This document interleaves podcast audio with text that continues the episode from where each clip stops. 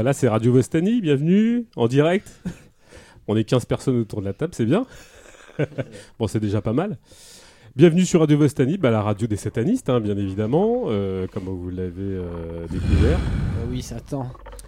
Euh, bah, c'est EC égale 4. C'est euh, l'émission euh, que bah, je sais pas, normalement on partait sur une enfin sur une, une, une- comment dirais-je on devait faire ça tous les, toutes les tous les mois mais puis on a on n'a pas le on n'a pas la niaque là c'est je sais pas, c'est quelque chose qui un support. Il y, a eu les, il y a eu les vacances. hein. C'est les vacances, c'est ça, putain. On va se laisser porter par le doux bruit de cette musique euh, euh, cryp- cryptique. Alors, euh, euh, on, va, on va commencer. euh, il y aura cette émission en deux parties. On va commencer d'abord dans un premier temps, on va faire une petite situation euh, globale générale euh, de ce que de l'actualité, enfin de notre actualité, de l'actualité de manière générale. Et puis euh, dans un second temps, on va traiter de cette question qu'on n'a même pas forcément en point d'interrogation d'ailleurs, nous- nous ne sommes pas le peuple. Et nous ne sommes pas le peuple. On va essayer d'expliquer pourquoi nous ne sommes pas le peuple et, ce qu'on est peut-être éventuellement. On ne sait pas trop. On va voir. On a bah, le Garap avec nous. Euh, merci d'être là, d'être présent pour euh, cette, cette Merci. activité. hein. Euh, on, bon, on- on peut se présenter. hein, euh, donc là, j'ai euh, à côté de moi euh, Brunel. Brunel. Salut Brunel. Lino. Salut Lino. Marco. Salut Marco. Et Toto. Et Polo, parce que que des hauts. Bon, ça commence bien. Euh, bah, merci d'être là pour ce, rendez-vous qui était, comme je disais tout à l'heure, euh, censé être mensuel, mais bon, hein, on fait comme on peut, on a l'énergie qu'on peut. hein, on, est, tous pris dans une espèce de flot de, du monde et du salariat et ça nous donne pas forcément beaucoup d'énergie, mais là on l'a trouvé. hein. Je pense que le, le petit, la petite taux de vie qu'on a vu tout à l'heure, c'était pas mal. Euh, donc en deux parties, on est parti, je ne sais pas pour combien de temps, on verra. quand on aura marre, on arrête. Étant donné qu'on s'est pas vu depuis longtemps. Euh, dernière mission sur, euh, bah, c'était sur les situs. Donc si vous voulez euh, écouter notre précédente émission sur les situs, bah, vous remontez le, le fil du- de, de- de l'actu du site et vous trouverez euh, tout ça en ligne, il n'y a pas de problème. On va peut-être traiter euh, dans un premier temps, euh, bah, je- Brunel, euh, la situation euh, économique mondiale. C'est la merde. C'est la merde Ah oui, c'est la merde. Bon. Toto, le, La retraite, les retraites. Les retraites, c'est la grosse merde. Ouais, c'est la grosse merde. Marco, le- il y a les questions écologiques. Ouais, c'est la merde aussi. C'est la merde, putain. Bon bah écoute, voilà, bah c'est. C'est terminé en fait. Bah, je pense. Ouais, ouais. c'est le constat. hein. Ouais. C'est la merde. Bon, bah écoutez, voilà. Bah, c'était l'émission de Radio Vostani. Au revoir, Au revoir. à bientôt. Et euh, on se retrouve euh, bah, le mois prochain pour la prochaine émission de Radio Vostani. Au revoir.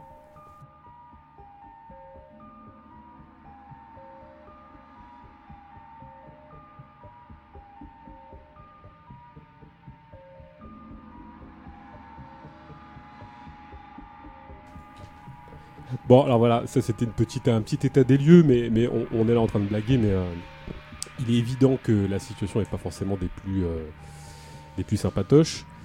Euh, pour, pour démarrer, ça serait pas mal de, On va aller du général au particulier, comme on, a l'habitude de le faire. Traiter un petit peu de la, de la situation économique mondiale, comme on l'avait fait précédemment, mais on va revenir un petit peu, un petit peu en force, un petit peu en détail peut-être.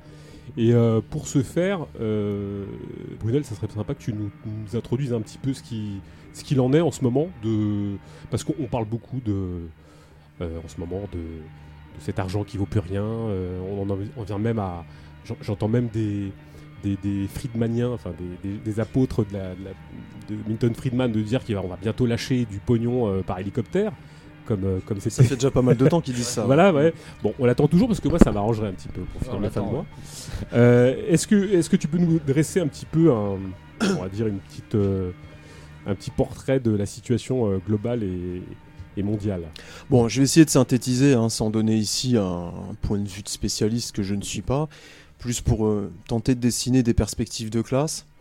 Euh, c'est vrai qu'à l'aune de, ce qui se passe au niveau de- des fondamentaux de l'économie mondiale, bah, en effet c'est la merde. hein. Économie sinistrée, on l'a déjà dit lors des, euh, précédentes émissions. Euh, une économie qui, est de plus en plus manifestement une, économie cannibale où l'argent est attaqué dans son essence. Puisque, bon, on a une, dette mondiale qui représente euh, 350% euh, de la richesse produite, ce qui est en fait inédit. Euh, les principaux pays, euh, les pays les plus puissants, qui rentrent au fur et à mesure en récession, officiellement, ce que ça veut dire. Euh, ça veut dire que euh, fondamentalement, euh, il n'y a plus de perspective. Et que jusqu'à présent, on était dans une économie mythomane. Euh, les chiffres présentés par les organismes publics euh, ou parapublics sont tous faux, que ce soit sur le chômage, sur le PIB, etc. Ou alors, en fait, ne euh, rendent pas compte réellement du, rapport de valeur. Mais aujourd'hui, force est de constater que les principaux analystes financiers, c'est-à-dire les, porte-voix de la bourgeoisie eux-mêmes, sont dans le catastrophisme, ce dont d'ailleurs on, avait déjà un petit peu parlé. Et c'est vrai que euh, bon, donc les principaux pays, là, États-Unis, ça rentre en récession, Allemagne aussi, la France, bon bah c'est la merde. Euh, la Chine, euh, dont les chiffres sont aussi totalement truqués, connaît là un taux de croissance qui est le plus faible depuis 20 ans. La Chine qui, ces dernières années, a lancé, contrairement aux autres pays, des politiques d'investissement euh, larges. hein. ils investissent dans les infrastructures, euh, les routes, les ponts, etc. Euh, mais en fait, il n'y a pas de consommation, donc ça, fait, crée des bulles. Et puis globalement, on a en effet bah, une, dette, une dette qui, grossit énormément et des banques centrales qui ont acheté tellement de, créances douteuses, tellement de saloperies, puisque le capitalisme en fait ne fonctionne, ne, ne fonctionne C'est-à-dire qu'il n'y a, plus de perspective d'investissement qu'elles dépendent donc aujourd'hui des marchés. Et c'est là que vous entendez parler des taux négatifs, c'est-à-dire qu'en fait euh, il y a euh, carrément, euh, on file le fric quoi. On donne le pognon. On donne le pognon à qui bah, aux, détenteurs d'actifs hein, sur les marchés financiers. Donc c'est les banques, c'est les fonds de pension, etc. Mais ce pognon, comme il n'y a aucune perspective de développement et d'accumulation du capital productif, c'est quoi le capital productif? C'est le capital qui produit de la valeur, qui passe par de la création de richesses. Et bien ce fric va dans des bulles.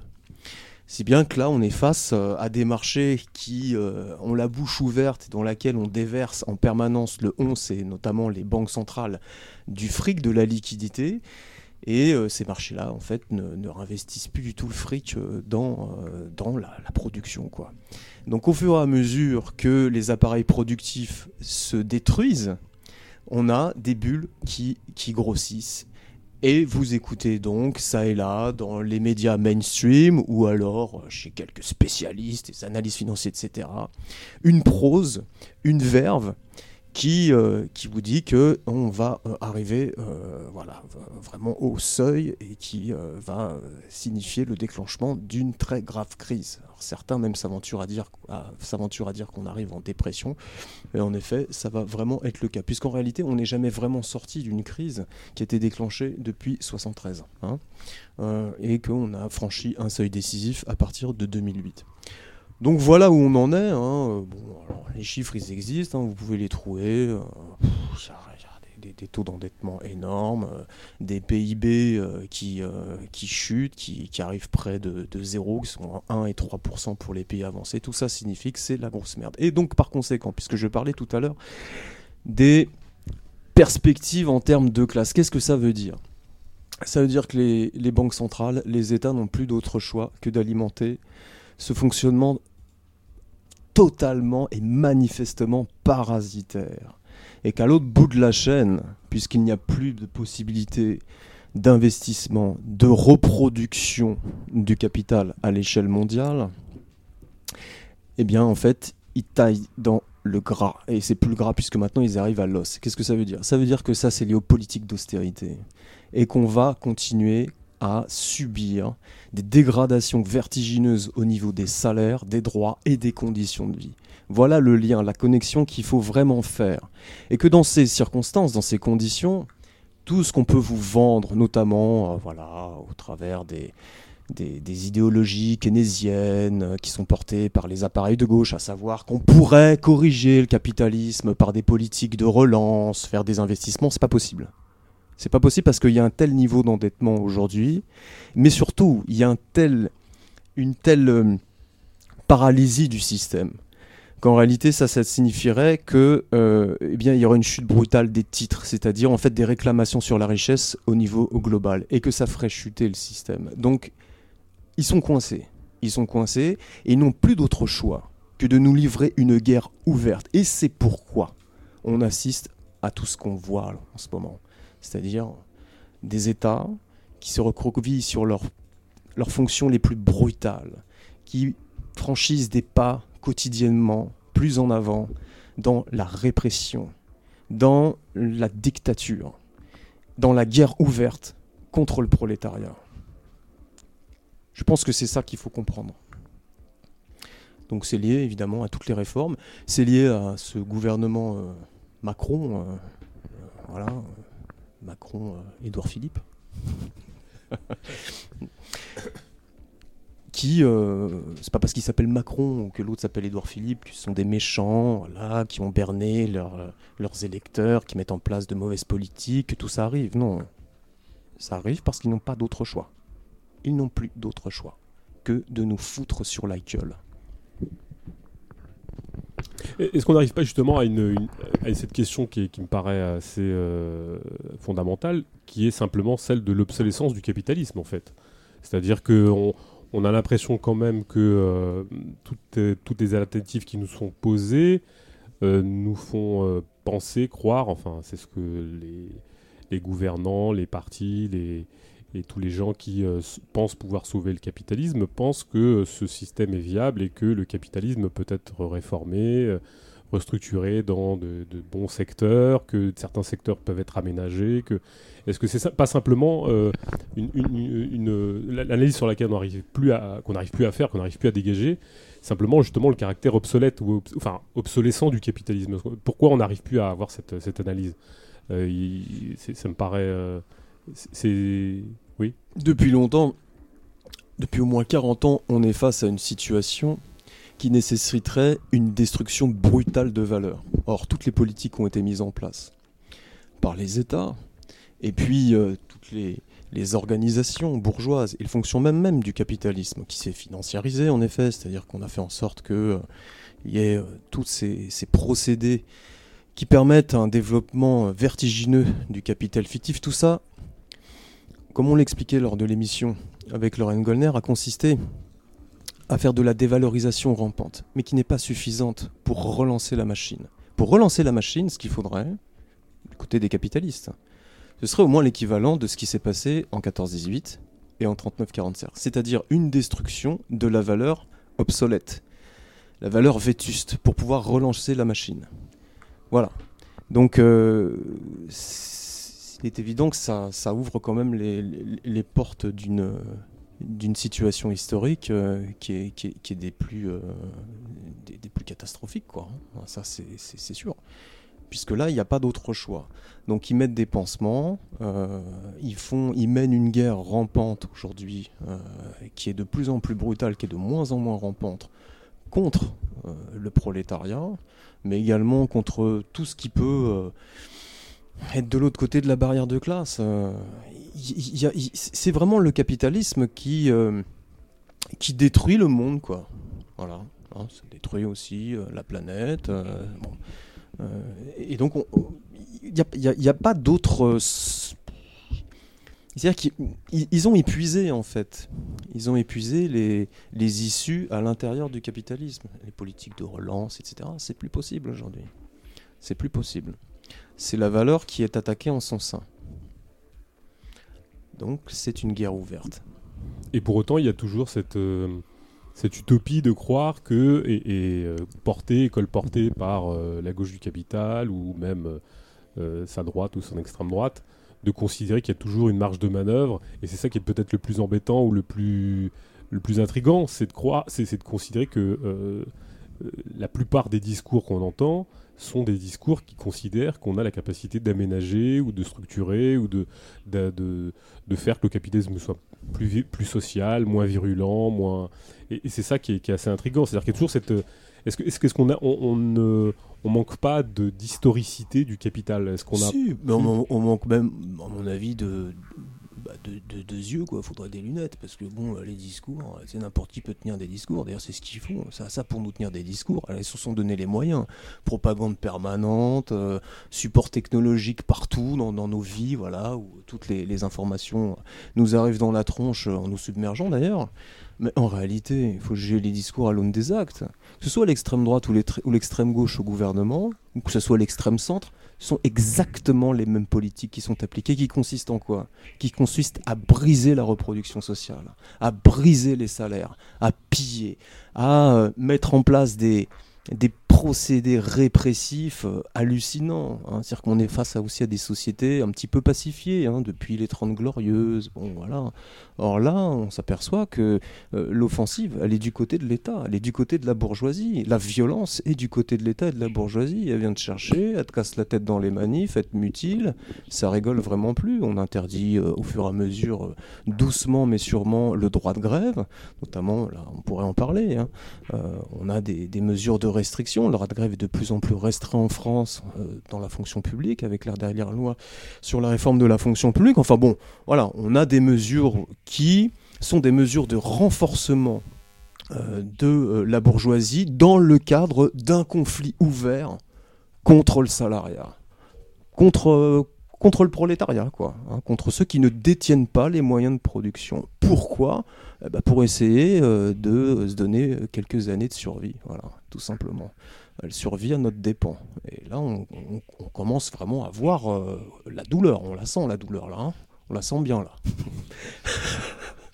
Oui, et, ce, qui est, effroyable, c'est que finalement, au-delà de euh, la manière dont les choses s'affirment de plus en plus, et ça on le voit, euh, je dirais, j'ai l'impression, euh, au quotidien, euh, par nos engagements, par, l'absence de rencontres, parce qu'on pourra en parler de ça, l'absence de retour, de rencontres ou de gens qui essaient d'interconnecter des, initiatives, on se rend compte que pour autant, euh, dans cette manière de, le capitalisme s'agence et se structure, il n'y a pas de projet alternatif ou de projet qui viendrait, euh, euh, je dirais, au moins saper, sa- sa- saper l'ordre dominant ou le critiquer d'une manière, euh, j'allais dire radicale, mais c'est un peu ça. C'est peut-être ce qu'il y a de plus déconcertant parce que euh, le capitalisme s'affirme de plus en plus répressif, de plus en plus euh, autoritaire entre, entre guillemets, même si le capitalisme en lui-même est déjà autoritaire, mais enfin le rapport social est déjà autoritaire. Et pour autant, ce qu'il y a de plus effroyable, c'est peut-être aussi qu'il n'y a pas de, on, on voit pas de, bout du tunnel ou de, projet s'affirmant ou d'interconnexion entre euh, des prolétaires qui s'organiseraient, se structureraient ou feraient interconnexion. Est-ce que c'est pas ça le plus effroyable finalement? Parce que voilà, on, a beaucoup parlé des gilets jaunes, euh, on en parlera peut-être tout à l'heure encore un peu, mais, mais finalement c'est- pas ça le plus, plus inquiétant? Parce que euh, bien sûr, on peut avoir une analyse du capitalisme dans ce qu'il a de plus effroyable, dans la manière dont il sape euh, au quotidien nos vies, dont il les déstructure, mais est-ce que le, plus délirant, le plus incroyable, c'est qu'il n'y ait pas une affirmation en termes de, alors de projets négatifs Parce que c'est toujours très compliqué de s'affirmer euh, positivement, mais est-ce qu'en en termes de projets négatifs, c'est pas le plus désespérant euh, qu'il ne s'affirme pas?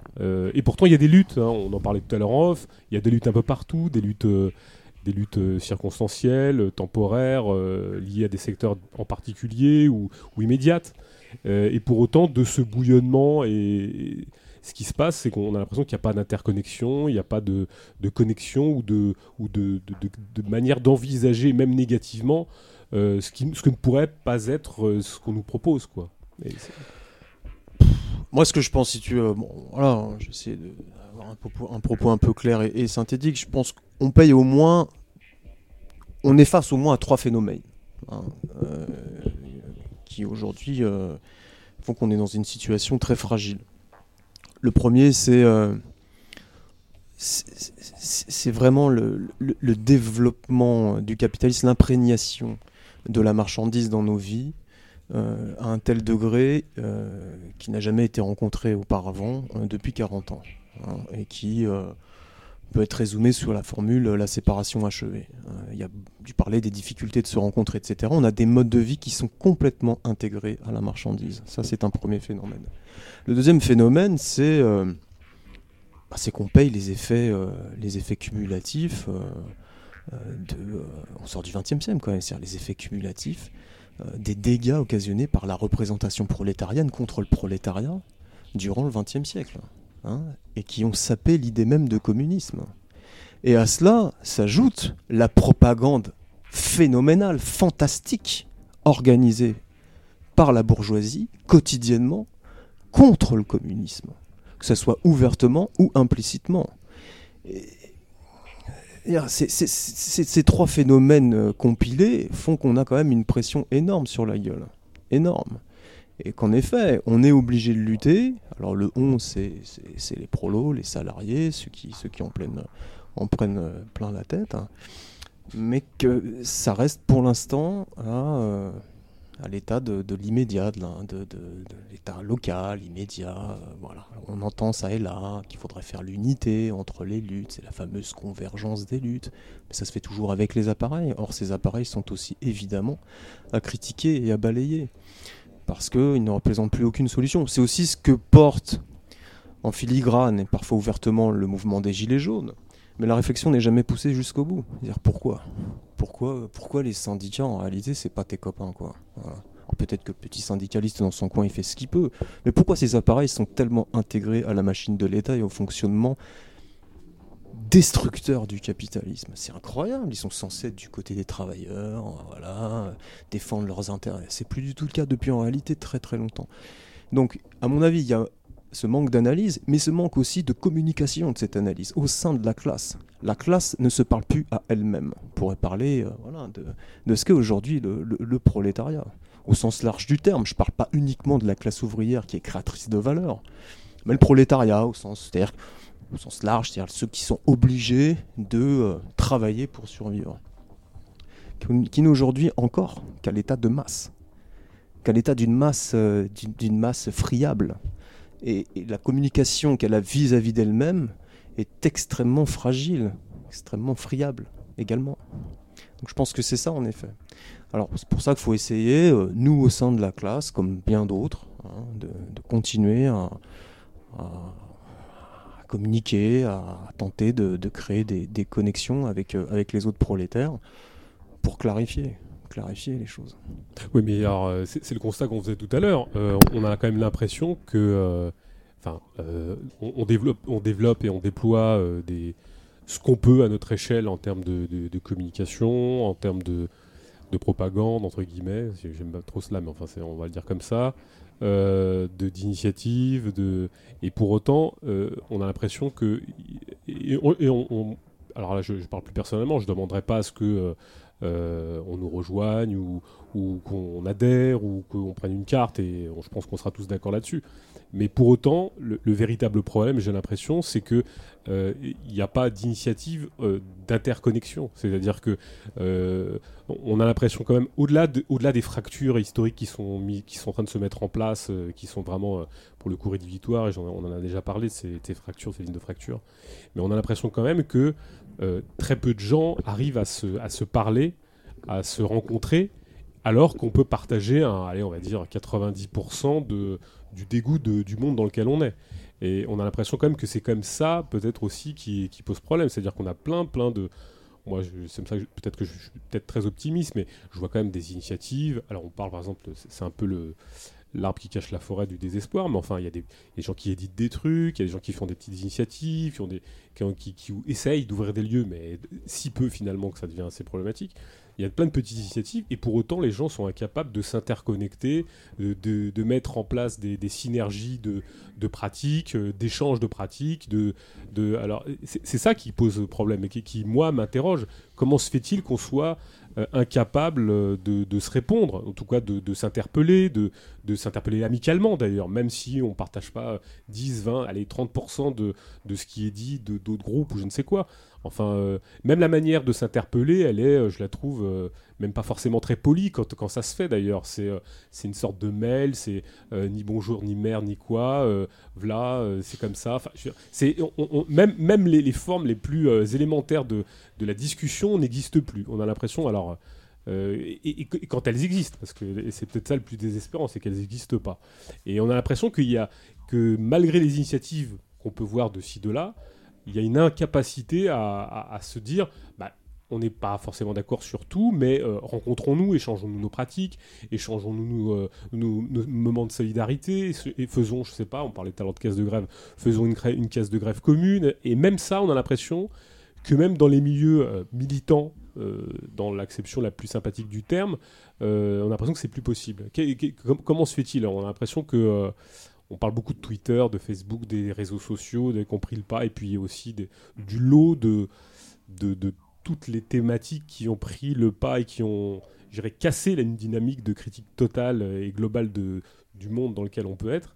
On a l'impression que tout ça c'est tellement morcelé, parcellisé, euh, fragmenté que on n'a plus l'impression de, de pouvoir euh, se rencontrer sur un sur une, une question plus globale. Ça me paraît difficile. Est-ce que que ça ne fait pas partie de ces, ces possibilités-là? Si. certainement. Si, si, bah oui, bien sûr. Je, peux te- je ne peux que te rejoindre là-dessus. Mais comment se fait-il qu'on on puisse plus Enfin, il y a plein de groupes qui existent. Enfin, à part s'envoyer des tracts et te dire, euh, t'as vu mon beau tract, t'as vu mon, mon- ma belle prose. euh, euh, on, peut- on est incapable de se dire, rencontrons-nous, échangeons, euh, discutons, soyons solidaires les uns des autres, parce que ça fait partie du béaba de, de la lutte politique liée à l'émancipation sociale. Enfin, et pour autant, c'est, on est incapable. On, on- on est incapable de se dire, retrouvons-nous dans un café, discutons. on- on- Il y a plus, il y a, pas faut, là. une, faut, faut un, faut un degré de, consci- de, de confiance, de conscience, j'allais dire, de confiance minimum, par exemple, qu'il n'y a pas. Qu'il y a pas. Il y a beaucoup de méfiance, beaucoup de peur. euh, bon, euh, est-ce que ça vaut le coup? Les gens se disent ça aussi, hein, Ouais. souvent. hein. Est-ce que ça vaut le coup?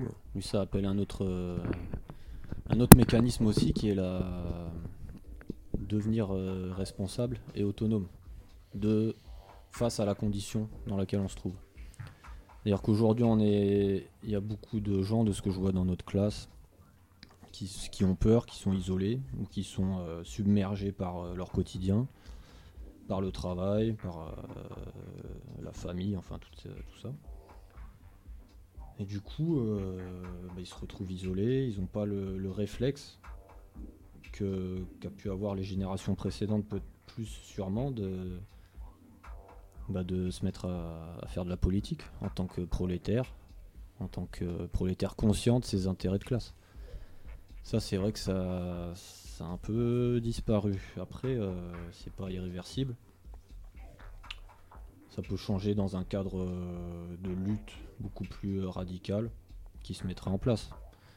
Rien n'est irréversible, mais euh, en tout cas, oui, c'est clair que il y a un problème, on pourrait croire de communication, mais qui est beaucoup plus profond en fait, qui est un problème de conscience. À tel point d'ailleurs qu'on peut, on peut observer que par exemple, au sein du mouvement des Gilets jaunes, une espèce de tolérance. Cette tolérance dont on parlait aussi et qu'on avait pu observer durant le mouvement sur loi travail, contre la loi travail. Donc on tolère, c'est déjà bien qu'on puisse euh, un peu discuter, qu'on puisse se rassembler. Waouh, c'est déjà, c'est déjà un peu le Graal, quoi, hein, en ces temps où, où tout est devenu si, si déshumanisé, où, comme tu le disais, on est, on est tellement morcelés, euh, tellement isolés les uns des autres, que bon, euh, on peut se mettre à côté de gens euh, voilà, qui ont des idées totalement opposées, mais bon, ils sont quand même là. Alors ça, c'est, la mort même du politique, quoi. Je veux dire, euh, bon, je te tolère, on est ensemble, on va vers quoi, on sait pas trop, on est juste en colère. Mais pour dépasser ce stade de la colère, pour en faire quelque chose qui va vers la révolution, forcément, c'est, ça exige qui- qu'il y, y ait de la discussion. Et pour le coup, la discussion que tu évoquais, c'est-à-dire une discussion avec une confrontation Bien sûr. Donc il y, a tout, de suite l'idée de polémique, le polémos qui est là. C'est-à-dire on polémique, on confronte les arguments, euh, on échange, mais on essaye aussi de se convaincre, euh, mais par la démonstration. Et tout ça, euh, pour l'instant, on voit pas vraiment ça. C'est-à-dire que là, non mais c'est dingue, on ce qu'on peut, ce peut voir au sein de ce mouvement des Gilets jaunes, quoi. T'as des mecs d'extrême gauche à côté de royalistes. Enfin bon, alors il y a quand même eu des choses qui ont été faites. Bon, c'est vrai que les, les FAF ont été virés des cortèges, mais enfin, on voit quand même qu'il y a cette, espèce de, tolérance là qui est là et qui fait que bon, qui, parce que on peut déjà être ensemble, on sait déjà bien quoi. Ouais, mais enfin ça c'est c'est juste le début en réalité quoi. Euh, c'est- c'est- on, on en est là, on est revenu très très en arrière en fait, hein, très très en arrière. Et quand je dis ça, je me demande d'ailleurs où est-ce qu'on est revenu parce que quand le prolétariat a commencé à se structurer comme classe, il avait la capacité de se parler, il se parlait déjà à- à lui-même quoi. Aujourd'hui, c'est encore plus compliqué. Parce que tout est marchandisé, parce que nos vies sont pas faites pour ça, en réalité. Elles sont pas faites pour ça. On n'est pas là pour se parler, ni au sein euh, de la sphère de production, ni sur les lieux de travail. Euh, quand on est précaire, c'est un peu compliqué parce qu'on est tout de suite, euh, voilà, on, vient chez soi, quoi. Ou alors on va rencontrer des gens dans le cadre de, je sais pas, ses propres, ses propres potes, etc. Mais tout cela, en réalité, sont connectés à des, des activités des moments de loisirs, de détente marchandisés. C'est très complexe, en fait. C'est beaucoup plus complexe peut-être qu'on peut, le peut le croire. Et donc le résultat, c'est celui-là pour le moment, c'est-à-dire qu'on est face à une masse qui est une classe, sociale, mais qui se vit négativement. Qui se vit négativement. On est pour l'abolition de toutes les classes, y compris le prolétariat, bien sûr. Enfin, pour que le prolétariat puisse faire la révolution, il faut qu'il existe aussi, à un moment donné, en tant que classe pour soi, c'est-à-dire consciente de, ses intérêts dans un rapport de classe pour pouvoir euh, abattre la société de classe. Or là, on n'en est pas là, pas du tout. Il faut rétablir les conditions où il puisse y avoir la, réémergence de ce prolétariat. Et rien que ça, c'est une tâche considérable, considérable. On parlait tout à l'heure de lieux qui n'existaient pas, euh, d'impossibilité de se rencontrer. Euh, est-ce que justement, peut-être la, problématique qui se pose à nous, euh, je dirais dans l'immédiat presque, c'est, à la fois de dire qu'il faut casser l'isolement. Ça, c'est évident. Je pense que le premier appel, c'est de dire ne restons pas seuls, ne restons pas isolés. Parce que déjà, c'est, c'est, euh, la dépression assurée, ça c'est sûr. Mais c'est surtout le, le défaitisme, parce que ça, pour le coup, euh, et puis c'est, alors, ça peut être aussi la porte d'entrée, à mon avis, mais ça, ça n'engage que moi ce que je vais dire, le, le lot de, toute la, de toutes les théories qu'on spie à la con, parce que quand on reste tout seul chez soi euh, face à YouTube, c'est sûr que on, on est, c'est la porte ouverte à, à toute la merde qui se déverse dans son crâne. Euh, prendre du recul avec euh, d'autres et en discuter, je pense que c'est le meilleur antidote à la connerie euh, ambiante. Mais est-ce que justement, le, fait que on n'ait plus de lieu, on n'ait plus de, capacité, pour autant on a, plus, on a un peu plus de temps qu'il fut un temps, paradoxalement, même si ce temps-là est mis à profit d'autres trucs. Mais euh, est-ce que justement, est-ce que notre première tâche en ce moment, et après on parlera peut-être d'ailleurs du, du- l'appel qu'on a lancé sur Internet, euh, est-ce que notre première tâche, c'est pas de- de- d'essayer de, retrouver euh, alors c'est pas du lien en particulier parce qu'on n'a pas besoin de lien, on n'a pas besoin de se faire des amis, mais, euh, de se dire en tant que prolétaire, conscient, euh, exploité, qui, ont, qui, qui en pouvons plus à la fois de ce qu'on vit, la du, du- le diktat de la marchandise agit tous les jours, euh, nous incite à nous, à nous coordonner, à nous organiser, à nous structurer. Alors après, il n'est pas fait euh, obligation de- d'impératif de d'être à, heure fixe euh, pour coller des affiches, c'est pas du tout ça. Mais en tout cas de se dire, on existe, on se manifeste, on essaie de, se- de s'entraider, de, de- lutter ensemble et de, et casser un peu l'isolement qui paradoxalement est masqué par à la fois les réseaux sociaux qui viennent justement combler ce qui n'est plus qu'on plus capable de faire, c'est-à-dire euh, c'est vraiment le signe de la séparation pour le coup que ces aspects de cette manifestation de ces réseaux sociaux. Ils sont vraiment la marque de fabrique de la séparation. Est-ce que justement, est-ce que c'est pas le premier mot d'ordre, paradoxalement, à reprendre, c'est de se dire, cassons l'isolement, rencontrons-nous, essayons de re- retrouver, de recréer des lieux où nous pouvons euh, nous auto-organiser, nous auto... euh, euh, entraider en cas de en cas de grève, en cas de ou même d'échanger sur sur des pratiques ou de réfléchir de manière commune sur euh, sur ce qui se passe sur ce qui se passe à une échelle particulière, qu'elle soit euh, pas forcément euh, euh, nationale mais peut-être locale ou internationale, essayer de recon parce que euh, enfin je veux dire euh, ça c'est peut-être le truc qui nous manque aussi. Cette dimension internationale des luttes, elle est absente et moi c'est un truc qui me chagrine énormément on n'a plus, de- plus capacité, et, à, l'heure du, EasyJet, on n'a plus la capacité de rencontrer euh, d'autres groupes internationaux, des groupes euh, ou des, des- gens qui luttent euh, à deux heures d'avion de chez nous. Il fut un temps où on a l'impression qu'il y avait des échanges possibles avec, on, parlait, on parlait tout à l'heure de la Turquie ou de, ou de la, je sais pas moi, de la Belgique, de l'Espagne, du Portugal, de l'Allemagne. Enfin, il y a un moment donné, les gens faisaient cet effort.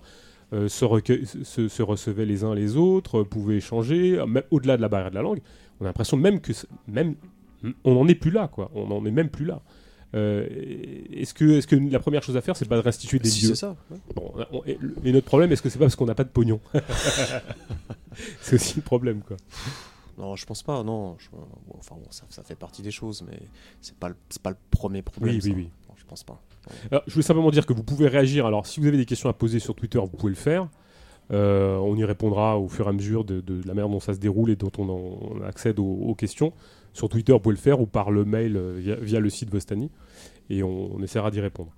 à l'heure de, des réseaux sociaux, d'Internet, on, a l'impression que pour autant ces outils-là permettent pas aux gens euh, au prolo X, euh, Y, euh, alors qu'on peut être facilement identifié. c'est même presque le marché planétaire des idées et, des, discours, que pour autant ça déclenche pas particulièrement de, de, de, de, souhait de gens de se rencontrer. Quoi. Et c'est dingue. Moi, je me rappelle à une époque où j'écrivais à tel ou tel groupe politique, on se donnait rendez-vous, on n'était pas d'accord, on était d'accord, on en discutait, on se saluait, au revoir.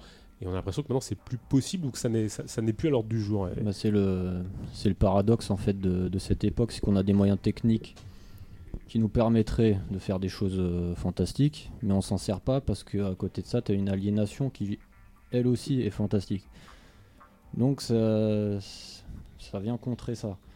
Après, c'est pas, il y a eu des contre-exemples hein, quand, quand tu penses à comment ce qu'il y a eu en Tunisie il y a euh, c'était en quelle année? 2011. 2011, mm. en Égypte et tout ça. Bon, ils ont quand même utilisé euh, des moyens techniques modernes. Et, mais en tout cas, avoir des lieux d'échange, comme tu dis, oui, ça paraît, ça paraît primordial. Après, pour moi, il y a aussi une question de, de volonté venant de, de chacun, quoi. Des fois, enfin, malheureusement, on se retrouve confronté à ça aussi. Hein. C'est faut voir aussi, il faudrait étudier aussi, c'est à ça que sert l'enquête ouvrière, étudier euh, notre classe, c'est-à-dire euh, voir comment, euh, comment elle peut s'organiser, c'est-à-dire qu'on a des emplois du temps complètement éclatés. Avant, tout le monde travaillait, j'exagère, mais du lundi au vendredi, faisait 16 heures et puis c'était fini. Là maintenant, il y en a qui travaillent n'importe quand, la nuit, le week-end, un jour sur deux, un jour sur trois, enfin on comprend plus rien. Ça, ça, éclate le prolétariat aussi. Du coup, ça empêche qu'il y, ait, des connexions qui soient faites à cause de la fatigue euh, que, le travail entraîne. Il y a ça aussi qu'il faut prendre en compte. Mhm. Bon, tout ça, c'est des, des, excuses que je sors, ça n'empêche pas au final, si tu as réellement envie de faire quelque chose, de faire. Ça, c'est évident. C'est-à-dire que le besoin de politiser ta vie, euh, là pour l'instant, c'est vrai qu'il est, il est plus très commun. quoi. Voilà, et ça aussi, c'est un problème. Et c'est connexe hein, à ce que vous venez de dire il y a, un rejet, il y a un rejet, il y a un rejet de la, politisation, de dire que voilà, euh, je fais partie d'une classe sociale, euh, voilà, il y a des, ou alors c'est, ça s'exprime sous des formes totalement aliénées et qui sont quand même majoritairement déversées par cette saloperie qui est Internet, quoi. Enfin, c'est, là on rencontre tout et n'importe quoi, quoi. C'est de la bouillie, c'est-à-dire que, bon, comme je disais lors de l'émission on avait consacré aux situationnistes. Pour moi, la technique euh, est tout sauf neutre. Hein. Elle vient en fait, euh, elle s'inscrit dans un rapport de classe, elle s'inscrit dans un, dans un mode de production. Euh, c'est ça aussi la spectacularisation. C'est le monde inversé, hein. c'est l'inversion, l'inversion de la vie.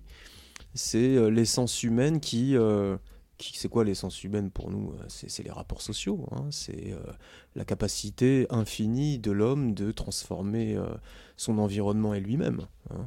Eh bien, cette essence humaine qui est complètement absorbée dans des espèces de, sphères aliénées que sont la religion, la représentation spectaculaire, et qui sont autant de l'identitarisme toutes les conneries, euh, qui sont autant en fait de, de support de, l'idéologie bourgeoise, l'idéologie bourgeoise fragmentaire qui prend euh, énormément aujourd'hui de, de.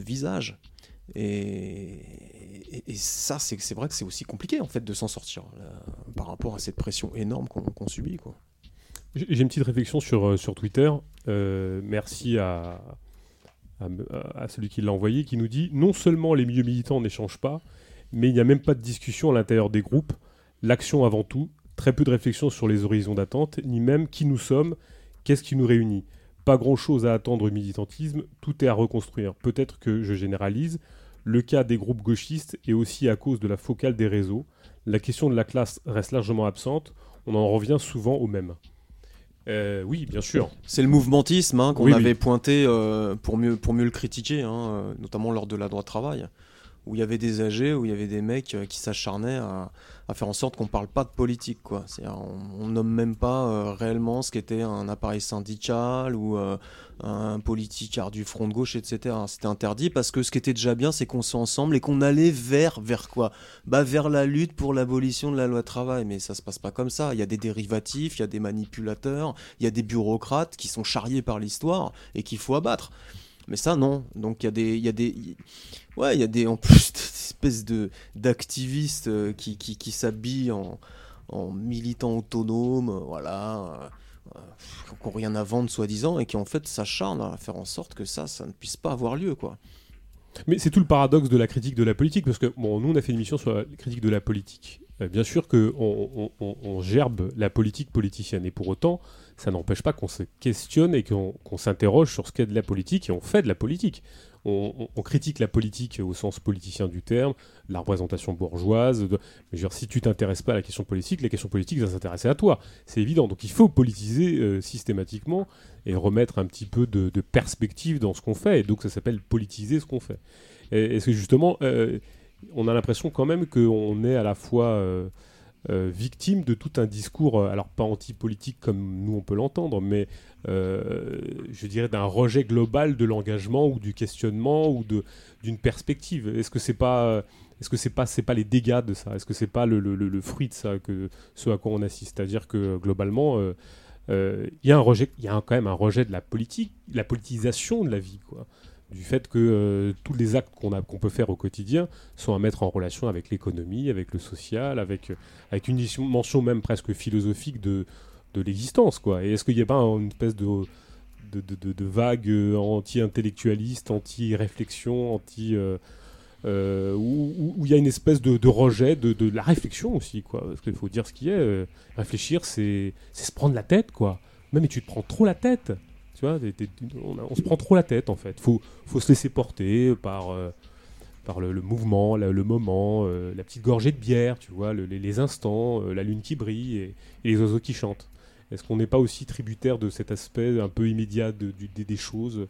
Faut se laisser porter par une plume, quoi, tu vois, au gré des, vents. Mais enfin, il y a, des perspectives à, tracer, il y, a des, des combats à mener, des choses qu'on ne peut plus subir. Enfin, euh, quelqu'un qui va au boulot tous les jours, et qui trime 8 heures, 9 heures par jour, peut pas concevoir son existence euh, pendant 45 ans de salariat comme ça. Enfin, ça me paraît incroyable. Comment se fait-il que quelqu'un qui, euh, qui vit dans ces conditions-là ne puisse pas entrevoir la fin de ce truc-là Moi, ça me paraît incroyable, à moins qu'il en tire une, une, énorme rémunération. Et encore, à un moment donné, tout, ça se vide de sens. Quoi. Et c'est là aussi, j'ai l'impression quand même qu'on on a l'impression qu'il n'y a, plus de substance, il a plus de, il y, a un rapport même à, une conception du monde qui est, plus présente.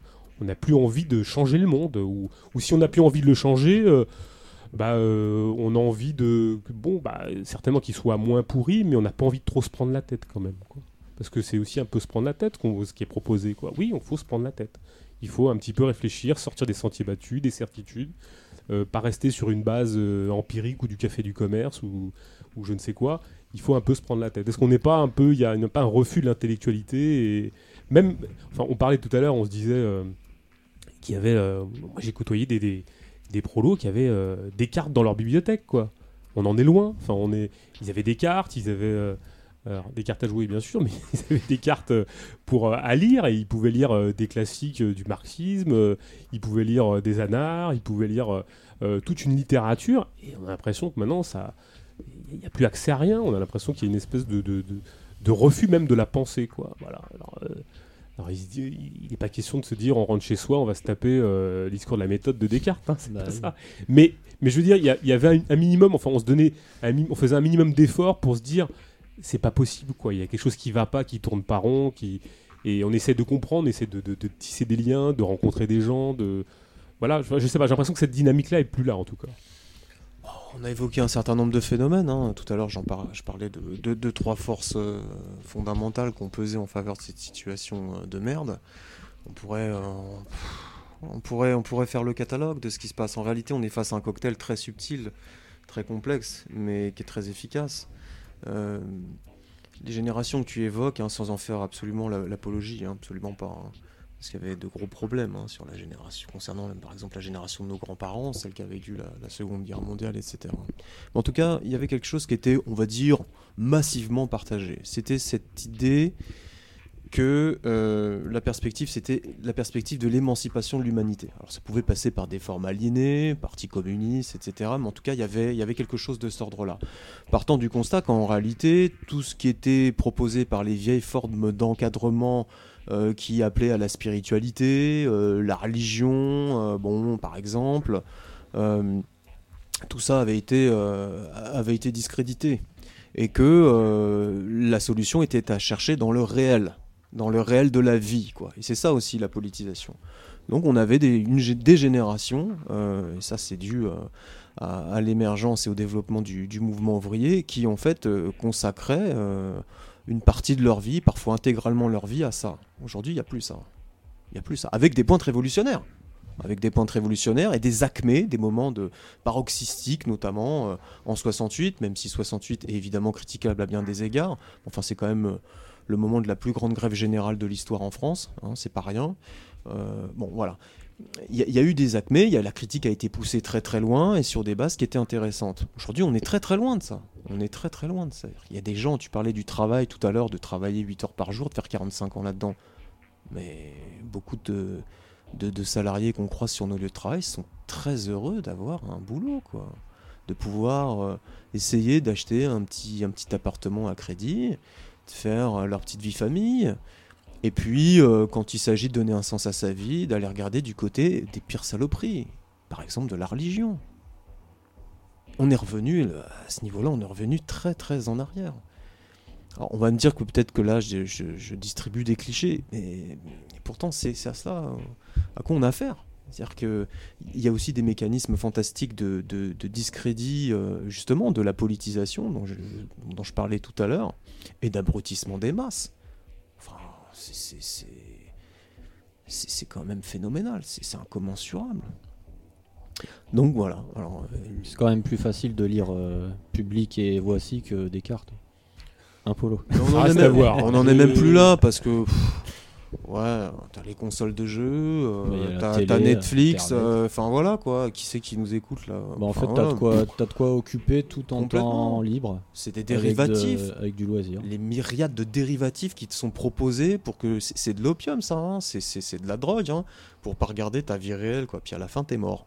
Alors beaucoup croient qu'ils vont aller au paradis, tout ça, c'est revenu aussi pour ça, hein, c'est ces croyances et tout ça, parce que c'est parce que vide c'est le vide total qu'on avait pointé euh, en 68 et dans les années 70. Ce vide, c'est cette survie qui nous est vendue au travers des, formes de sophistication inédites. Euh, elle est là et maintenant il s'agit de le cautionner. Donc ça, ça a été euh, la tâche en fait de, de tous les dispositifs d'abrutissement des masses qui se sont déployés à partir des années 80. Quoi. Et oui, on est face à ça, il faut le dire. C'est de l'aliénation, ça. C'est pas. Euh, non, mais tu peux rester chez toi euh, toute la journée, te faire livrer tes courses et, et, et bouffer du Netflix toute la journée, oui, bien, bien sûr. Et ça produit quoi comme type d'individu, ça? Bah, c'est un peu compliqué parce que après pour euh, pour avoir des discussions élémentaires, quoi, échanger des choses, avoir envie d'être avec avec autrui, c'est plus difficile. Oui, puis même la conflictualité en tant que telle, enfin, ne pas être d'accord, ça, c'est un truc de dingue. Enfin, je veux dire, euh, il y a un moment donné, tu allais chercher. Enfin, je, je, me désespère pas de, du monde qu'il qui était euh, il y a 25 ans. Attention, qu'on soit clair. Il y a certainement des choses euh, admirables qui se passent en ce moment que je auxquelles je n'ai pas écho, mais, mais bon.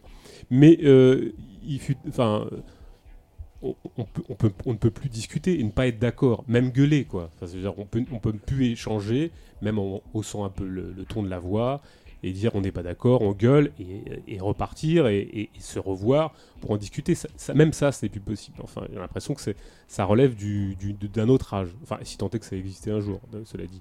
on a l'impression que la conflictualité, l'échange euh, et le désaccord n'est plus à l'ordre du jour. Euh, même ça, c'est ces formes élémentaires. Et on a l'impression quand même que euh, l'assignation des gens euh, devant leur écran, devant leurs leur, réseaux sociaux, devant leur ordinateur pour faire leurs courses ou je ne sais quoi. Enfin, tout est, tout est bien fait pour que les gens soient assignés chez eux et ne bougent pas et ne, ne, ne soient plus en quête d'un rapport avec l'extérieur. enfin, il y a un moment donné, on, se donnait les moyens d'aller voir ce qui se passe à l'extérieur de chez soi. D'ailleurs, on, a- on avait que ça à faire. D'ailleurs, maintenant, on est tellement occupé à, à regarder des écrans que euh, on n'a plus la possibilité de se dire bon, bah, comme j'ai rien à foutre, je vais voir au café du coin ce qui se passe. Quoi.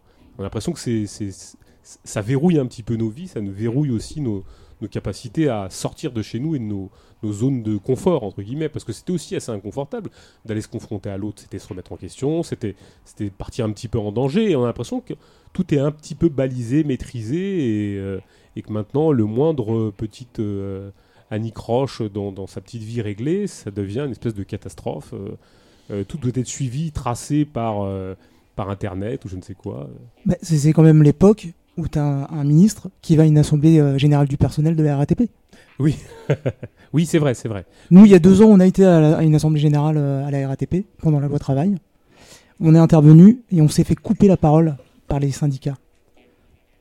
Là, aujourd'hui, 13 septembre, tu as le, le ministre, hein, monsieur Djebari, qui se pointe à l'assemblée générale du personnel. Et ce que disent les syndicats, c'est que bah voilà, ils ont pu discuter euh, sereinement avec le ministre. Ça, c'est une. Oui, ça, c'est ça interroge. Mais alors, euh, comment on l'explique ça? Parce que ça, c'est un truc fantastique. C'est-à-dire qu'on veut bien entendre euh, les instances euh, représentatives, mais on veut pas discuter à l'intérieur euh, de, de, de- ouais, de la classe, quoi. Quelque part, c'est bon signe parce que ça veut dire que les marges que pourrait s'octroyer la subversion sont de plus en plus larges. Je m'explique. On n'a plus, le droit de rien, faire là. Et ça va être vraiment de plus en plus le cas. C'est-à-dire qu'il faut aussi, à mon avis, dans l'équation, euh, mettre la composante euh, étatique et de répression étatique. Hein, euh, judiciaire, euh, policière, euh, c'est chaud. Ça, devient, de plus en plus compliqué là, de dire des choses et d'exprimer, euh, d'exprimer la colère, de contester. On l'a encore vu hier. Donc, il faut essayer de sortir des, faut essayer de sortir des, des, des plates-bandes quoi, essayer de sortir des, des, des sentiers battus, et puis essayer de s'y installer quoi. Mais en effet, c'est complexe parce que là, l'État qui vient au bout de la chaîne de tout ce qu'on vient de dire, ben, il est là pour te casser la gueule quoi, là pour, pour, pour te défoncer la tronche. Mais si hier il y avait eu 3 millions de personnes dans la rue, ça aurait été totalement différent. Si les gens n'avaient pas été voir euh, Mémé ou copain d'à côté ou étaient faire leurs courses et étaient descendus dans la rue, ah, ça aurait été différent. On a 10% de la population qui est dans la rue en ce moment à Hong Kong. Après, on pourra en parler, hein, Mm, parce mm. que qui sort d'ailleurs une répression étatique euh, des plus brutales. Mais enfin, ça change un, peu, un petit peu le rapport de force. En Algérie, c'est pareil. Ce sont des manifestations fleuves, monstres. On les a vécues, nous, dans les années 90, 1995. Où ils sont ces gens-là? Ils sont morts, pour une partie, parce qu'il y a des générations entières qui sont parties. Ouais. La relève, elle est où? 2003, contre les retraites, énorme, pareil. Qu'est-ce qui s'est passé? Qu'est-ce qui s'est passé? C'est ça qu'il faut voir. Alors c'est vrai que c'est développé, toute cette, histoire d'internet et tout ça, et puis tous les registres de la postmodernité, la saloperie, là, où tu peux plus rien dire, tu peux voilà, donc il y, y- a- une entreprise de muselage, hein, on se fait, on se fait fermer notre gueule quoi, hein, dans les rapports sociaux, dans les rapports interindividuels, et aussi souvent euh, validé par des mesures étatiques, c'est-à-dire par la loi, et, donc ça, fait une, société euh, d'individus totalement isolés les uns des autres. On, fait tout pour que la connexion euh, soit impossible. Donc ça ouvre des marges à la subversion. Moi, paradoxalement, je, je vois ça comme ça. À quel niveau tu penses que ça les ouvre? euh Bah, C'est-à-dire que ça devient de plus en plus cari- caricatural, en fait. Ça devient de plus en plus caricatural, puisqu'on peut plus rien dire, puisqu'on va jusqu'à observer des syndicats qui empêchent des travailleurs inorganisés de prendre la parole, alors que parallèlement, ils autorisent des ministres. Ça veut dire quoi? Bah, Les travailleurs inorganisés qui ont la parole, qui ont des choses à dire, qui sont là pour continuer la grève, etc., c'est eux qui ont raison. Et c'est à eux de continuer.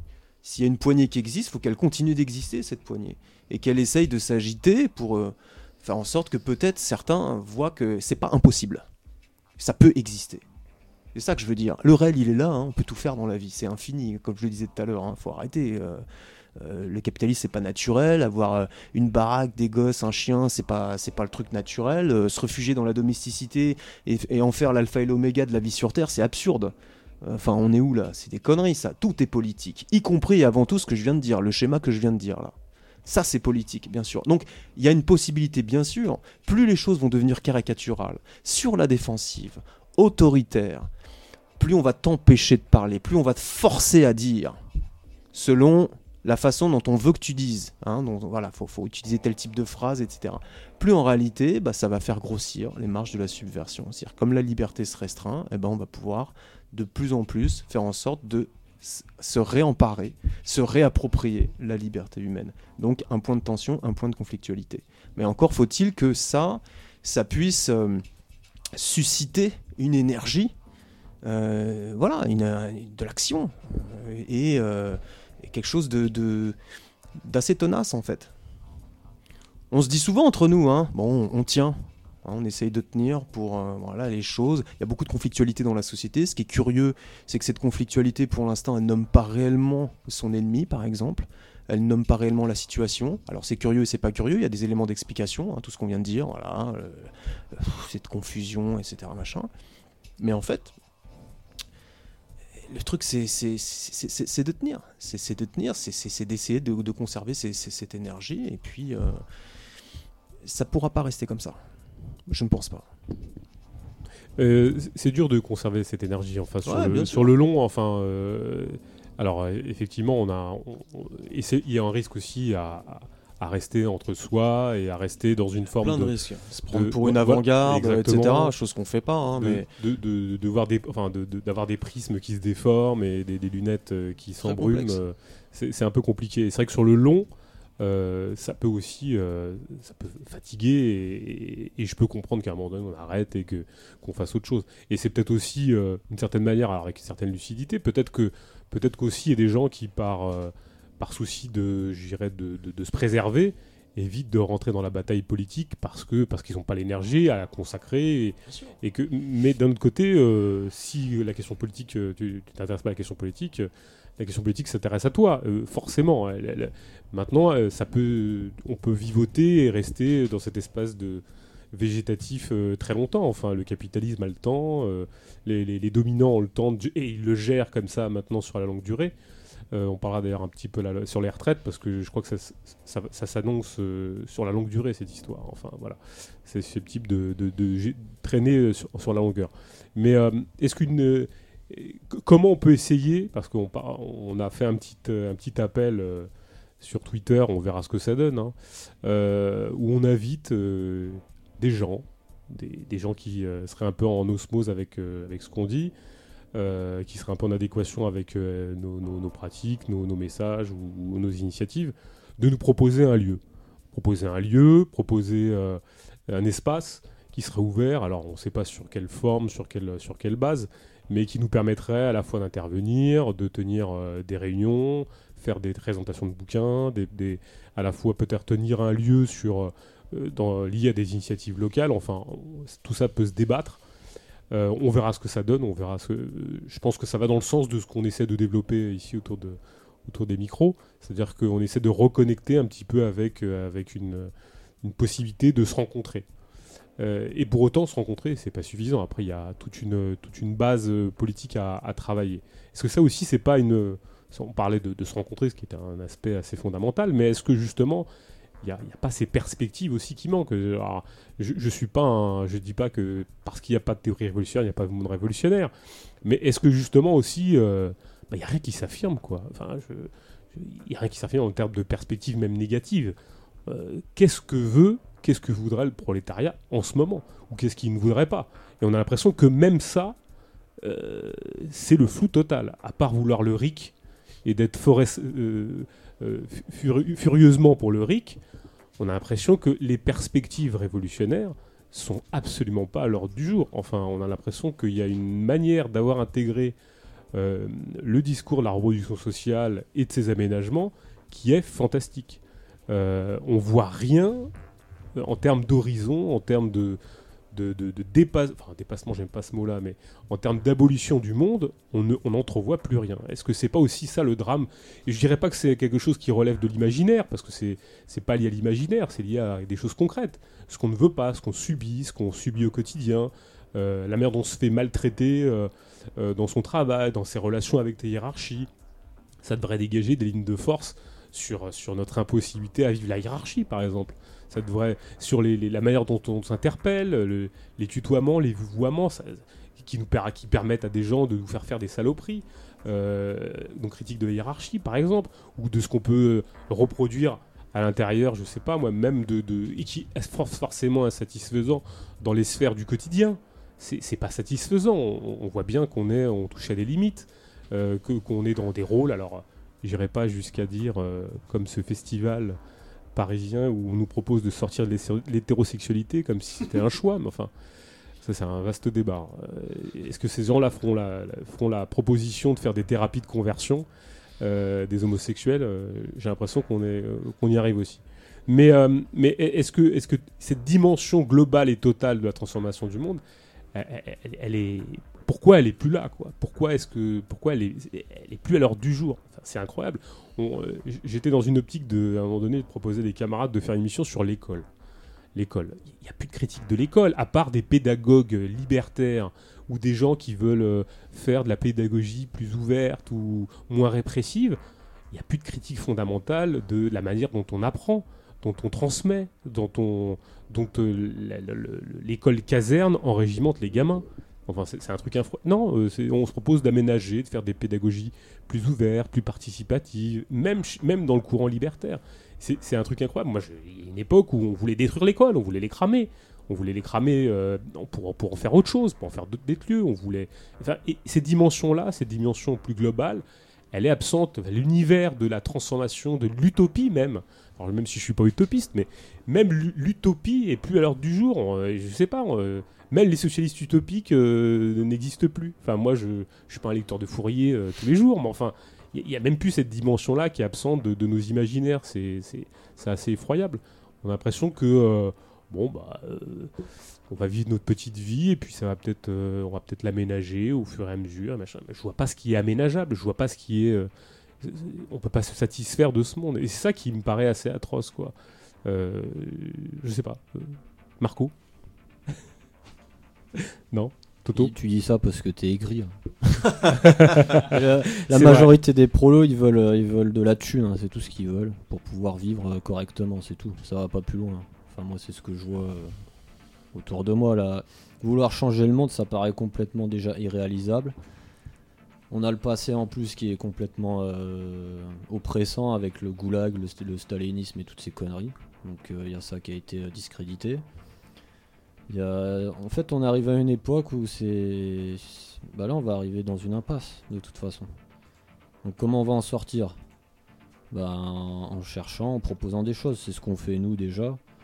Après, euh, bah, c'est un travail fastidieux. Non mais on peut pas vouloir que le monde soit plus féroce pour que les gens se bougent. Enfin, c'est pas, c'est atroce Non, comme, non, euh, comme, comme, euh, comme vision du monde. Ce serait atroce.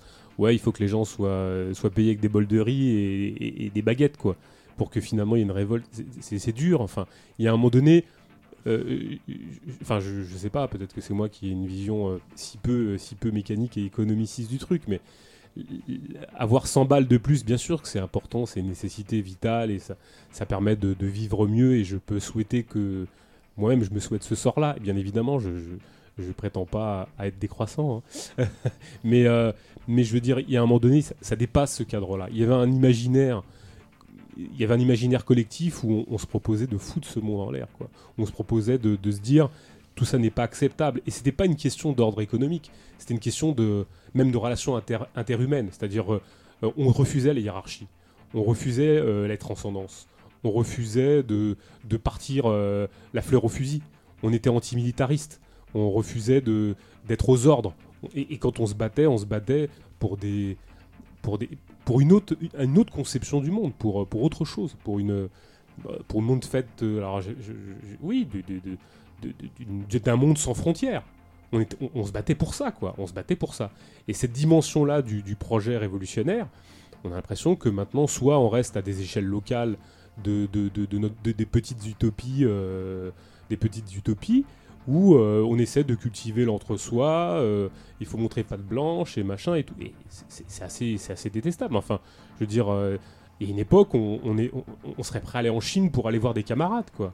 On serait prêt à aller en Angola ou en Argentine pour rencontrer des, gens qui se battaient. Et on n'en est plus là. Et on était prêt à faire le voyage.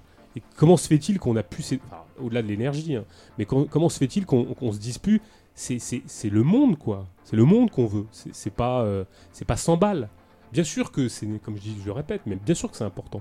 Mais comment se fait-il que cette dimension de universaliste, dans la bonne acception du terme, soit plus à l'ordre du jour? Enfin, on voulait tout abattre, on voulait tout foutre en l'air, on voulait tout liquider, on voulait pas d'aménagement, on voulait rien aménager, on voulait, euh, tout, tout de suite, maintenant. Voilà. Et, et ça, cette dimension-là, de la contestation euh, globale, unitaire du monde, il n'y avait pas de concession possible, il n'y avait pas de petite porte sur la, par laquelle on voulait rentrer, c'était tout liquidé. Et, et- ça, cette dimension, on l'a plus, quoi. On- enfin, je veux dire, euh, quand on rentrait de plein pied dans, quand on devenait anarchiste ou quand on, quand on rencontrait des anarchistes ou des, ou des communistes, euh, je ne sais quoi, mais c'était tout qu'on voulait foutre. On voulait, on voulait, on voulait la lune.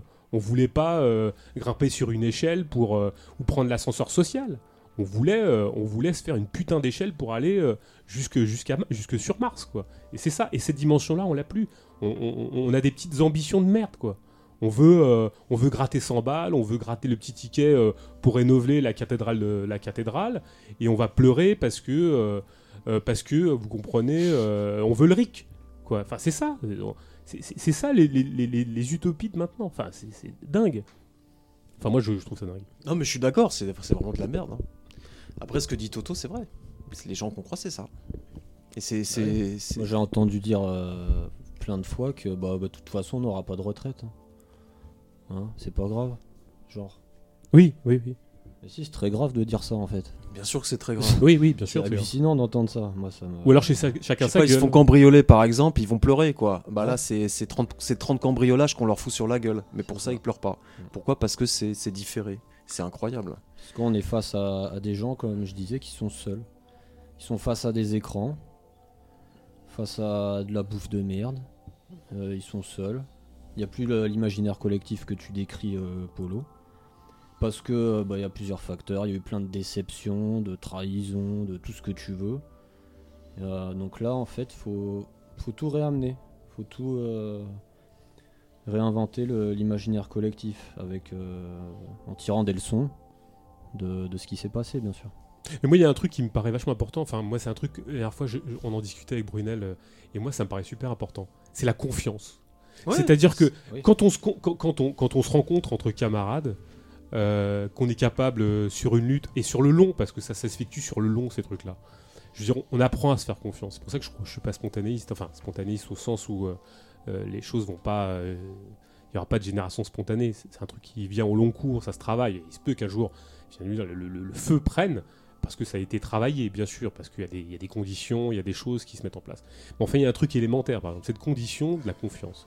Les gens se font plus confiance, donc évidemment, ils sont méfiants, ils osent plus se rencontrer, ils osent plus se, dire, bah ouais, euh, voilà, euh, je te donne cette parole, euh, je te fais confiance pour cet aspect-là, pour, pour tel autre, on, est solidaire, on, s'entraidera, on se serrera les coudes. Enfin, ces trucs, ces formes élémentaires de solidarité, elles sont plus présentes. Et je pense que ça, fait de, très sombres dégâts sur la manière dont on vit au quotidien. Chacun sa gueule. Euh, Bien évidemment, tu parles de la retraite. Les gens perçoivent, commencent à, même à piger qu'il faudra euh, mettre de côté pour, pour, pour sa retraite. Quoi. Bah oui, bah tant pis, je vais mettre un peu de pognon de côté, machin et tout. Même si. euh, et puis on vous vend la retraite par, capital, par répartition jusqu'à 80 ans. Donc tu as le temps de crever jusqu'à. Tu le temps de bosser jusqu'à 70 ans, bien sûr. Mais on vous garde la, la retraite par répartition. Mais, mais, mais ça, cette confiance, quoi. On n'a plus la capacité de se faire confiance, de, se dire, euh, voilà, on s'entraide, on est là, on est présent, on, se- on se serre les coudes, enfin voilà. euh, euh, les, organisations ont été liquidées pour le pire de ce qu'elles ont été liquidées, et même le militantisme a été critiqué pour le pire de. Et, c'est le pire qui nous, qui nous est proposé. C'est-à-dire que, bien sûr que le militantisme avait ses travers, bien sûr que l'organisation politique, s'organiser politiquement, parce que l'organisation révolutionnaire, l'organisation révolutionnaire, c'est encore autre chose.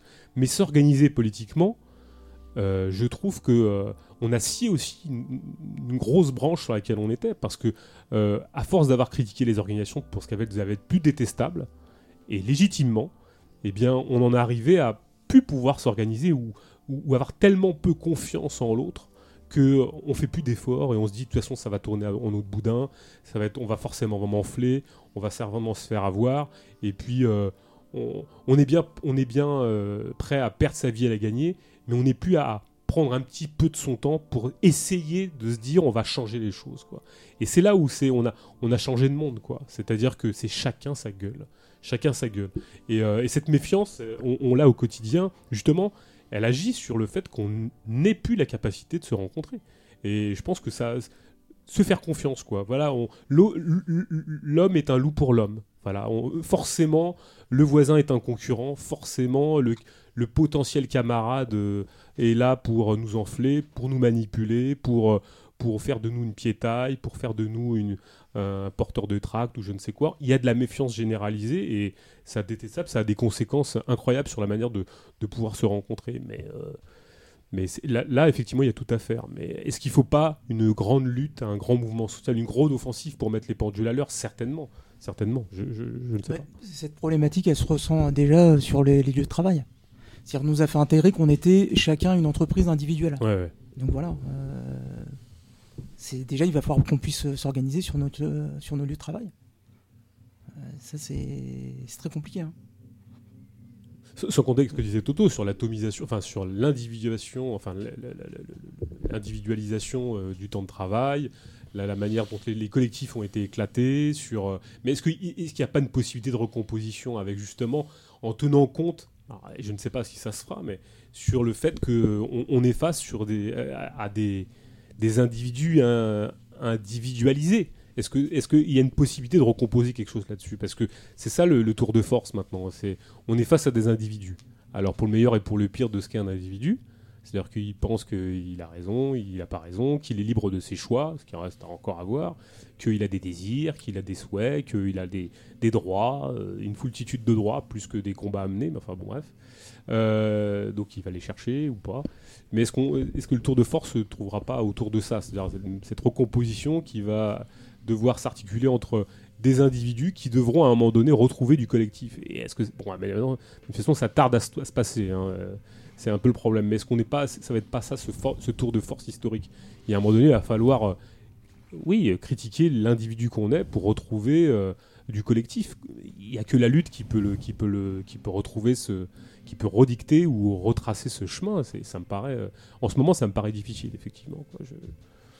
Il y a énormément de conflictualité dans la société, hein, donc euh, c'est pas impossible non plus. Hein. Je reviens à ce que je disais tout à l'heure, c'est pas impossible. Il s'agit de, il s'agit de pousser la réflexion jusqu'au bout, d'essayer de transmettre. Euh, on peut discuter en manifestation euh, quand c'est encore possible, quand les manifestations sont encore possibles. Et hier, on a vu que c'était c'était pas forcément possible. Donc là, ça devient un peu problématique. Mm, mm. Mais disons qu'il y, a une- il y a une dose de colère qui va en s'accroissant. Ça, c'est certain. Il y a de la conflictualité qui se fait souvent localement, euh, qui ne, pour l'instant euh, n'a pas euh, accouché de quelque chose d'unitaire entre par exemple les différents secteurs de la production, etc. Après, il faut laisser aussi le temps au temps. Je pense qu'il faut laisser le temps au temps aussi. Mhm. Euh, nous, on est, euh, on est quoi? Nous, on est accrochés en fait à, à, à une acmé euh, de- du, du mouvement révolutionnaire. Ce que tu as décrit tout à l'heure, l'antimilitarisme, on, voulait le, on voulait le monde, la lune, etc. C'est des choses qui ont été avancées en mai 68. Mais qu'est-ce qui s'est passé de mai 68, depuis mai 68 On a été défait. On a reculé sous les coups d'une bourgeoisie qui a rarement eu conscience d'elle-même à ce point, qui s'est dotée d'un État à dessein, d'organismes idéologiques fantastiques, à dessein également, avec une technologie, une sophistication euh, qu'on n'a jamais vue auparavant. C'est pas rien. Euh, Le salaire aux pièces, on parlait tout à l'heure là du temps de travail, euh, des, différentes distorsions qui existaient entre les uns et les autres au niveau des agendas, etc. Mais enfin, ça, ça existait au début du mouvement ouvrier. Quelle était la différence? Euh, C'est que les ouvriers pouvaient encore se parler. C'est qu'il y a eu en effet des luttes de, euh, euh, travailleurs agricoles, dans- dans les usines également, qui étaient des travailleurs aux pièces. Mais parce qu'ils pouvaient se regrouper. Il y avait des endroits où ils pouvaient se regrouper. Et puis ils étaient nourris par une perspective alors qu'ils prenaient évidemment pas immédiatement et forcément l'apparence, la, la- forme d'une perspective révolutionnaire. prolétariat, c'est pas, euh, il n'est pas, il constamment révolutionnaire. Tout ça exige euh, des conflits, des luttes, euh, enfin quelque chose qui en plus n'est pas linéaire, c'est-à-dire des processus en fait, Euh, des processus euh, de conscientisation. euh, euh, bon voilà, c'est, ça, ça peut prendre plusieurs décennies hein, euh, en certains endroits, en certains secteurs, etc. Donc c'est très complexe. Mais en tout cas, ils pouvaient faire ça parce qu'ils pouvaient se regrouper. Aujourd'hui, on voit qu'il y a des tentatives de regroupement qui se font au travers de formes très critiquables, qu'ont fait les gilets jaunes. Mais en tout cas, c'est déjà le signe de ça. Là, il y a des grèves, il y a des grèves partout, un peu partout. Et puis on entend une petite musique qui est celle de la critique des appareils syndicaux. C'est quelque chose qu'on n'entendait pas il y a encore 2-3 ans.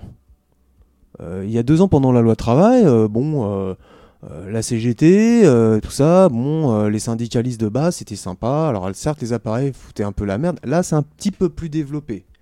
Il y avait déjà les cortèges de tête, et puis maintenant, bah, voilà, on voit que ça prend des, des formes qui ne sont pas encadrées par les appareils. Ou en tout cas beaucoup moins encadrées par les appareils. Donc il y a quelque chose qui se fait. Et je pense que là, ce qu'on raconte, à savoir que la perspective révolutionnaire, c'est la seule qui puisse nous sortir. Parce qu'il y a aussi une nécessité, c'est pas qu'un imaginaire. La perspective révolutionnaire est la seule qui nous peut sortir de ce cauchemar en suspens, en devenir, j'allais dire plutôt, parce qu'on en voit déjà beaucoup de signes.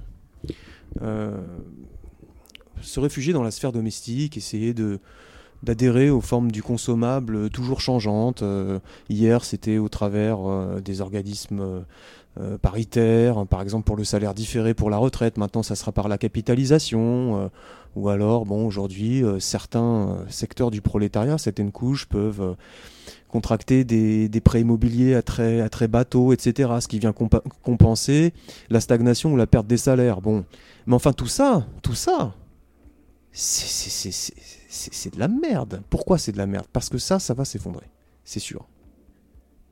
Donc, euh, est-ce qu'on est des bêtes? Est-ce qu'on est des, on est des, voilà, on est là que pour réagir, euh, pour essayer de s'en sortir? Non, à un moment donné, il va falloir mettre en perspective et libérer la réflexion, libérer la réflexion et donc libérer la pratique. C'est-à-dire voir non pas immédiatement, mais sur une perspective à moyen et court terme. Comment? Non plus en tant qu'individu, ou plus qu'en tant qu'individu, collectivement. Il y a des signes là, il y a des signes qui montrent que ça, ça, ça- ça frétille un peu. Ça frétille, il y, a des- il y a des balbutiements, sous des formes euh, qui ne sont pas évidemment encore des formes satisfaisantes. Mais je, si je pense pas, et c'est pas du tout ton propos, Polo, mais je pense pas que ce soit aujourd'hui qu'il faille euh, euh, baisser les bras. Tout à fait, que bien sûr. euh, Au contraire. c'est pas c'est pas un discours défaitiste qu'on tient là c'est un discours en- on va dire d'analyse alors certains diraient qu'on est en train de, de, de- de déblatérer là des généralités mais enfin bon voilà. Après tout on est libre de dire ce qu'on veut. Et puis euh, bon c'est peut-être nécessaire en fait de discuter de ces choses là parce que euh, parce que ouais ça peut être agaçant aussi de toujours se confronter à des situations au quotidien qui sont redondantes. Mais en même temps il y a de la conflictualité. Alors ça peut être aussi assez frustrant de voir que cette conflictualité, elle tourne en rond, elle, est, euh, elle porte des formes de merde, je sais pas, des trucs identitaires, des, la tolérance dont on parlait tout à l'heure, enfin voilà, à un moment donné, il va falloir en sortir de ça. Euh, faire, faire, faire des manifs le samedi pour réclamer à Emmanuel Macron euh, qui donne un peu plus d'argent, c'est de la merde, c'est des conneries, c'est des conneries. À un moment donné, faut arrêter. Euh, S'exposer à se faire mutiler pour ça, c'est quoi ça? C'est enfin je sais pas moi il y a, y a y a y a des bouquins qui existent il y a des à un moment donné il faut voir que derrière, derrière Emmanuel Macron c'est une classe sociale c'est une classe sociale qui mène une guerre faut, faut juste allumer la télé pour voir un petit peu ce qu'il y a dans, les autres pays même si euh, même si bien sûr tout ça est, constamment déformé hein, l'information qu'on nous rapporte mais enfin bon euh, il y a une classe sociale, c'est pas l'oligarchie. Alors c'est vrai qu'il y a, ce que je disais tout à l'heure, il y a- quand même un processus d'abrutissement des masses et il y a des milliards de discours qui nous sont servis pour qu'en fait on soit dévié de notre cible. Hein. Oui, mais comme des pratiques. que euh, voilà, dire. évidemment, bon, mais mais c'est inquiétant. par essayer de prendre le recul, essayer de prendre le recul. Alors, la transmission de la transmission euh, du discours révolutionnaire, la perspective révolutionnaire de, euh, de, de- de ces préoccupations fondamentales, qui étaient de, de se libérer en tant que classe sociale, et par conséquent aussi en tant qu'individu, puisque l'individu est immédiatement connecté à la collectivité, que ce soit positivement ou négativement par ailleurs. Ça, ça se faisait par des organismes militants, mais ça se faisait aussi bah, dans les sphères familiales, etc. etc. C'est vrai que ça aussi, ça a été totalement attaqué. Ça a été totalement attaqué. Combien de gens rentrent chez eux, ils regardent la télé, ils regardent Internet. T'en as un sur la série euh, machin, t'en as l'autre, euh, il est dans son lit, il regarde l'autre série, et puis ça se parle pas le soir, ça se parle pas, ça se parle plus. Après, ils vont au boulot, parfois ils peuvent parler avec les collègues, c'est pour raconter des conneries, des banalités sur les gamins qu'on va chercher à l'école, ou la maîtresse n'est pas gentille. Donc, ça a toujours été ça. Mais, en effet, la politisation, le fait de parler politique, c'est. Ça a été en voie de disparition, ça revient un peu.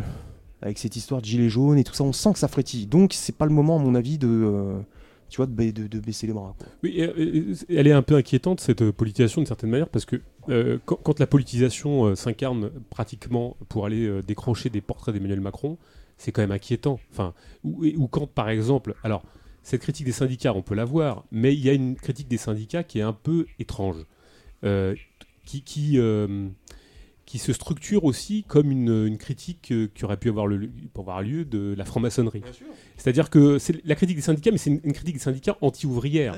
On peut faire un point on peut avoir une critique des syndicats d'un point de vue de classe, d'un point de vue de classe révolutionnaire. Et là, ce qu'on voit aussi surtout, c'est une critique des syndicats, mais qui est très bizarre, qui est, qui est un peu anti-ouvrière. C'est-à-dire, c'est les syndicats.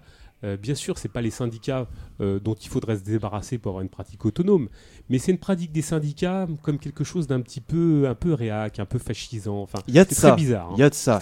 C'est Ouais, vrai que ouais. celle-là, elle existe. Ouais. Tout à fait d'accord. hein. Qu'on peut Euh, faire on l'entend, hein, c'est-à-dire les, les syndicats euh, parasites. euh, Ouais, ouais. On les paye pour euh, nous faire chier parce Ouais. qu'ils font tout le temps la grève, ils défendent les privilégiés. Tu l'entends, on fonctionnaires l'entend dans les repas de famille, dans les conneries, toutes ces merdes là.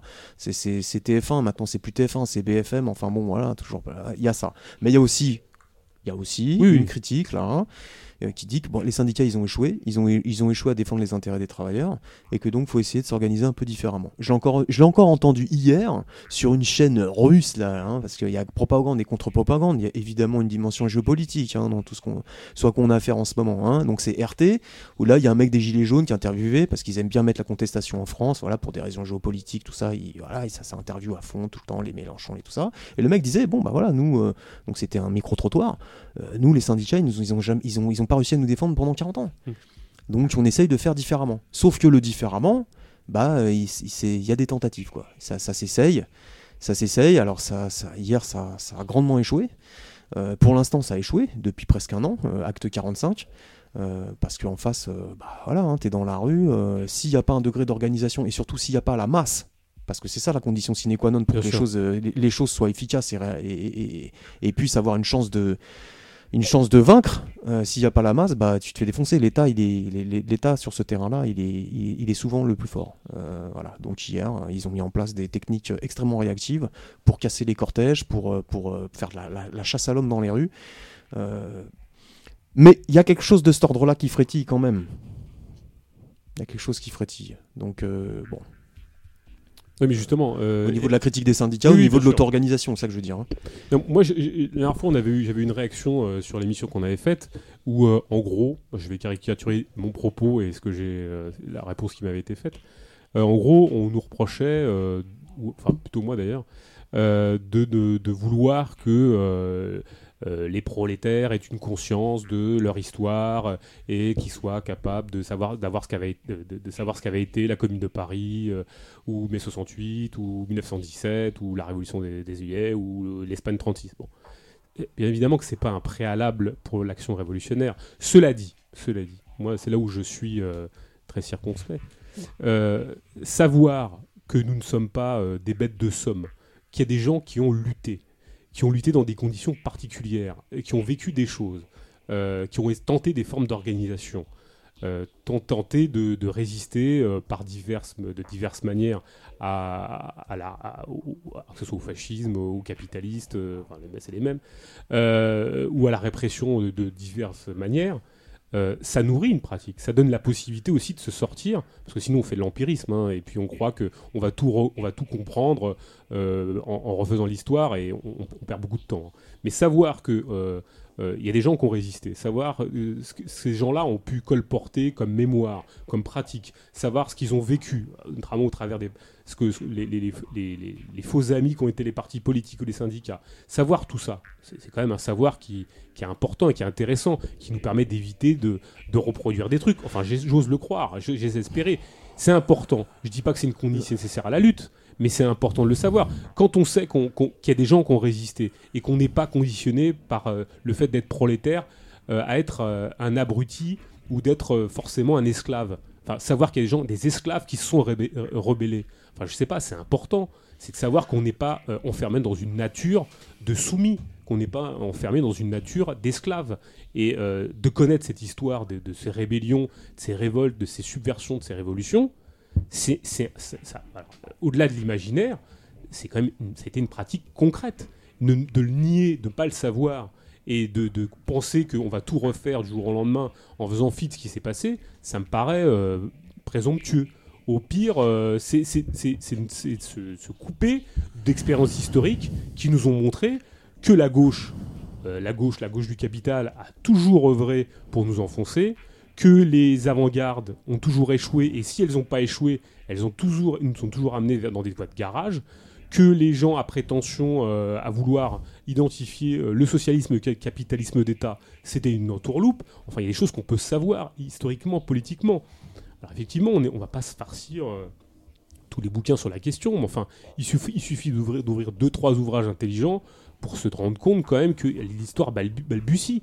Et, et ça nous permet d'éviter quand même toute une flopée de connards qui viennent parasiter les débats politiques. Et ça, moi, je je peux pas dire que, euh, euh, que, que ça, c'est pas important. Enfin, je, je dirais- Bah, je dirais même que c'est un peu grave de devoir le rappeler. oui, oui, Dans ça, les sûr. circonstances actuelles, et quand je parle de circonstances, je peux au moins remonter jusqu'à 40 années, 40 années en arrière, depuis 40 ans. Depuis 40 ans, on a une classe sociale en face qui est très consciente, elle, de ça. Et c'est ça le paradoxe. Donc une classe, on, a, on a une bourgeoisie qui est très consciente d'elle-même, à tel point d'ailleurs que elle a fait en sorte, quand même, ne serait-ce que par exemple en 2008, de mettre en place un certain nombre de mesures pour pouvoir contrer une crise qui ressemblait énormément à celle de 29. Elle n'a pas réitéré les erreurs. Bon, alors après, euh, le truc, c'est que euh, en a fait d'autres et que aujourd'hui on est face euh, à, on est encore au seuil là de, de quelque chose d'encore plus grave. Mais enfin, c'est un peu différent que d'avoir répété exactement les mêmes erreurs qu'en 29. C'est un exemple parmi d'autres. Et les autres exemples, c'est quoi aussi? Mais c'est tout le négationnisme, le révisionnisme qui est à l'œuvre. Quand je parle de ça, je, parle de négation du mouvement ouvrier et de révisionnisme, de révisionnisme historique. Quand on nous dit par exemple publiquement, et c'est repris dans les médias de masse, sans que ça choque grand monde, que finalement, bah, la résistance française, c'était plutôt du côté de l'extrême droite. Que la Révolution française, c'était un projet euh, euh, de euh, dominant qui était encore plus dominant que ceux de l'Ancien Régime. Quand on a des absurdités pareilles, qui cassent le socle même des repères de classe, c'est très grave. Bien sûr que c'est très important de parler de l'histoire. C'est même, urgent, c'est décisif. Et on ne peut pas se contenter ou, euh, ou se réjouir du fait que euh, ignore totalement euh, l'histoire, l'histoire de la classe dont on fait partie. Euh, sans jouer au professeur ni au donneur de leçons. Et puis après tout, euh, j'en ai marre de faire tout le temps ces remarques, hein, parce que ça aussi, on, se bat, en permanence la coupe là. euh. Bon, évidemment, c'est très important d'avoir des repères, de savoir que la révolte a pris des formes dans l'histoire face à des systèmes de domination terribles, qu'elle a réussi à le faire, et que cette révolte a parfois même débouché sur des révolutions, c'est-à-dire des transformations du monde. L'humain est capable de ça, hier, comme aujourd'hui, comme demain. C'est fondamental ça, c'est fondamental, en dehors de, toute la merde idéologique qu'on reçoit, ce talon de fer qui nous est posé sur, le crâne. Donc c'est très important de parler d'histoire. Il faut absolument pas s'en empêcher. Et, euh, après, on peut toujours tout nous faire, tous les reproches euh, sur euh, à la mode, de- à la mode dans ce moment quoi. On peut plus, on peut plus dire grand chose. Non, c'est important. C'est- important. Et on n'a pas reproché aux gens. C'est pas des reproches qu'on fait là. Là, C'est des constats et essayer de, de- voilà de- d'en- d'entrevoir quelques pistes par lesquelles euh, les choses pourraient euh, se développer de telle sorte qu'il y ait une issue. Voilà.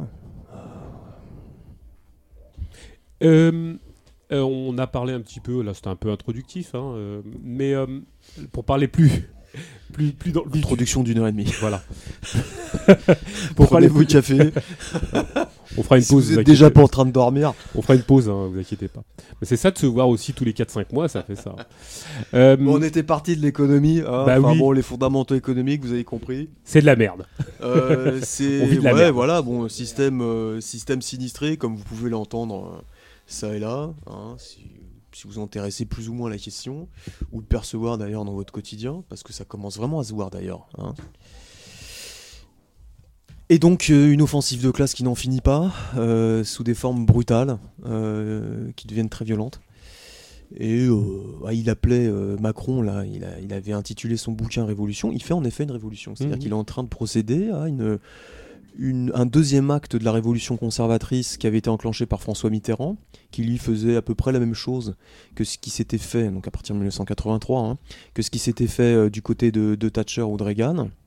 Et puis bah là, on a euh, un gouvernement, un pouvoir qui euh, est en train de régler les comptes, qui rattrape le retard que la bourgeoisie avait engrangé face au prolétariat en France, euh, pour se mettre au diapason international. C'est-à-dire, c'est-à-dire en fait pour coller au taux de surexploitation mondiale. Je parle de taux de surexploitation, c'est-à-dire que là il n'y a même plus d'échange d'équivalent hein, avec la verve marxiste qu'on emploie, marxienne, ce qui signifie que là on ne rétribue plus les salaires à leur niveau de reproduction sociale.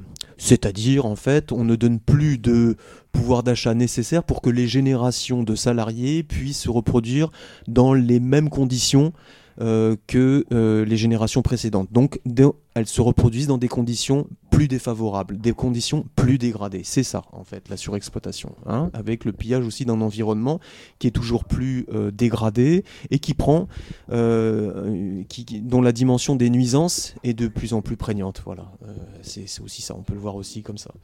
Donc, du côté de l'État, ben, on voit que la démocratie bourgeoise disparaît. euh, elle disparaissait petit à petit.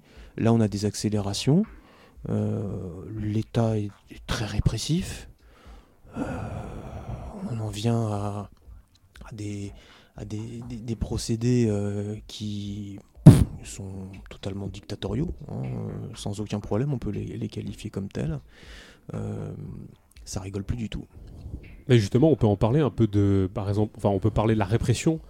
Euh, Lino, ça serait bien que tu nous, tu nous fasses un petit, un petit topo de ce qui s'est passé hier. En fait, hier, t'es es parti à la manifestation, je crois. Parti. Euh, oui, oui. Ouais, tu peux nous raconter un peu ce que comment comment ça se passait euh, là-bas? Bah là, on voit bien que l'État. euh, donc, nous, on s'est rendu le matin. Il y avait un. En fait, aucune manifestation de Gilets jaunes n'a pu être déclarée. Enfin, si je dis pas de bêtises. Et hier, euh, en fait, le Attaque et Solidaire ou Sud, je sais plus euh, quelle organisation syndicale, euh, en fait, appelait à une convergence voilà, des luttes, Gilets jaunes, Climat. climat, enfin ouais. voilà. Euh, et donc avait déclaré en fait des, des- des trajets qui ont été refusés euh, par la préfecture. Ils avaient même euh, proposé en fait un trajet qui partait de Stalingrad qui a été refusé. Donc on, on voit bien là c'est quand même c'est attaque. Enfin, je Ouais. veux dire voilà. Clair. donc il n'y a rien à attendre d'eux, mais même ça ça a été refusé en fait par la préfecture. Il y a vraiment ils ont ils ont peur en fait qu'il y ait, que qu'il y ait un rassemblement que ça se cristallise quand même. On sent qu'il y a une- peur de l'État.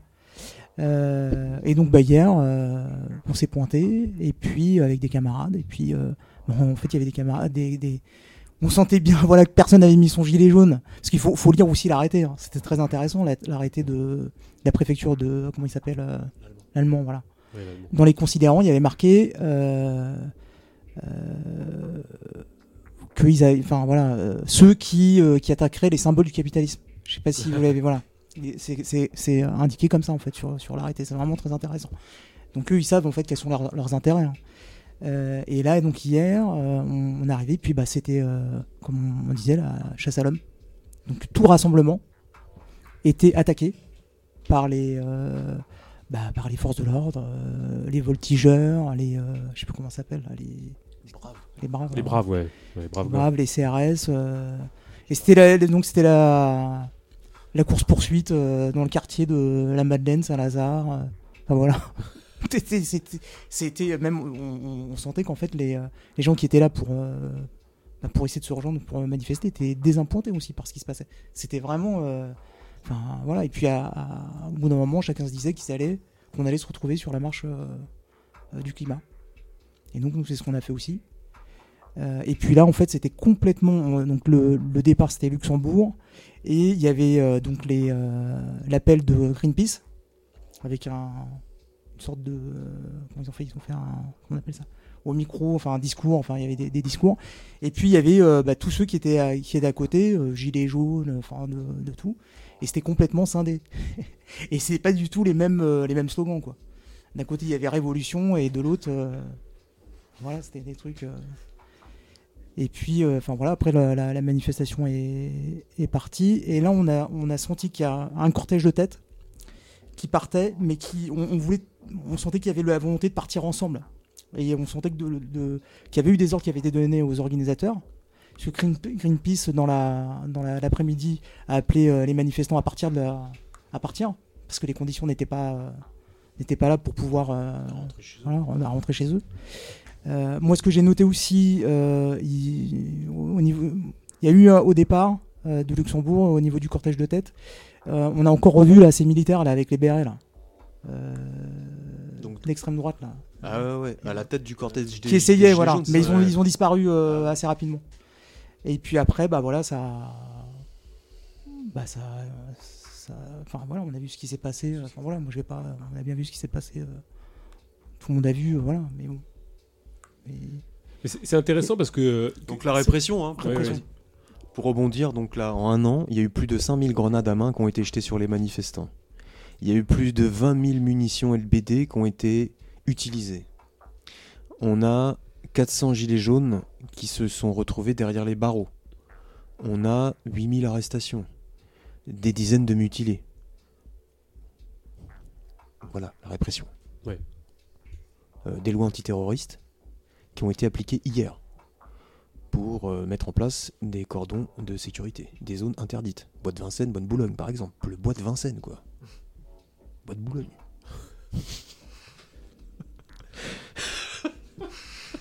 Merde alors Ouais, mais euh, ça, ça, c'est le, c'est le signe d'un truc qui se passe. L'autre jour, j'entendais euh, une. euh, Je sais pas quelle était cette nana euh, qui, qui racontait un truc sur France Culture. Elle disait que elle-même était partie à Gênes euh, à l'époque, euh, au début des années 2000. 2001, jeune. 2001, voilà. Carlo Giuliani, un mort. Ah bah oui, oui. Et Et que. des dizaines de disparus aussi. Elle avait couvert énormément de. Donc c'était son, son métier de sociologue. Elle, elle suivait les manifestations. euh, et puis elle, euh, elle fait, bou- elle faisait beaucoup de, manifestations. Elle a fait une enquête de grande envergure sur les, sur les gilets jaunes. Alors c'est à la mode de faire des enquêtes sur les gilets jaunes pour savoir ce qui se passe. Enfin bon. euh, bon, tout ça pour pondre des, des, des- des pavés de trucs qu'on sait déjà en fait, hein, parce qu'on enfonce beaucoup de portes ouvertes sur la sociologie des gilets jaunes. Et, euh, et- et finalement, la nana concluait en disant que euh, euh, elle a jamais vu, et donc elle était quand même à Gênes et on a vu ce que c'était, euh, qu'elle a jamais vu autant de, répression et que de sa mémoire à elle. Et donc elle a couvert des, manifestations et des et, beaucoup de, de- de- de G7 et des, choses de, cette nature-là. Elle a jamais vu euh, une, une- répression de cette ampleur. Et donc euh, il y, y a quelque chose sur le, sur le coup. on peut comprendre aussi d'une certaine manière que il y a un petit peu de réticence à pouvoir à vouloir s'organiser, à, bien sûr. à sortir, à Ah, il y a c- ah, cet aspect des choses est très important. ouais. La peur, la peur c'est très important. Mais il y en a, mais il y a, il y a des, des, des- des- personnes qui sont vraiment déterminées parce qu'il y avait des gens qui venaient de province, Bien qui sûr. avaient déjà été arrêtés, qui avaient déjà été en garde à vue et qui sont revenus et qui vont pas lâcher l'affaire. Et ça, pas lâcher l'affaire. voilà, ça c'est le signe, ça c'est le signe de mouvement, de mouvement d'importance. Ça. Mouvement à venir en tout cas. Oui, de mouvement à venir, mais même en cours, de mouvement d'importance. Parce que quand il y a ça, ça, on parlait de structuration de la conscience, tout ça, de classe, etc. Mais quand il y a des éléments déterminés comme ça qui commencent à apparaître et qui commencent à devenir de plus en plus nombreux, c'est intéressant. Parce que ça, ça vient caractériser une situation historique. Mais même du côté de la bourgeoisie, les lois qui sont passées ces dernières années, depuis la fin des années 80, et puis une accélération à partir de 2001 c'est des lois qui euh, sont comparables à celles qui ont été mises en place euh, à la fin des années 90, 1890 je parle. Les lois scélérates. Vrai, t'as- Les lois scélérates qui ont, été utilisées euh, jusque, euh, jusqu'au milieu des, des- du XXe siècle pour euh, intimider, pour effrayer, pour arrêter, et même pour mettre en place des processus, de- des procédés de relégation des opposants. Là, c'est plus de l'arrestation, c'est de la relégation. À l'époque existait le bagne. Aujourd'hui, euh, on a des gens qui sont assignés à résidence et qui ne peuvent plus aller manifester. Il y, a quand même des, des similitudes. Il y a des similitudes. C'est la bourgeoisie. Et alors, qu'est-ce que ça veut dire tout ça? De, quoi, quoi c'est le nom C'est le nom en fait d'une du- d'une contraction en fait du rapport de classe. C'est la bourgeoisie qui prend ses dispositions quand elle se sent menacée. Quand elle se sent menacée par ses propres contradictions, on le voit, euh, c'est ce que essayé de raconter un peu tout à l'heure là, en parlant de ce qui se passe dans les fondamentaux au niveau de l'économie, c'est très important d'en parler parce que ça c'est les, le fondamentaux. Et puis par la classe sociale qui euh, est euh, elle portée par la contestation de l'ordre en place, quelle qu'elle soit. C'est-à-dire qu'elle prend des formes euh, évidemment. euh, euh, ça, met un certain temps quand même. Ça peut mettre un certain temps à ce que les choses deviennent de plus en plus claires et efficaces. Enfin, on voit qu'il y a de la conflictualité, comme je disais. Il y a, beaucoup de conflictualité. Donc, la, bourgeoisie prend les dispositions, là. Là, c'est clair. Elle prend les dispositions pour se défendre et même pour contre-attaquer, c'est-à-dire pour prendre l'initiative, pour faire de la prévention. On est face à des- des lois, des mesures, des lois, qui sont des lois à la fois répressives, mais aussi préventives. Euh, La prévention, c'est grave, la prévention, parce que la prévention, c'est interdire à l'avance. C'est-à-dire que ça permet le libre arbitre. C'est euh, on juge sur des intentions. Euh, c'est- le délit d'intention, quoi. Et donc c'est le délit d'opinion, par extension. Ça, c'est très grave. C'est très très grave. La répression, c'est une fois que l'acte a été, a été effectué. Là, c'est différent. Donc on a une- un cocktail entre des mesures préventives et répressives. Donc ça pue, c'est sûr. Et c'est la bourgeoisie qui se, c'est la bourgeoisie qui, qui se défend. C'est, c'est, c'est ça. Non, Est-ce qu'il faut pas plutôt, euh, pour manifester en paix tranquillement, est-ce qu'il faut pas être écolo alors? C'est ça le truc. Apparemment, ça, ça a l'air d'être à la mode en ce Ah moment. bah, Il y a eu des embrouilles hier. hein. Ah, ils étaient pas contents que, euh, qu'on soit là. hein. Ouais. Ah, On leur a cassé leur, euh, Leur fête voilà, leur fête. ouais. Vous êtes engueulé Leur Oui, problème. oui, il y a eu des embrouilles. ouais. Il y a eu Ouais. des embrouilles, ouais. C'était très intéressant.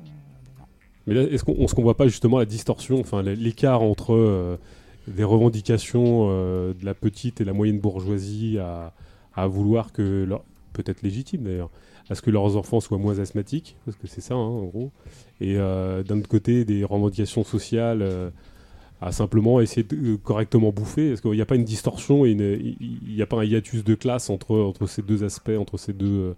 euh, alors, euh, si, on était stratège, on s'engouffrerait dans cette euh, voie de l'écologie radicale, hein, et puis on prendrait des tracts à, faire la révolution pour l'écologie, mais on a l'impression quand même que, euh, il y a un écart, il y a, deux mondes qui se rencontrent, qui seront, parce qu'on parle de convergence des luttes là, mais c'est impossible cette, rencontre, et même avec cette convergence des luttes, parce qu'on a, il y avait FO qui manifestait à côté, c'était assez comique entre FO, les écolos et les gilets jaunes quasi absents, parce qu'il faut dire ce qu'il y a, ils étaient très peu, très peu nombreux, voire pas, voire pas présents.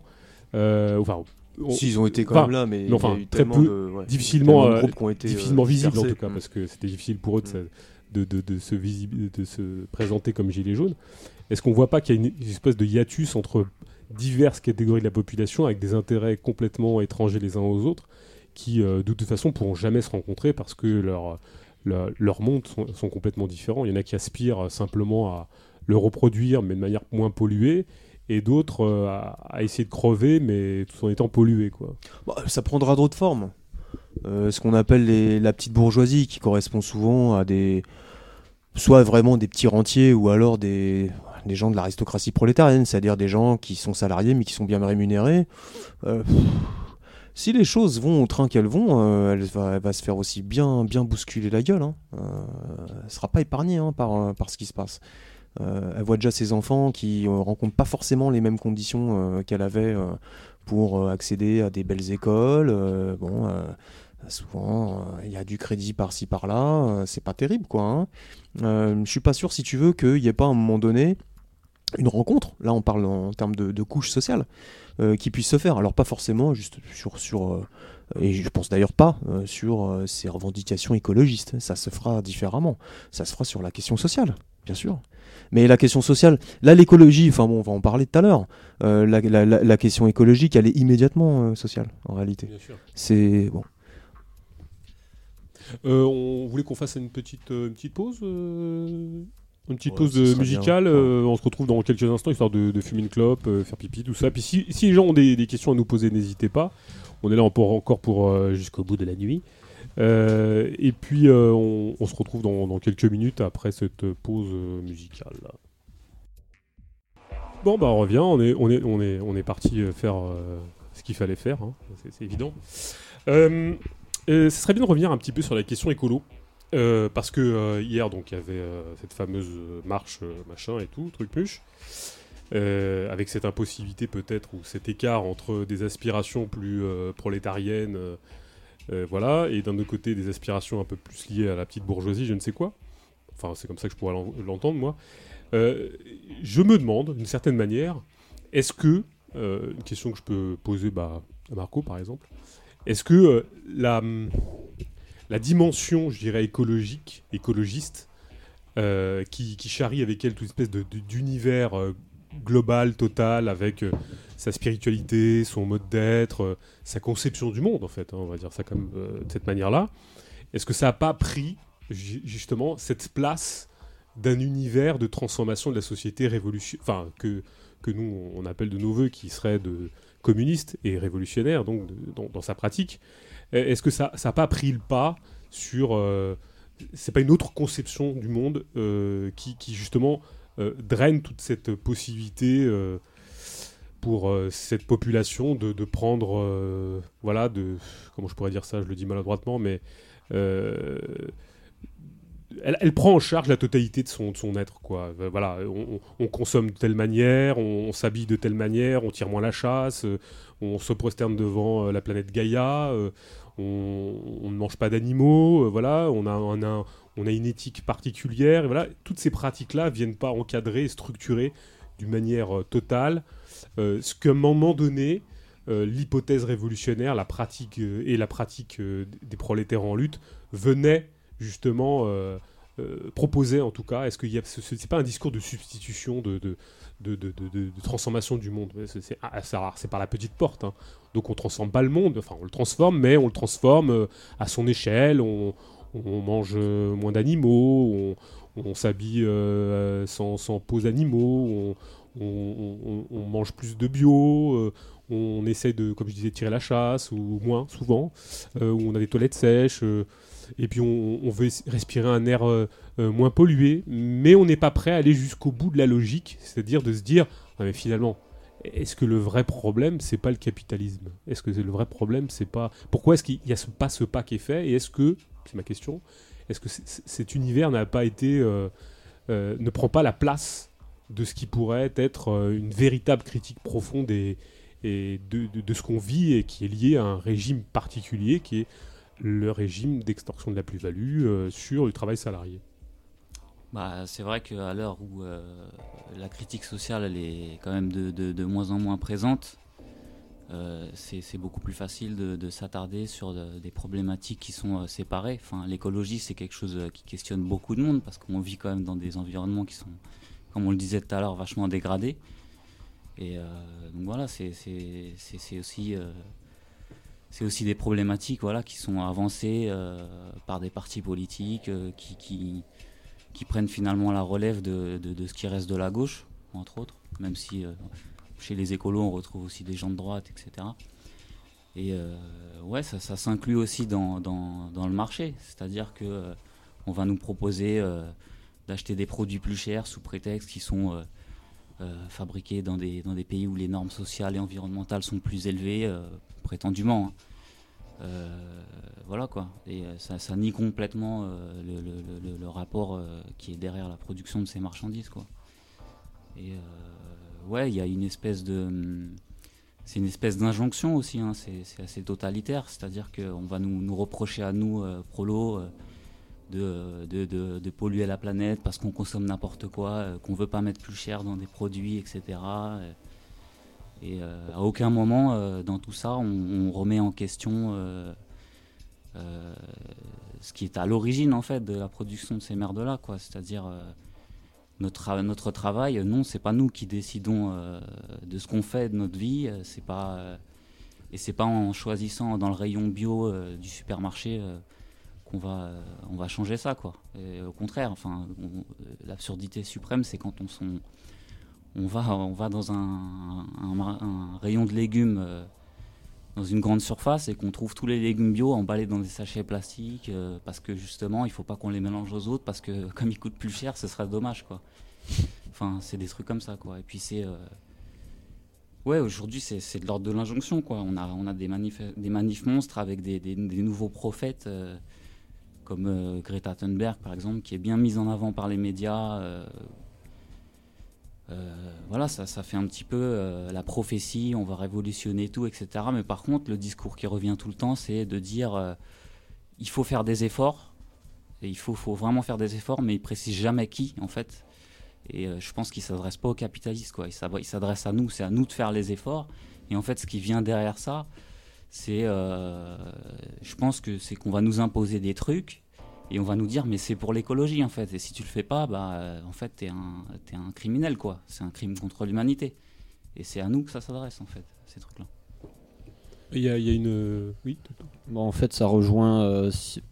pour revenir un peu sur les origines politique de ce mouvement. Si, euh, si on s'intéresse un peu à Malthus, à tout ce qu'il a pondu comme, euh, comme merde, et euh, à ce que c'est le malthusianisme, on se rend compte que c'est des, des gens, des idéologies qui veulent agir sur la consommation et pas sur la production réelle. C'est-à-dire qu'ils vont te reprocher, toi en tant que prolo, d'acheter des produits qui ont trop d'emballage.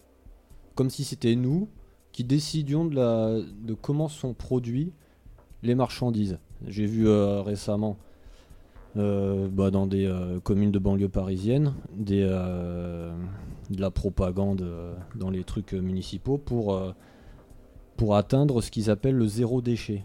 Mais c'est quoi cette histoire? Comme si c'était de notre faute que les marchandises sont emballées de telle sorte. Enfin, on n'a aucune prise là-dessus. Ah si, il faut que tu fasses une coopérative, pour, non, une, association de consommateurs pour faire pression sur euh, le, distributeur ou sur le, celui qui fait le packaging pour qu'il n'y ait plus d'emballage. En fait, ils prennent le problème à l'envers. Par, ils pensent que par la consommation, on pourrait changer quoi que ce soit, ce qui est complètement illusoire.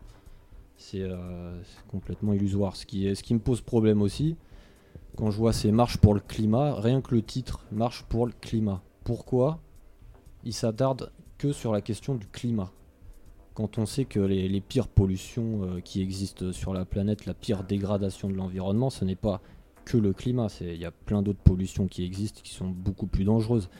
Il y a la question aussi, ils sont obsédés par la question du CO2, du dioxyde de carbone. Mais le, pire effet de serre, c'est pas le dioxyde de carbone, c'est le méthane. Pourquoi ça, ils en parlent jamais Enfin, il y a plein de questions comme ça sur la, sur la question écologique qui sont très très ambigus. Ça pose, ça soulève, en tout cas, ça me soulève beaucoup de questions sur euh, tous ces mouvements écologistes et sur leur objectif. Oui, oui. Ah, pour moi, il n'y a pas de fumée sans feu. Si, si euh, Greta euh, Thunberg. a été mis de telle sorte en avant, quoi. Enfin, c'est pas du tout un hasard. C'est un discours qui est calibré aux intérêts des multinationales, industrielles et bancaires. C'est fou ce que je dis, mais oui, pourtant c'est vrai parce que ça va permettre de faire, et c'est déjà le cas, du greenwashing. C'est-à-dire euh, de lancer de... Par exemple, de lancer de la finance verte. La finance verte, c'est-à-dire des actifs, euh, des actions, etc., qui sont liés à des productions qui répondent à des standards que les multinationales ont elles-mêmes définis, qui sont censés être des standards écologiques. En gros, ça aide à des formes de reconversion éparse, éparse des reconversions du capitalisme. Et, en fait, ça permet surtout d'entretenir le statu quo en réalité. Euh, cette euh, séparation qu'ils font entre la consommation et la production, elle est tout sauf anodine. Parce qu'en réalité, elle ne vient pas questionner le fond des choses, comme tu disais, hein, le, le fond, que sont les processus de production? Que sont les chaînes de production? Euh, et surtout, ça vient complètement désencastrer la production du rapport de classe du mode de production dans lequel elle se situe. C'est-à-dire que la production capitaliste répond uniquement à la valorisation du capital, c'est-à-dire à la loi de la concurrence, à la rentabilité optimum. Et que si c'est en dehors de ça, les choses ne se font pas. Donc on peut envisager une petite variété, un élargissement, on va dire, de, du panel euh, des, modalités de production hein, euh, telles qu'elles existent, pour répondre un peu plus à euh, soi-disant des, exigences environnementales, mais c'est toujours pour entretenir, en réalité, le capitalisme. Or, le capitalisme, enfin, on nous a fait même le même coup, on nous fait toujours le même coup avec la moralisation du capitalisme, qui est avancée par les premiers concernés, c'est-à-dire ceux qui sont aux rênes qui tiennent les rênes du capital et leurs idéologues, hein, c'est-à-dire les patrons, le patronat, euh, voilà, euh, bancaire, industriel, qui nous dit on va moraliser le capitalisme, soit pour se conformer, par exemple, à l'éthique catholique, Hein euh, faut réguler le capitalisme, c'est pas bien. Euh, euh, le vrai libéralisme, c'est pas ça. en fait, là, il y a eu trop d'abus. il faudrait que le capitalisme puisse engendrer la bonne destruction qui est nécessaire périodiquement pour pouvoir repartir. Donc, faut arrêter la spéculation. C'est une plaisanterie. Si on en est là, c'est parce qu'ils n'ont pas eu le choix c'est parce que la mécanique du capitalisme a développé en effet tout un tas de procédés spéculatifs qui lui sont nécessaires, qui sont nécessaires à sa survie. Ça, c'est une chose. je parlais de la, finance euh, catholique euh, tenue, euh, avancée par, un certain nombre de, libéraux, voilà, des tenants du marché. On peut parler aussi de la finance islamique, etc. Enfin, il y, a énormément de produits, on va dire, sur le marché, de produits idéologiques de cet acabit. Donc, tout ça en fait est à côté de la plaque. Et puis ça vient, ça vient en fait légitimer, justifier ce que tu disais, ce que tu esquissais tout à l'heure, c'est-à-dire en fait une transformation des politiques publiques. Des politiques publiques qui vont justifier un avancement dans l'écrasement des salaires par le biais notamment des taxes pour pouvoir sécréter des comportements adéquats. Voilà, on va dire parce que il y a une nécessité écologique, il va y avoir plus de taxes, parce qu'il y a, etc. On va, en fait, ce sont en réalité une euh, euh, recomposition des normes, mais qui sont toujours défavorables aux salariats, aux prolos. Et ça, c'est important d'avoir ça en tête, parce que si on n'a pas cette perspective en tête, en fait, on, est, à côté de la plaque. Alors, on nous dit euh, sur Twitter, on nous dit Nestor Maquenot nous dit, euh, en plusieurs mots, euh, il faut que les prolos se serrent la ceinture euh, pour sauver la planète. Oui, mais alors le tour de force de tout ça, c'est que il y a une pratique qui est proposée quand même. C'est-à-dire qu'il il y a une pratique de substitution. Et c'est là, parce que ça pourrait rester au niveau que des idées, c'est-à-dire il faut sauver la planète, voilà, dans l'abstraction et dans le. On nous propose quand même une pratique pour sauver la planète. tout à l'heure, je disais tirer sa chasse d'eau moins souvent, consommer bio, manger moins d'animaux, euh, et, c'est là où ça devient euh, quelque chose d'assez euh, total. C'est-à-dire qu'il y a quand même un débouché à ce truc-là. C'est-à-dire un débouché pratique à, ces idées. Et c'est difficile dans un monde. Alors, proposer de faire la révolution, c'est compliqué. C'est-à-dire, il faut se mettre en grève, on en parlera tout à l'heure avec Toto, il faut se mettre en grève, il faut faire une caisse de lutte, c'est compliqué, machin, mais acheter bio, c'est facile. On rentre dans un supermarché, puis on achète bio, puis on, est reparti, on a, fait un acte de consommation et en même temps on a sauvé la planète. C'est magnifique. Enfin, et, c'est là où ça devient quand même pernicieux parce que euh, globalement, euh, l'encadrement, il est total. C'est-à-dire que on propose en plus une pratique, quoi. On propose une pratique à, des idées qui pourraient rester que dans le ciel des idées, mais non, elle peut s'incarner comme je disais tout à l'heure, en mangeant plus de graines, euh, en, consommant euh, tel ou tel euh, produit. L'idéologie de ce qu'on appelle le consommateur, c'est une pratique. Et c'est une pratique de substitution.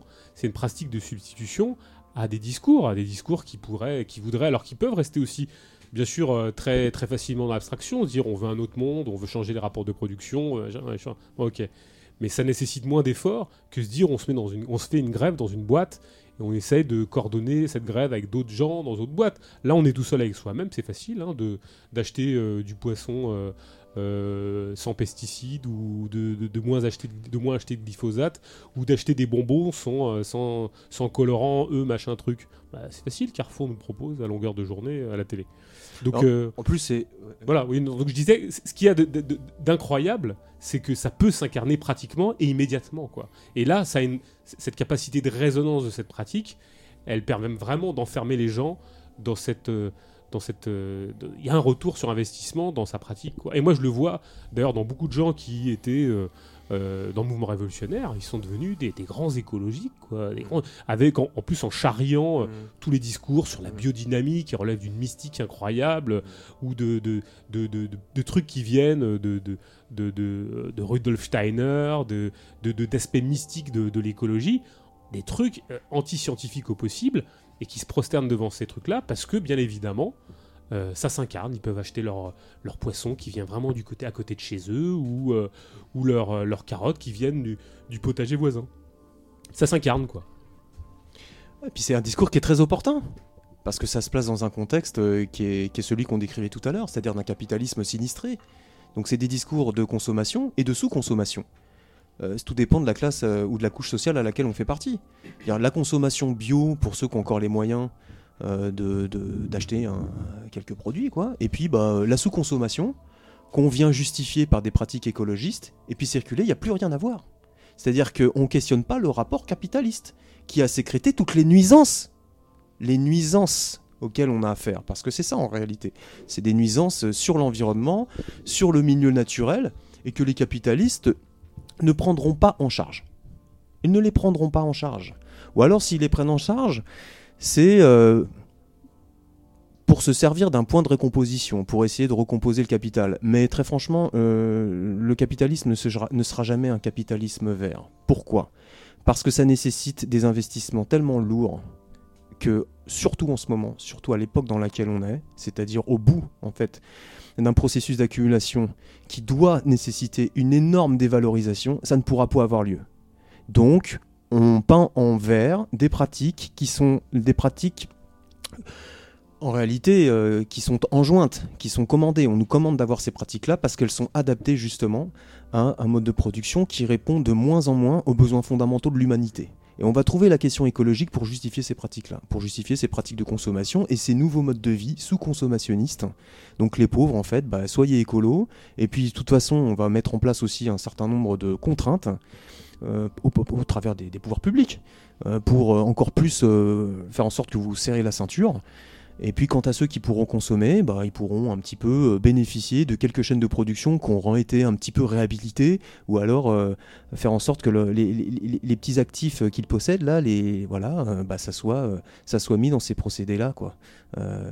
Donc c'est de la finance verte. Mais il y a rien d'autre. hein. Il y a rien d'autre. Le discours sous-jacent, c'est qu'on nous dit que le capitalisme est capable, en fait, on est capable en réalité de changer le capitalisme pour que ce soit un capitalisme adapté aux besoins environnementaux, à la préservation de la planète. Ah bon?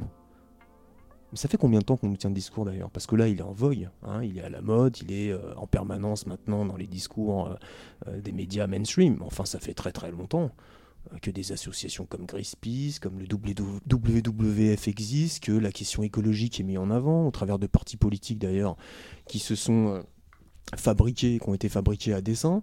Mais c'est une plaisanterie. À chaque fois d'ailleurs qu'ils ont eu la possibilité d'être au gouvernement, que ce soit au niveau national, européen et dans des instances mondiales, qu'est-ce qu'ils ont fait? Rien du tout. Ils ont accompagné la dégradation des conditions de vie. Donc faut arrêter de prendre les gens pour des cons. Et là, là une fois de plus, la politisation, la mise en perspective, elle est très importante pour pas se faire avoir. quoi. Et donc c'est lié à la question sociale, c'est lié à la question des rapports de classe. Non, une multinationale ne répondra jamais, jamais, et encore moins euh, le marché. Enfin voilà, je veux dire, euh, c'est- ça, ne répondra jamais aux besoins fondamentaux de préservation euh, de, de la planète, des espèces, etc. Pas du tout. Ils vont là où, où le fric est, là où le, pognon est, quoi. Et donc, bah, circuler, il n'y a rien à voir, quoi. Business as usual. Hein. Ce qui, est, assez intriguant, c'est quand même, enfin je veux dire, il faut pas, faut pas sortir de, comme dirait l'autre, faut pas sortir de Sciences Po ou de Saint-Cyr ou je ne sais quoi. Mais comment se fait-il que des gens, enfin que gens qui manifestent pour le climat ne percutent pas sur ce qu'est le capitalisme Enfin, alors, on peut faire une analyse de classe, bien sûr, euh, c'est-à-dire, euh, en gros, les gens vont pas scier la branche sur laquelle ils sont. Ils, ils vivent confortablement, tout va bien, ils peuvent manger leurs carottes bio et se donner de bonne conscience. Donc bien sûr, donc c'est, mais je veux dire quelqu'un qui, est logique avec lui-même, on va dire. Alors est-ce que ça relève de la logique, c'est encore un autre problème. Ça relève plus d'une mystique, mais à mon avis. Mais quelqu'un qui va jusqu'au bout de la logique de la manière dont il consomme et qui se rend compte que, je sais pas, moi, ces carottes sont plus polluées que d'habitude ou qu'elles seront toujours polluées. Enfin, s'il va jusqu'au bout de la logique, il questionne logiquement donc euh, la manière dont on produit le capitalisme. Comment se fait-il que personne n'a jusqu'au bout de cette logique, qui est quand même euh, une logique de fou C'est ça qui, moi, m'interpelle. C'est-à-dire, quand on est conséquent avec soi-même, on, tire le fil de la logique jusqu'au bout. Et on se dit, mais c'est pas que. euh, euh, et même, ne serait-ce que si c'était même purement égoïste, comment peut-on tolérer de bouffer seul des carottes bio et de laisser manger le reste de la planète du, poisson radioactif ou du poisson plein de plastique? Ça me paraît dingue de, ou d'engendrer des cadavres dans la rue quoi. Mais regarde la trajectoire économique que prend le bio. Le bio au départ, c'est c'est du bio, c'est-à-dire c'est des gens qui euh, sont en dehors euh, des gros marchés et qui vendent un petit peu à la marge. hein. avec, euh, voilà, dans leur jardin, ils vendent leurs trucs, il y a quelques petites épiceries bio, etc. À mesure que le bio se démocratise, qu'est-ce qu'on voit? On voit les normes sociales qui s'abaissent. On voit les normes environnementales qui s'abaissent. C'est-à-dire que les exigences du produit bio, soi-disant, eh ben, elles sont revues à la baisse.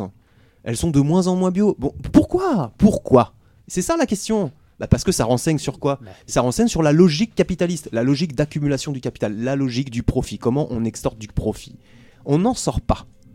On n'en sort pas. Donc, donc la question entre guillemets écologique est liée. Moi, je préfère parler de nuisance. hein. La question des nuisances, elle est liée immédiatement, évidemment, à la question sociale, à la question du rapport de classe.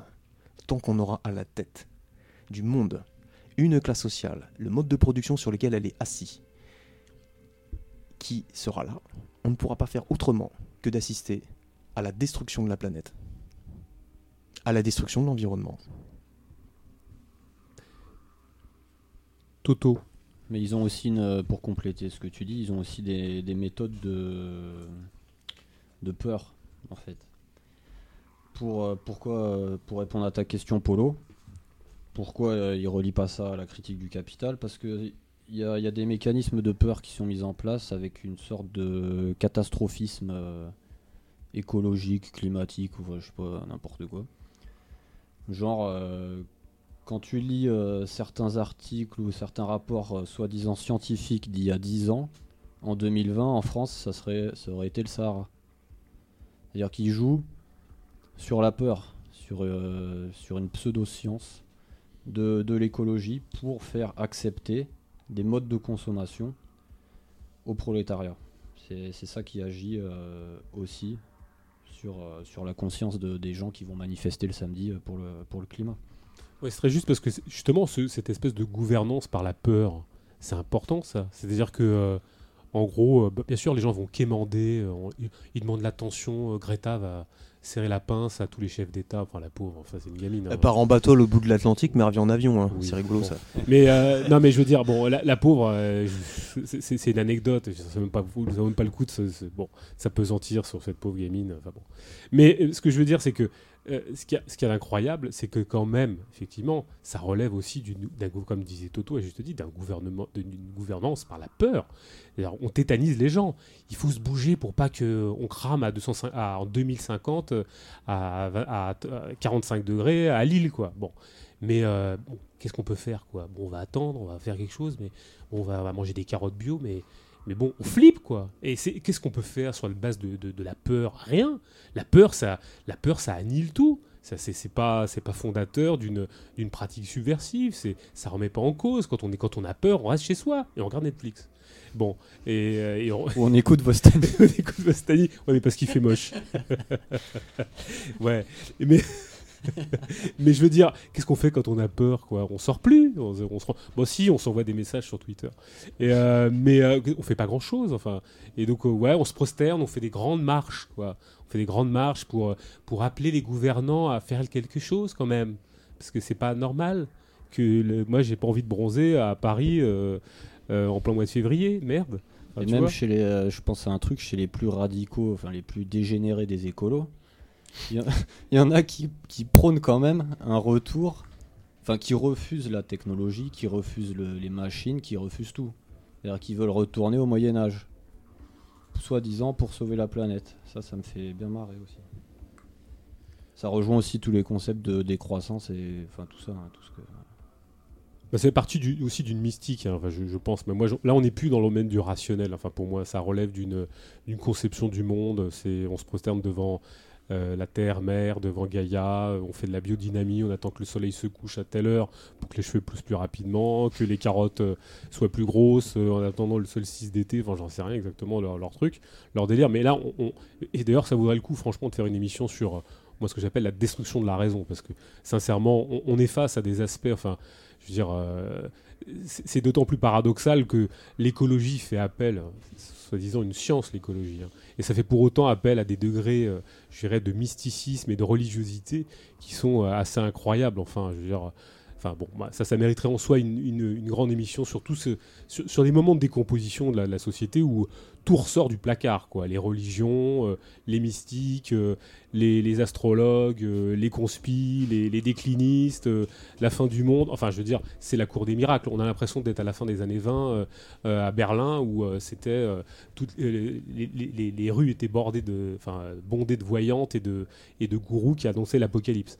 Et on, on en est un peu un peu ça. C'est-à-dire que tout à l'heure on parlait justement de cette peur, mais effectivement, ça permet à plein de gens d'arriver sur la scène et de proposer euh, soit des solutions clés en main, soit des, des, des grandes, des grandes diatribes sur euh, ce qui doit être fait ou pas, ou sur euh, la fin du monde qui approche. Enfin, il y a une manne en plus, une manne financière pour tous ces gourous qui, apparaissent pour, donner leurs solutions clés en main. Enfin, c'est assez incroyable. Enfin, pour moi, ça relève pas de l'ordre du rationnel, ou si ça l'est.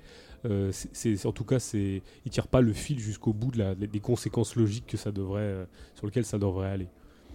Euh, sur, sur- justement, on parlait de cette non-rencontre sur l'écologie et sur, sur par exemple, on parlait tout à l'heure des gilets jaunes ou sur, euh, La question sociale. sur la, la oui, critique sur la sociale. sociale, parce que ça me paraît important. Enfin, euh, y- y- la question ne se fera pas et on voyait tout à l'heure, hier, FO manifester pour, pour les retraites. Ça, c'est une grande question, celle, qui est celle des retraites. Alors, peut-être que, alors, personnellement, j'ai pas forcément les moyens, euh, j'ai pas tous les arguments euh, euh, pour, comprendre tous les enjeux, si ce n'est que, euh, au fond du fond, on va s'érenfler. hein. on, va, on va la voir et, ça, va être, ça va être un gros coup de massue. Et que peut-être aussi le tour de force du gouvernement qui, qui, nous, annonce, qui nous un grand renfort de, de com, puisqu'apparemment euh, Macron aurait compris, il l'annonce dans le Time, qu'il avait bien compris la leçon, qu'il allait être plus pédagogue, donc il allait plus pédagogiquement nous dire qu'il allait nous mettre une bonne grosse claque. Euh, euh, tout ça s'annonce comme une, grande, un, grand truc assez, assez, assez profond. C'est quand même le, grand truc qui se prépare, quoi.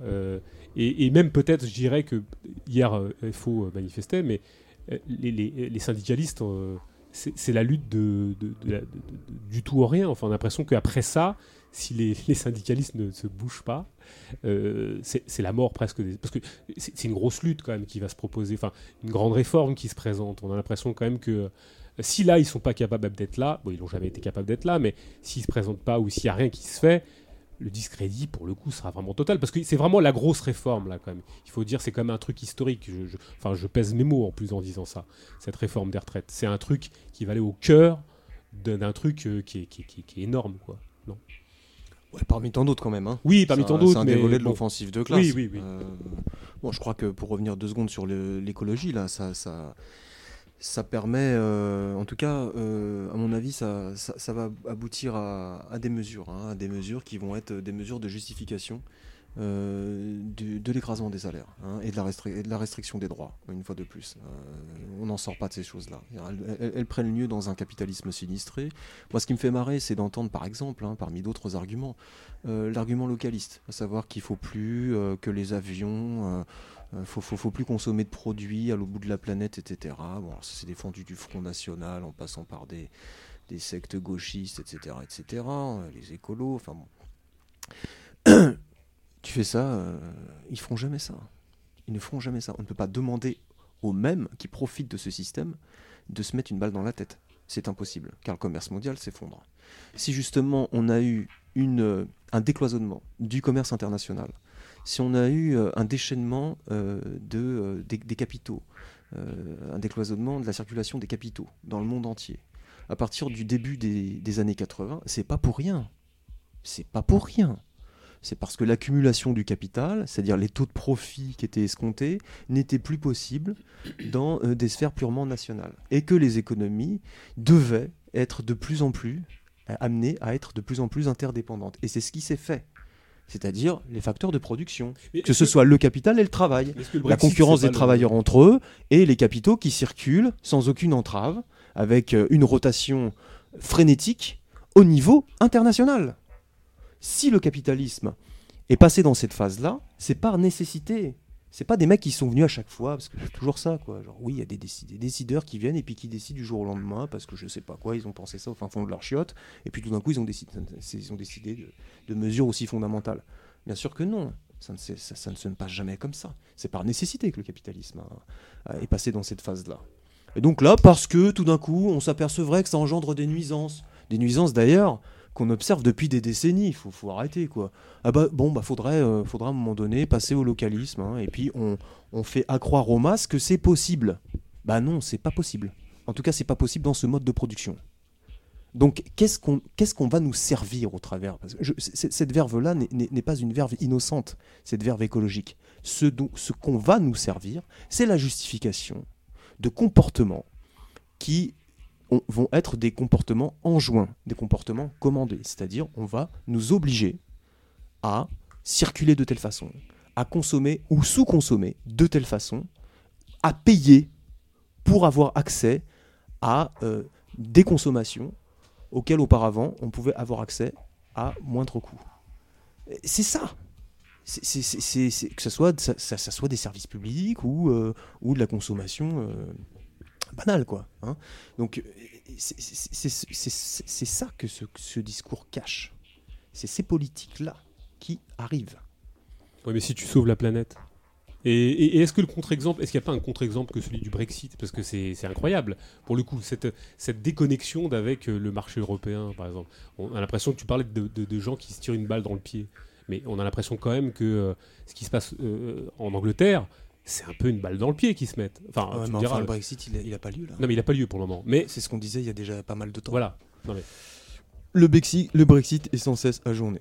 On peut pas, à mon avis, comprendre le Brexit sans comprendre la géopolitique, en particulier la concurrence sur un certain nombre de secteurs que se livrent les États-Unis et l'Union européenne. Euh, on, enfin, si on, si- si- on peut pas comprendre le Brexit à ce niveau-là. Moi, je, moi, si tu veux, les histoires de ouais, référendum, tout ça, on est obligé.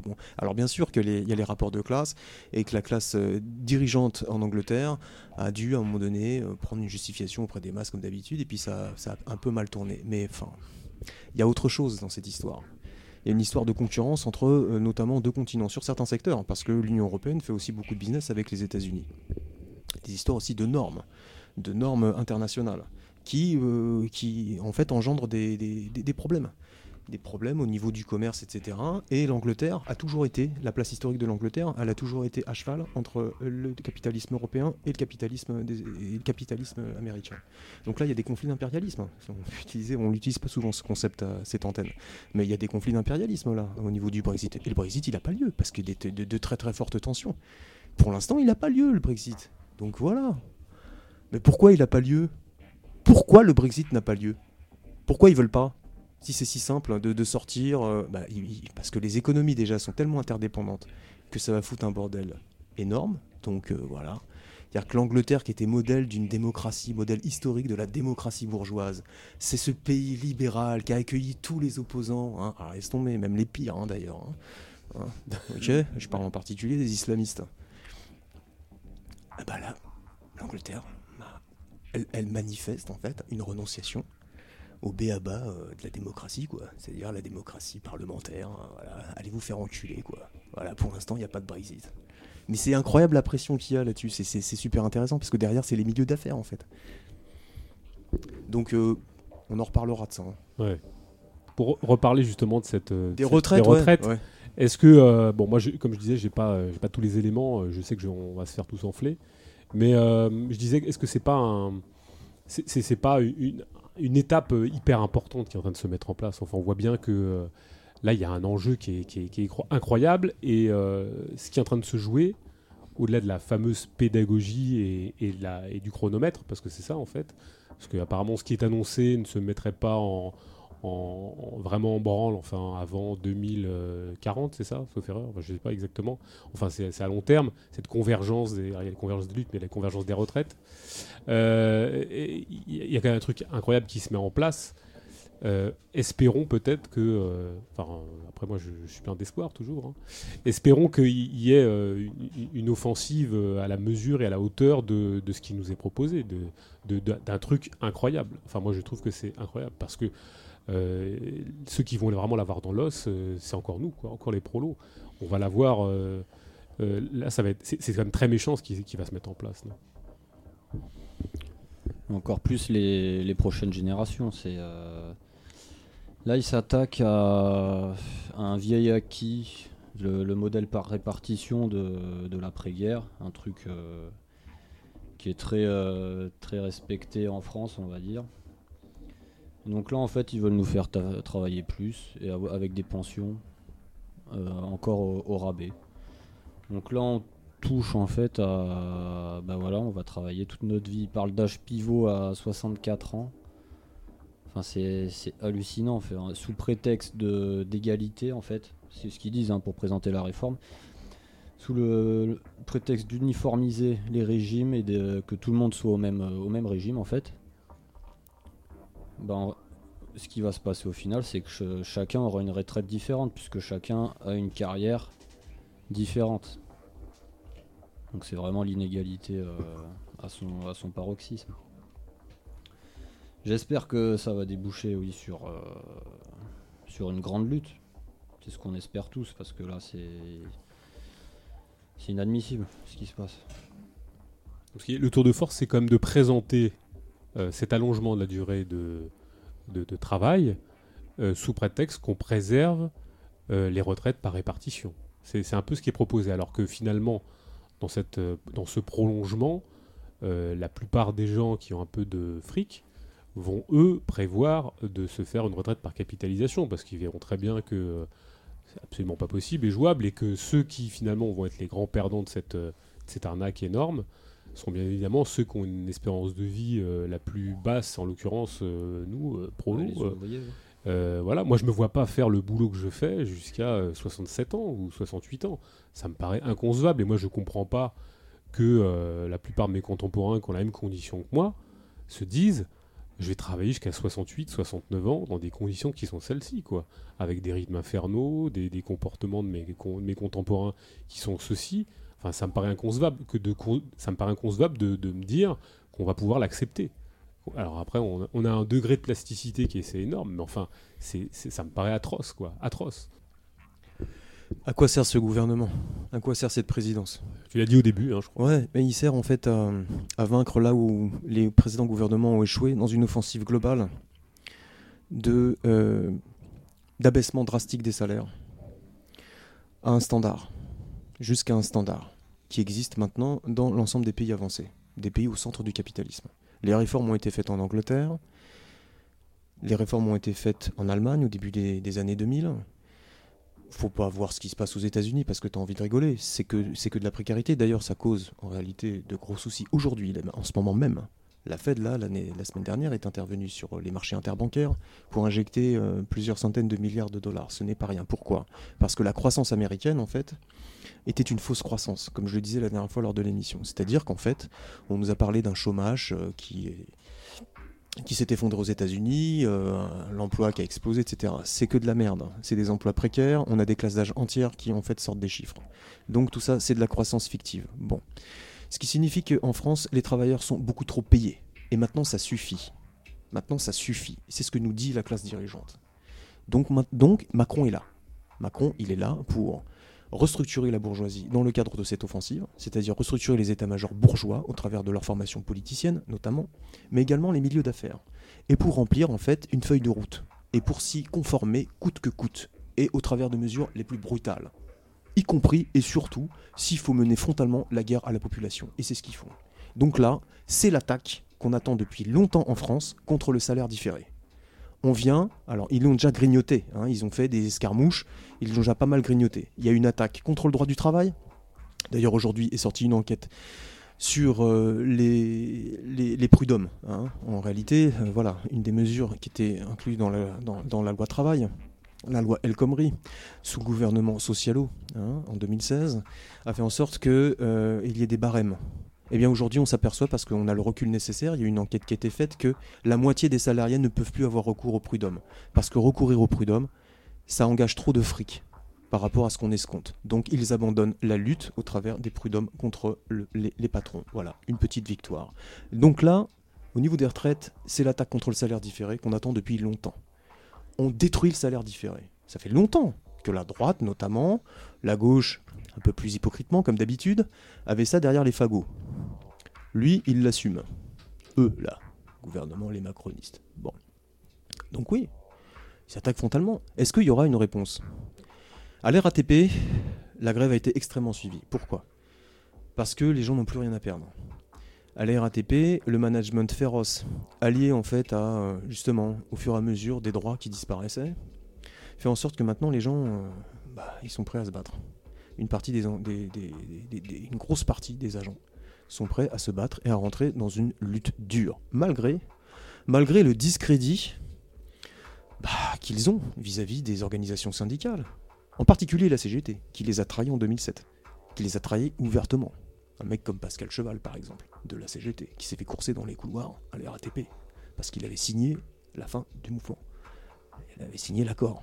En 2007, il y avait déjà une attaque contre les régimes spéciaux. Là, c'est la fin. Alors, il n'y a pas qu'à la RATP, tous les régimes sont concernés, les dizaines de régimes spéciaux en France, et puis globalement, comme vous le disiez, là, ça y est, c'est le salaire différé qui est foutu. C'est-à-dire que, soi-disant, avec un habit de retraite par de continuation, de la retraite par répartition, en fait, c'est bien sûr la retraite par capitalisation qui arrive. Donc on nous retire du salaire, c'est du salaire différé à journée, c'est pas du salaire qui arrive tout de suite, mais c'est du salaire du salaire qu'on est sûr d'avoir une fois qu'on part, qu'on partait à la retraite. Et bien là c'est foutu. C'est une manne financière qui va se dégager, et ça, ça doit être connecté un peu à ce que je racontais tout à l'heure. C'est-à-dire qu'ils n'ont pas d'autre choix aujourd'hui que de faire ça. Est-ce qu'il y aura une réponse? Les agents de la RATP sont très remontés. Il y aura des manœuvres syndicales.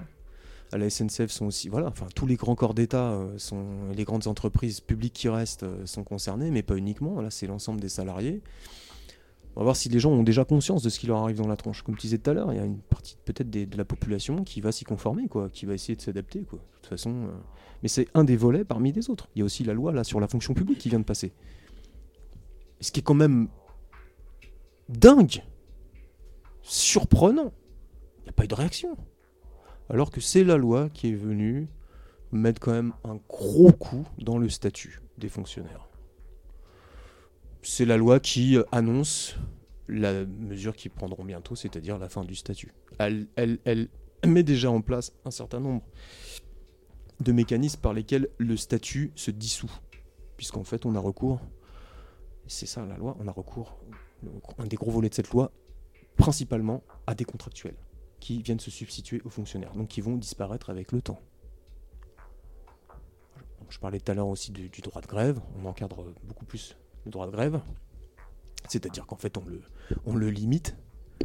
Euh, les instances de représentation des salariés euh, sont entravées avec la disparition des comités techniques, euh, des, des, commissions administratives paritaires, auxquelles on substitue un comité unique, qui, une instance qui ne sont pas obligés de, de, réunir, alors qu'auparavant, sur un, certain nombre de questions, même de nombreuses questions, c'était le cas pour prendre des décisions. Bon, voilà, il y a un recul énorme des droits que cette loi a mis en place, et il n'y a pas eu de réponse.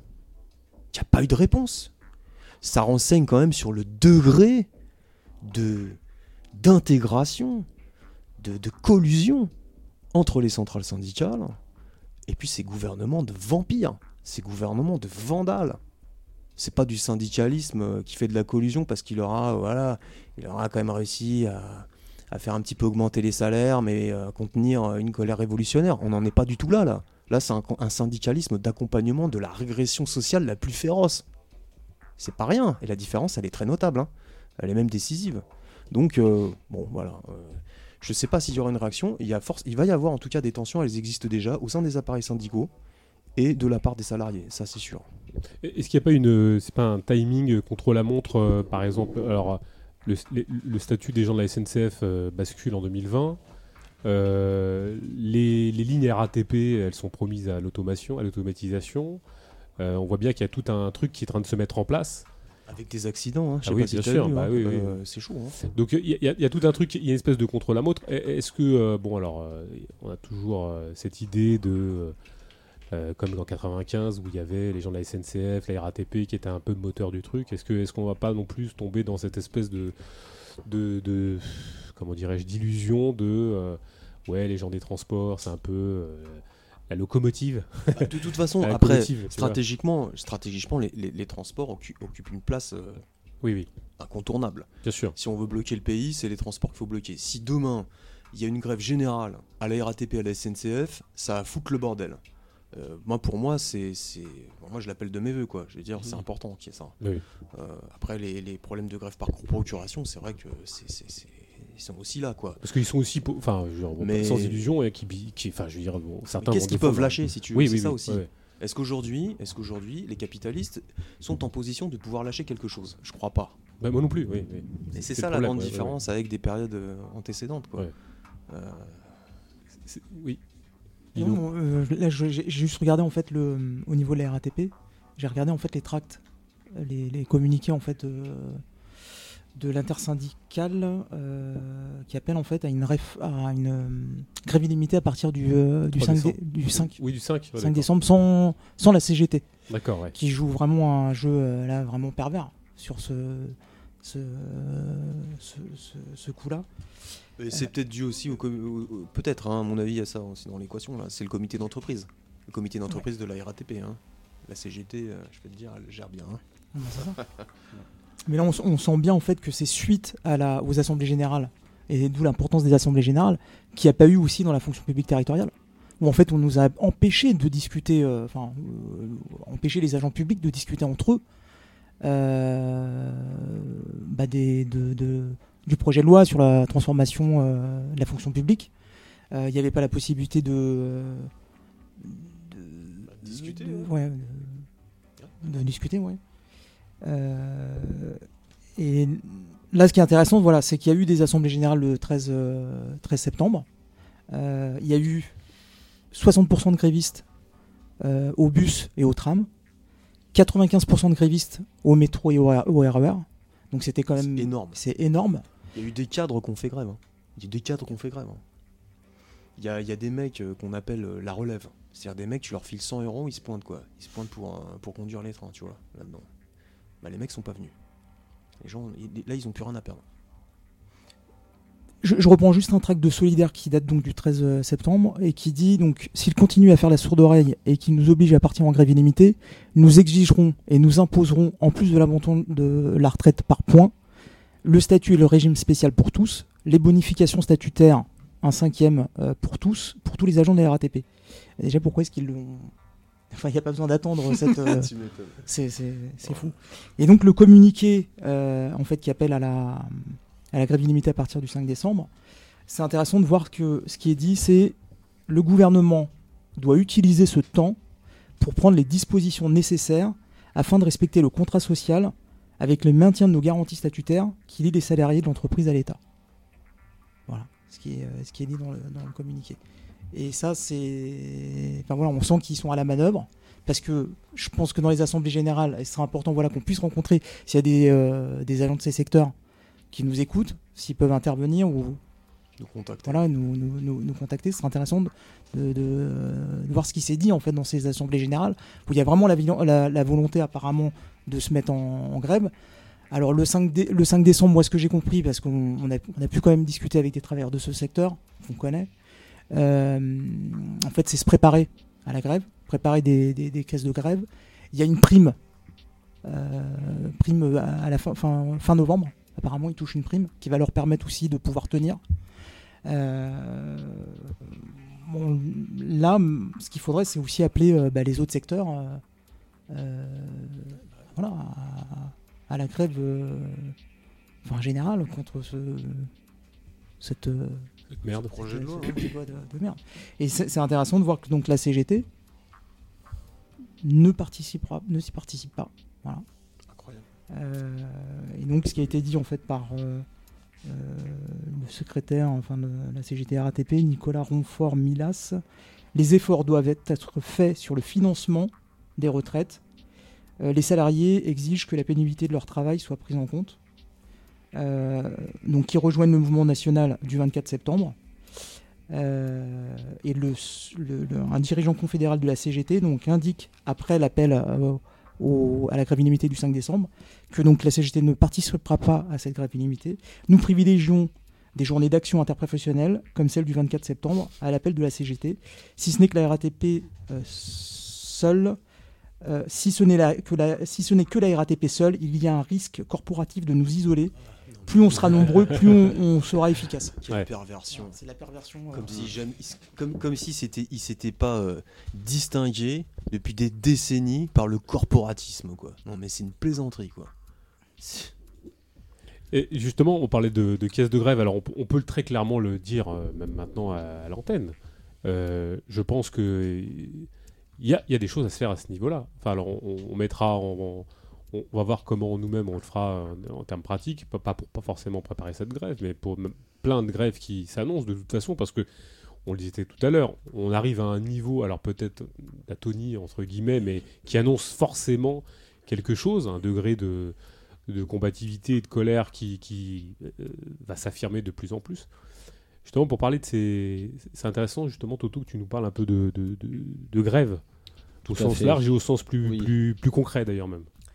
Donc pour, euh, pour organiser une grève, pour essayer de, de franchir le pas et de vaincre les, les réticences ou les peurs des, des collègues à, à se mettre en grève, parce que bon, c'est perdre de l'argent, donc perdre euh, du salaire, et donc euh, avoir des conditions de vie euh, dégradées pour euh, quelques temps. Ce qui Si la grève échoue, hein. si la grève échoue, oui, tout à fait. Parce que la Juste grève à la Parce base, que ça, ouais, c'est Oui. ça. Juste une remarque. Oui. Ça, ça c'est rentré dans les têtes, Mm. mais très massivement. C'est-à-dire que maintenant, grève égale échec. Donc égale, égale perte de salaire, donc faut pas faire grève. Non, mais ça sort final, d'où on ça? La grève, si elle a été inventée, c'est pour vaincre. Donc, euh, au à- final, tu gagnes au final, avant, le patron, il se mettait sur la table et puis euh, voilà, quand c'était une grève pour des salaires, bah, la grève, elle avait réussi, hop, il signait et puis il rattrapait ce que tu avais perdu. C'est ça. Enfin, Tu te faisais payer les jours de grève aussi. Ça, c'était très commun. Donc pour, euh, ben pour euh, comment dire, dépasser cette, euh, cette peur et motiver les gens, il y a un outil qui est très, euh, très efficace, c'est la caisse de grève. Comment ça marche? Eh ben on, se cotise, on va voir les non-grévistes, on va dans la rue, on organise, je sais pas moi, des réunions, des concerts, des, cantines, tout ce que tu veux, pour déjà pour faire de la, pour informer le, reste de la population et pour récolter de l'argent. Dernièrement, donc c'était euh, au mois de mai-juin, on a participé à une grève dans un service d'un hôpital euh, de la PHP. Donc on a aidé en fait les, infirmières, les aides-soignantes à, à se mettre en grève et à organiser justement cette caisse de grève pour, euh, pouvoir lutter et obtenir ce qu'elles voulaient. Donc au final, elles ont obtenu des choses. Ça, ça a permis de, de faire beaucoup, de, de générer des échanges entre les collègues, de, des discussions, tout ça. On a aussi euh, réclamé de l'argent au syndicat. Et là, bien sûr, ils se sont tous, euh, sont tous défilés. Ce qui n'est pas, ce qui, qui nous a pas étonné, hein, bien sûr. Mais euh, c'était marrant de voir un peu leur, euh, leur réaction. T'avais la CGT euh, qui, eux, alors c'était. Qu'est-ce qu'ils nous ont sorti? Euh, Enfin, genre, ils avaient pas. ils- en fait, ils esquivaient les questions à chaque fois. Je je sais plus, je me rappelle plus bien, j'aurais dû noter, mais euh, c'était euh, c'était marrant. Et Sud, eux, ils disaient bah, on attendra la fin du conflit et on mettra ce qui manque. Pas mal ça, ouais. Alors, ça, ouais, c'était. euh, Mais il manque toujours beaucoup. hein. Ouais, c'est ça. Enfin bon, au final, il manquait pas beaucoup puisque la solidarité des gens a, agi, puisque c'est un secteur, donc c'est le secteur hospitalier, c'est les, personnels soignants. C'est-à-dire qu'ils ont l'opinion publique avec eux. Donc euh, c'est- un truc qu'il faut, je pense, utiliser. C'est que en ce moment, il y a, enfin depuis le mois de mars, il y a une grève dans les urgences, euh, dans les services d'urgence des hôpitaux publics dans, dans toute la France. T'as la moitié des services d'urgence qui sont en grève. Ça reste assez, euh, assez corpo, hein, ça reste euh, très euh, sectorisé. Il y a quelques appels à, élargir ce mouvement. Mais enfin, ils ont comment dire, ils ont le, moyen. les médias peuvent pas les discréditer. C'est un secteur. C'est pas comme les transports ils vont dire ouais, vous regardez, vous faites chier les gens qui peuvent pas aller travailler, machin. Là, c'est pas possible. Tu peux pas dire à une infirmière, tu es en train de faire chier les gens puisque le reste de l'année sauve des vies. Donc c'est pas possible. Donc il faut utiliser euh, ce, ce biais-là pour euh, répandre la grève, la grève générale dans tous les dans tous les services euh, hospitaliers, publics, privés, hein, peu importe, et bien sûr à tous les autres secteurs euh, en lutte. Là, il y a donc il y a la réforme euh, hospitalière avec- de, de Buzyn, là, je crois qu'elle s'appelle, Agnès- Ouais, Buzyn Agnès Buzyn. Qui vient se coupler à la réforme de la fonction publique, plus la réforme des retraites. Enfin, ça fait tout un paquet de, réformes dégueulasses qui. Enfin, ça nous donne. Ça nous donne des cartouches, quoi, en gros. Ça nous donne du, beaucoup de choses à, faire et à développer. Donc, cette histoire de la, caisse de grève, c'est quelque chose de très simple à mettre en place et qui permet de rassurer beaucoup de monde. Et qui permet justement de gagner. Très clairement. Alors pourquoi est-ce que euh, finalement c'est un, moyen qui est si peu utilisé, on a l'impression? Parce que euh, ça faisait partie historiquement des d'une euh, justement là on parlait d'histoire tout à l'heure et de moyens et tout, on a on a oublié cette manière de lutter, on a oublié qu'on pouvait utiliser des caisses de grève. Pourquoi est-ce qu'il faut refaire ce travail historique?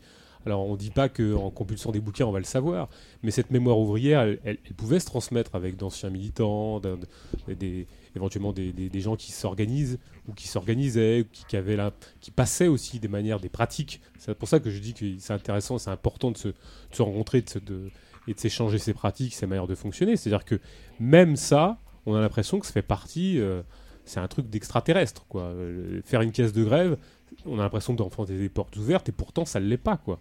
Pourquoi est-ce qu'il faut autant... euh, il faut autant rappeler des trucs euh, basiques comme ça, c'est incroyable. C'est vrai que c'est hallucinant, puisque quand, quand j'en ai parlé au- à, à l'hôpital, personne, euh, enfin personne, pas tout le monde savait euh, de quoi il s'agissait concrètement. Qu'est-ce qu'une caisse de grève? Qu'est-ce que que ça? C'était sorti en quelque sorte de, de l'histoire et des pratiques du, du prolétariat. Je ne sais pas exactement pourquoi. Mais en tout cas, là, c'est en train de revenir et ça, c'est positif. Peut-être qu'une des explications aussi, c'est qu'on est dans la lutte immédiate. Il n'y a pas de mise en perspective. Je sais pas. Oui, et pour autant, une lutte immédiate, elle peut avoir sa légitimité. Enfin, on peut, on peut concrètement. euh, Enfin, moi, je, je, je- je dénie à personne le fait de vouloir euh, agrémenter euh, son existence d'un salaire euh, euh, supérieur à celui qu'il a, puis ou de, de simplement aménager des, je dirais, c'est des manières de travailler qui seraient, qui pourraient être pénibles. Et, ça, rien que ça, ça pourrait être une, perspective qui est tout à fait louable. Enfin, il n'y a aucun problème, et ça peut dégager des pratiques qui ne sont pas forcément à connecter avec. Si elles peuvent après, postérieurement, se connecter avec quelque chose de plus ample, plus grand, pourquoi pas Et c'est toujours ce qu'on peut espérer. Mais même ne serait-ce que pour aménager son quotidien ou la pénibilité de ce qu'on pourrait faire, c'est, ça fait partie du béaba, je dirais. Il y a peut-être aussi le, le- le fait de la- l'autonomie des, des luttes. C'est ce que j'allais dire. Vas-y. Non, mais vas-y. Bon, le fait qu'en fait les syndicats euh, organisent euh, la majorité des luttes, euh, qui disposent de, de, de, de prébendes étatiques. hein, donc euh, il y a de l'argent de l'État. euh, qui tient l'argent tient beaucoup de choses. À partir du moment où il y a une caisse de grève, ça fait un peu. Ça, ça, un peu le bordel. Parce que la caisse de grève, elle doit être votée, c'est démocratique, etc. Et puis chacun euh, a le droit d'avoir un œil quand même sur, euh, sur où vont les fonds, comment ils sont récoltés, etc. Donc euh, c'est immédiatement lié à la démocratisation de la lutte, à l'autonomisation de la lutte en réalité. Donc c'est pour ça aussi que c'est une pratique qui s'est perdue, mais qui revient? Est-ce que ça ne demande pas plus d'efforts finalement? Parce que ça, en fait, le problème, il y a un aspect substitutionniste euh, de la part des syndicats. Le, le- le vrai problème, c'est que ça demande des efforts aussi de faire une caisse de grève. Ça demande une participation, ça demande une, une, une présence. Et, et est-ce que, est que les gens sont tous prêts à faire. à- non, mais je dirais à non, non. participer de ça? C'est le vrai problème, peut-être aussi. C'est c'est toujours le. Enfin, c'est récurrent dans n'importe quelle lutte, c'est toujours une poignée de personnes qui vont de l'avant, qui organisent les choses. Mais à la fin du, du conflit, les, les autres collègues, enfin, ils voient que ça paye. Donc, euh, ils, ils se mettent aussi à, à gamberger, à, à se mettre en action. C'est le, c'est le double effet positif de, de la caisse de grève. C'est le. Ça rassure. Je, je- je pense que c'est ça. C'est moteur en fait. hein. Ouais. C'est moteur. C'est moteur et puis ça vient aussi couper un certain nombre de, de tentacules euh, que l'emprise syndicale peut avoir sur, euh, sur les luttes quoi. À partir du moment où il y a une caisse de grève, euh, bon, c'est un peu, ça fait chier quoi. Ça fait chier. Ça les emmerde. Mais c'est vrai que c'est- aussi un outil politique. Nous, Oui. on l'a vu quand on a, on a fait le, le collectif pour, des usagers pour la grève générale illimitée. On a monté en fait une caisse de grève pour l'ensemble, Pour soutenir les, les pour agents. soutenir, pour soutenir euh, les agents. Et c'est vrai que euh, c'était pour développer l'autonomie euh, des luttes, dénoncer euh, les manœuvres syndicales. Enfin, il y avait tout ça. euh, là, non, c'était pas uniquement qu'une case de grève. C'était aussi mettre en, en- en- en perspective ce qui se passait dans le cadre de, de- de la lutte. C'était, on l'a mis en place euh, au moment en fait de la, la grève à la SNCF il y a, il y a deux ans. Ouais. Je sais plus. Ouais. Ouais, deux ans.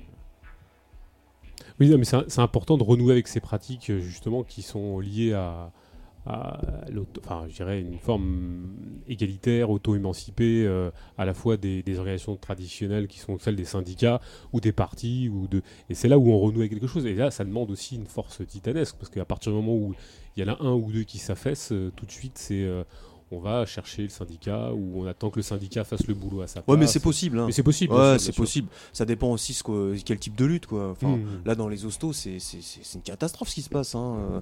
Euh, les, pff, les- les infirmières, le personnel hospitalier, euh, c'est- ils sont épuisés, euh, les heures sont pas payées, il n'y a, a plus d'effectifs, c'est n'importe quoi ce qui se passe. Et t'es avec des patients, hein, des gens qui sont entre la vie et la mort, ça rigole plus du tout. quoi. Donc là, c'est quand même moteur ça aussi. hein. Euh, C'est pas, c'est pas pour avoir un petit truc de confort. hein. Donc euh, dans ce cadre-là, bah, en tout cas, bah, ça, ça a fonctionné. Oui, ça a fonctionné. oui. Après, il faut que ça. faut que ça reprenne, faut que ça s'élargisse, faut que ça, ça se développe. Ouais, c'est clair. Est-ce que on passe à notre euh, deuxième partie d'émission qui va durer autant de temps? Euh, T'avais pas, t'a- t'avais pas une petite rubrique propre ça Ah mais si, si, non mais je vais la, je vais la faire. bon, je, je vais, je vais faire ma petite Ah. rubrique Rob Sac. Quand même, merde. Euh, il faut, on peut pas. Mais je voulais au moins annoncer déjà, euh, je dirais cette euh, notre euh, notre part- deuxième partie d'émission qui s'appelle Quand le peuple est populaire. Ou quand euh, non, nous ne sommes pas le peuple. Excusez-moi, je confonds. Mais je vais me faire un peu de réclame aussi après. euh. Mais avant, donc on- effectivement, on va faire cette cette petite. On va lancer la rubrique et puis on va parler de notre rubrique Prop Sac. Propre sac, les sacs propres. C'est dur à craquer, c'est dur à lâcher, et c'est dur à percer. Ça veut pas laisser passer la saleté, et ça ne peut pas tâcher. Propre sac, les sacs propres. Propre sac, les sacs propres. Propre sac, les sacs propres. C'est dur à craquer, c'est dur à lâcher, et c'est dur à percer. Ça veut pas laisser passer la saleté, et ça ne peut pas tâcher. Propre sac, les sacs propres. Propre sac, les sacs propres. Propre sac, les sacs propres. C'est dur à craquer, c'est dur à lâcher, et c'est dur à percer. Ça veut pas laisser passer la saleté, et ça ne peut pas tâcher. Propre sac, les sacs propres. Propre sac, les sacs propres. Et voilà, alors c'est rubrique les sacs propres en trois fois, trois versions, parce que euh, il fallait quand même euh, du dou- triple protection quand même cette fois-ci. euh, propre sac, les sacs propres consacrés. Alors euh, bon, j'avoue que plus je, des fois il faut pas se pencher sur la littérature euh, gauchiste ou sous-gauchiste, parce que ça fait quand même, ça met des malaises. Enfin, ça, ça- moi, ça met des malaises, et puis après, ça, Ça me donne mal questionne. au crâne aussi. Ça, mal, ça me donne le crâne, mais là je trouvais que celle-là elle était particulièrement bonne, enfin c'était particulièrement euh, corsé, mais ça prouve l'état de décomposition du gauchisme et, de l'optique, après on peut pas s'étonner qu'il n'y ait pas de projet révolutionnaire, enfin c'est pas possible. Alors il faut que je la sorte celle-là parce qu'elle est magnifique, enfin je, je- Alors il se trouve que euh, pour, euh, pour le, les, les, les usa- enfin pour euh, faire ce petit opuscule, il va bientôt sortir, alors bientôt dans les bacs, bientôt dans les librairies, enfin non pas dans les librairies, euh, bientôt à disposition contre une bière ou contre un prix libre pourrait trouver quand le peuple est populaire. Alors ça parle beaucoup des éditions Agone, du Portugal, du peuple, du populaire, de Gérard Noiriel qu'on aime beaucoup ici. Enfin bon, jusqu'à certaines limites, comme faut pas déconner parce qu'il intervient partout. Apparemment, ça a l'air d'être la nouvelle coqueluche des, des anards, des gauchistes, de France Culture. Enfin, c'est magnifique. Il est un peu partout. Donc pour, euh, pour les, soins de ce- cet opuscule, euh, on s'est penché parce que pour diverses raisons, si vous voulez en savoir plus, achetez l'opuscule de 66 pages euh, à, prix libre, bien sûr. Euh, on s'est penché sur le cas d'un garçon, euh, certainement qui a plein de qualités morales et intellectuelles que- auxquelles on ne doute absolument pas, et qui s'est fendu d'un article dans le monde diplomatique, mais enfin, pour en savoir plus, comme je le dis, vous lisez le petit opuscule. Et alors là, on a vu une petite, une petite perle que j'ai trouvée fantastique, enfin, comme je le disais, qui est vraiment le symptomatique de décomposition du moment. Alors, que nous disait nous, cet, euh, cet- individu qui s'appelle Michael Correa, qui s'est fendu d'un ouvrage sur le foot, euh, le foot populaire, le foot de gauche, le foot émancipé, le, foot des opprimés, le, foot, le des, gens de peu, les, les foot des Brésiliens souvent, pas, le foot des Russes, parce que le foot des Russes, il n'y a pas de foot populaire en Russie apparemment, mais il y a un foot populaire des, favelas, enfin, foot des opprimés. Alors qu'il il s'est fendu d'un foot des opprimés, d'une histoire du foot populaire donc. Et alors pour euh, les, les besoins de sa réclame personnelle, il est intervenu dans cette espèce de revue sous-gauchiste qui s'appelle Ballast, qui a beaucoup fait la promotion de, de Bernard Friot et puis de plein de trucs, enfin divers et variés, enfin une espèce de, de, de- de- salade de mixte, de, de pot pourri, de tout ce qui peut traîner dans le gauchisme. Voilà, des Trotsko aux anards, des confits, enfin voilà, déconstruits. Euh, donc il s'est permis de- de- d'inviter euh, ce Michael Correa. Et alors Michael Correa, dans une interview fleuve, pour nous vendre le foot, euh, la peste émotionnelle sportive et toutes ses vertus, hein, euh, des, des- voilà, se fend d'une petite, euh, d'une petite intervention en nous disant on peut également parler des Afro-Brésiliens qui donnent au dribble une portée décoloniale. Et alors ça, j'ai trouvé ça incroyable. Enfin, je, je sais pas, je, je pourrais, je- après je la soumettrai au débat parce que ça mérite vraiment. Enfin, est-ce que ça mérite débat? Oui, peut-être. Enfin, bref. Alors je me suis demandé, moi, très littéralement, si devait, on- si la prochaine fois, alors moi je sais pas, je vais certainement faire une, je vous annonce, hein, je vais faire une histoire populaire de la pizza, ou peut-être euh, une histoire populaire de la Chine populaire, ou une histoire populaire, je sais pas, de, du, fachi- du, du racisme dans les stades de foot aussi, je pourrais le faire, ou de la bière, ou bref Du pastis. ou du pastis, bon, bref. Mais je me demandais si ça avait à voir, peut-être que ça a à voir à quelque chose avec le, le, le tir à l'arc working class, ou le lancer de javelot anti-impérialiste, ou peut-être, peut-être le handball intersectionnel, je ne sais pas. ça doit certainement avoir avec quelque chose dans ce genre-là. Mais enfin, on en arrive à ce degré de bêtises et de, de, de, de- de niveau de débat euh, dans nos milieux où on arrive à quand même à pondre que les Afro-Brésiliens, alors je sais pas qui sont les Afro-Brésiliens, c'est tellement composite, c'est tellement large, c'est tellement, tellement énorme, les délimiter à cette identité d'Afro-Brésilien. Mais alors, le dribble décolonial, écrivez-nous, surtout écrivez-nous, euh, ou faites une pétition, enfin j'en sais rien, faites quelque chose. Euh, si quelqu'un a une explication, je suis preneur, euh, ça m'intéresse. En tout cas, je ne sais pas si ce- cet argument de dribble à portée décoloniale euh, a une quelque chose qui. Enfin, c'est un argument qui permet de vendre une histoire populaire de football, auquel d'ailleurs, euh, enfin, je donne une petite, euh, une petite piste pour notre ami Michael Correa. Il peut se pencher aussi sur une histoire populaire de Fatima. Je pense que ça peut vendre aussi. Et puis il y a, y a de la matière parce que la religion des opprimés, ça existe. Hein, je veux dire, euh, Fatima, c'est un bon spot. Euh, bon, euh, voilà, ça c'est un truc qui m'a, que je trouvais assez choquant. Ça m'a choqué. Parce que Moi j'ai été choqué, je dois l'avouer. Oh, faut plus. Et je- je- je me suis dit quand même, voilà, il fallait quand même qu'on soulève cette, cette chose-là. Et alors, d'une manière assez publicitaire, c'était très intéressant parce qu'elle nous permet d'arriver sur euh, sur le débat justement parce que le peuple est à la mode, le populaire est à la mode. Alors on nous vend du peuple, on nous vend du populaire, on nous vend même de la populace, on nous vend plein de choses. Enfin voilà, on nous vend des histoires populaires de la France comme Monsieur Noiriel qui bien sûr dans son histoire populaire de la France, bah il parle pas beaucoup des anarchistes par exemple. Enfin très peu, c'est assez bizarre. Enfin bon apparemment les anarchistes auraient disparu de la, ci- la- la circulation euh, franco-française dans son histoire populaire. Toujours, est-il que le peuple est à la mode, le populaire aussi. Et euh, je euh, j'ai envie de mettre en débat dans cette question-là, finalement. euh, est-ce que pourquoi pourquoi nous ne sommes pas le peuple? Parce que cette le, le peuple, on en a beaucoup entendu parler, pendant les Gilets jaunes. Le peuple français, le peuple. Enfin voilà, c'est cette espèce de d'entité dont on ne sait pas trop euh, auquel elle fait référence. Mais elle est bien pratique et elle permet, je trouve, moi, euh, et c'est là, c'est ça que j'ai envie de, mettre en débat, de noyer le poisson. De noyer le poisson sur plein, plein, plein d'aspects. Sur, euh, alors, on va en parler. Et ce que j'aimerais, c'est qu'on, justement, qu'on traite de cet aspect, enfin, de ce poisson noyé, de ce que ça, de ce que ça ne parle, ce dont ça ne parle pas, ou ce dont ça veut absolument parler. Et ça me paraît intéressant. Alors, j'ai envie de mettre en débat. Est-ce que vous n'avez pas l'impression que euh, voilà, ce peuple en ce moment, ce peuple, même français par- particulièrement, ou même les peuples, parce que c'est très à la mode aussi les peuples, la convergence des peuples aussi, je ne sais quoi. Euh, pourquoi il est si populaire ce peuple? Alors euh, ici, particulièrement sous une attitude française, ce peuple français est très à la mode, mais pourquoi est-ce qu'il est, il est à la mode? Alors nous. Alors, sur Vastani, on a mis une petite introduction sur, euh, sur le, le- recueil, euh, le, recueil qui va paraître. On dit très assez basiquement, alors je vous évite tout le, tout le speech, mais en gros, c'est quand le peuple est populaire, c'est qu'on s'apprête à le raqueter une nouvelle fois, qu'on lui prépare une nouvelle facture ou ou une laborieuse feuille de route. Quand le peuple est populaire, c'est qu'on lui vend son auto-hallucination comme une émancipation.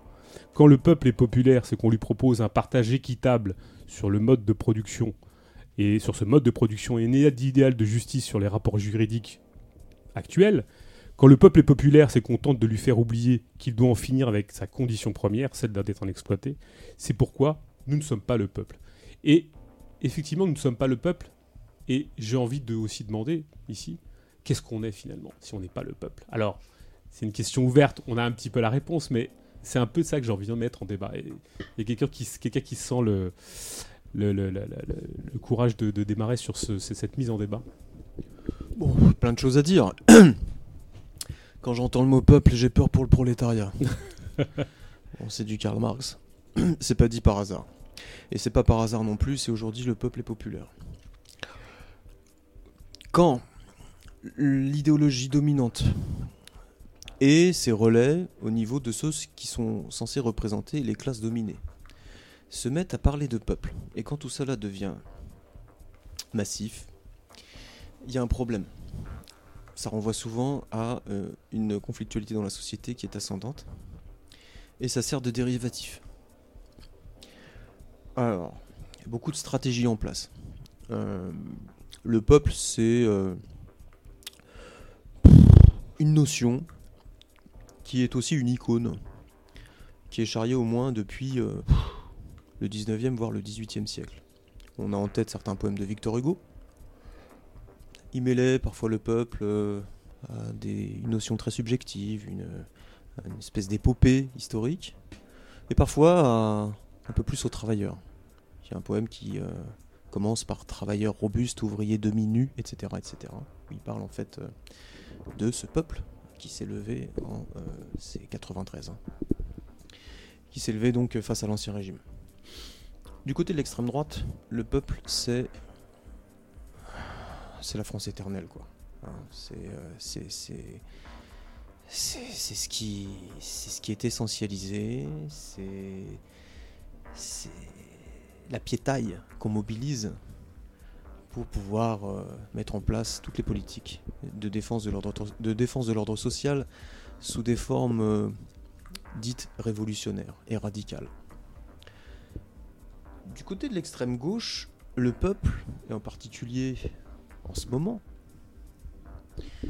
c'est une notion qui euh, permet de ne pas parler des travailleurs. Certains les plus sincères considèrent que la notion de travailleur aujourd'hui, hein, c'est une notion qui fait plus sens, ou en tout cas qui n'a plus d'écho, puisque l'économie a énormément changé, les grandes concentrations industrielles ont pour partie disparu, et que ça fait plus.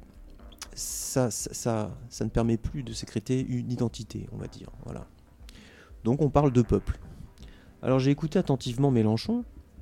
Pour lui, le peuple, c'est euh, ces masses qui euh, sont obligées pour vivre d'accéder aux grandes infrastructures, euh, notamment servies par les services publics, les services publics qui sont eux-mêmes en danger, sous les coups de la méchante oligarchie. C'est une définition quand même euh, extrêmement fragile, très très large. On parle de peuple pour parler pour pas parler de classe sociale. Ça, c'est déjà à mon avis une première chose. Ou pour parler de classe sociale, mais toujours une fois qu'on a parlé du peuple, si bien qu'en fait on comprend plus grand chose. Dans des stratégies léninistes, le peuple c'est l'ensemble des classes dominées, euh, y compris hein, la petite bourgeoisie, qui, euh, dans une, une optique euh, de révolution, pourrait être susceptible de s'allier au moteur de la révolution, qu'est le prolétariat. Donc ça sous-entend des alliances de classe. Là-dedans, on a aussi la paysannerie, etc. Personnellement, je ne fais pas partie du peuple et je crois qu'ici, on n'en fait pas partie. Pourquoi? Parce que l'intérêt qu'on a, c'est de ne pas se définir sur des modes subjectifs ou s'accrocher à des notions qui sortent de la tête de tribun, qui sont des notions pour nous, en, pour, pour nous, nous entuber, mais de voir le rapport de classe tel qu'il est. Euh, nos vies, elles dépendent en fait du travail, du travail salarié. On en revient toujours au même. hein. Donc on fait plutôt partie du prolétariat. On est avant tout des humains, et on est des humains qui sont contraints d'être des prolétaires. Et par définition, on veut rester des humains, et pour être des humains totalement réalisés, on doit abolir le prolétariat. Mais le prolétariat a été sécrété par la bourgeoisie, et par conséquent, on doit abolir la bourgeoisie et le rapport de classe. Le peuple là-dedans n'a pas de place. Et concernant les points de vue stratégiques, ça, ça nous emmènera dans une discussion peut-être un peu longue, parce qu'on parlerait immédiatement en fait des visées léninistes. Est-ce que euh, des alliances de classe sont nécessaires Est-ce que euh, des couches sociales à l'intérieur du prolétariat doivent être ciblées en priorité par rapport à d'autres au niveau de la propagande notamment et de l'activisme politique? Ça dépend de la situation, mais très franchement, vu ce qu'on a, vu, vu- que le XXe siècle nous a, nous a proposé, on voit que tout ça en fait dépend aussi de la notion d'avant-garde. Et ça pose un gros problème. Ça pose un grave problème en fait, en termes de stratégie révolutionnaire, si on doit s'en donner une. Tant qu'on n'abolit pas le rapport entre les classes et surtout l'extorsion de la valeur par le biais du travail salarié, on n'aura pas aboli le système capitaliste. Et par conséquent, on sera à côté de la cible. Donc le peuple est une notion qui ne sert à rien, absolument à rien, à part dériver, à part servir de dérivatif, mettre en place une confusion, et puis, euh, alors une confusion de quoi? Une confusion d'intérêt. On le voit bien d'ailleurs avec le mouvement des Gilets jaunes. Puisqu'il y a le peuple, il y a en fait la tolérance de revendications, de la juxtaposition de revendications qui sont en fait contradictoires. J'ai envie de dire quelque part dans l'absolu, pourquoi pas, mais à condition qu'il y ait tout un processus de clarification déjà à l'œuvre.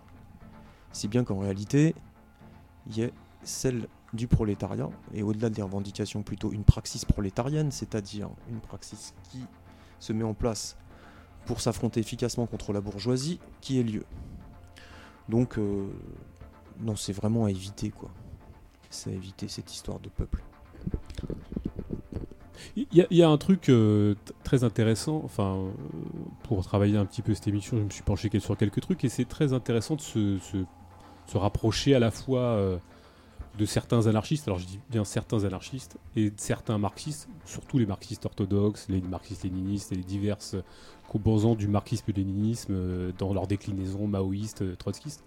Et c'est marrant parce qu'à certains niveaux, euh, certains anarchistes et certains marxistes orthodoxes se rejoignent. Ils se rejoignent sur la notion de peuple.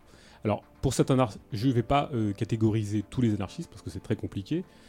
Parce que euh, quelquefois, enfin par moment pour, euh, pour cet anarchiste, il est clair que euh, le peuple n'existe pas et qu'il n'a pas existé pour des raisons toutes bêtes qui tiennent à la problématique anarchiste. C'est que quand on parle du mot peuple, ça correspond à l'idée de nation, ça correspond à l'idée d'État et ça, re- ça recoupe un espace particulier. Or, quelqu'un qui se voudrait anarchiste serait plutôt dans une conception de lutte contre l'État et de la nation. Donc forcément, cette entité, cette entité géographique qui circonscrit ce que, ce que cette entité peuple n'a pas existé, ne peut pas exister, doit être combattue.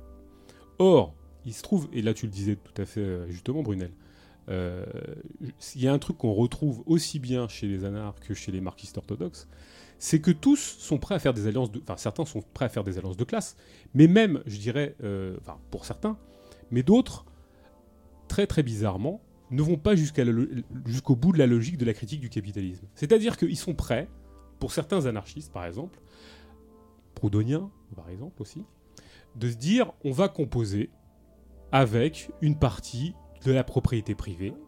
Imaginons la petite propriété privée qui pourrait euh, coexister en coopérative, euh, auto qui s'auto-émule, où on, aurait toujours de l'argent qui euh, ne serait pas, qui, qui, qui disparaîtrait, qui serait simplement qu'une forme d'échange et qui disparaîtrait au, fur et à mesure. On ferait des banques du peuple. On va pas jusqu'au bout de la critique du capitalisme. Donc on, vit dans des sociétés mutualisées où tout le monde serait son petit artisan et machin et tout.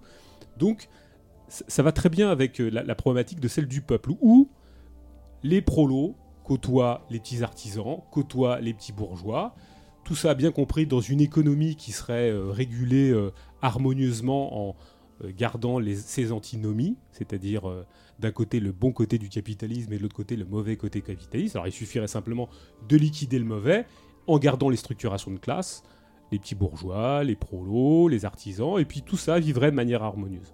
Et d'un côté, on a les marxistes-léninistes qui, eux, vont pas jusqu'au bout de la logique ou sont dans une logique stratégique. Et eux considèrent que le capitalisme d'État, c'est du socialisme. Et considèrent qu'effectivement, il faut toujours continuer de la même manière, sauf en étatisant l'économie ou les entreprises, et en gardant la même structuration de classe avec les dirigeants, les dirigés, ceux qui travaillent, bah, qui on donne une juste rétribution ou un bon bol de riz, en, militarisation, en, en militari- militarisant le travail, par exemple, ou je ne sais quoi. Bon, voilà. Mais on s'aperçoit que tous, finalement, convergent vers une conception de l'économie qui, ne fait, qui fait, bah, justement pour le coup, l'économie de la liquidation de la loi de la valeur. Et ça, c'est très intéressant. Alors c'est très marrant parce que euh, quand on fait un peu l'historique du terme peuple qui vient de plébéien, euh, plé- plébéien c'était quoi à Rome? Bah, C'était quand même euh, des gens qui étaient d'extraction qui n'étaient pas patriciennes, mais c'était des gens qui étaient aussi riches que des, que des, que des patriciens, qui étaient même plus riches, mais qui n'avaient pas la même origine sociale.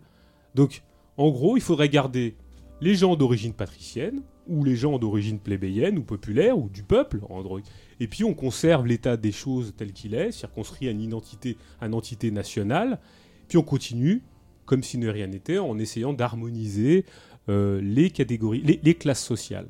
Et ce que, met justement euh, sous le tapis la notion de peuple, c'est les différences de classe, c'est les rapports de classe, c'est la conflictualité de classe, c'est les rapports, c'est les intérêts divergents entre les classes.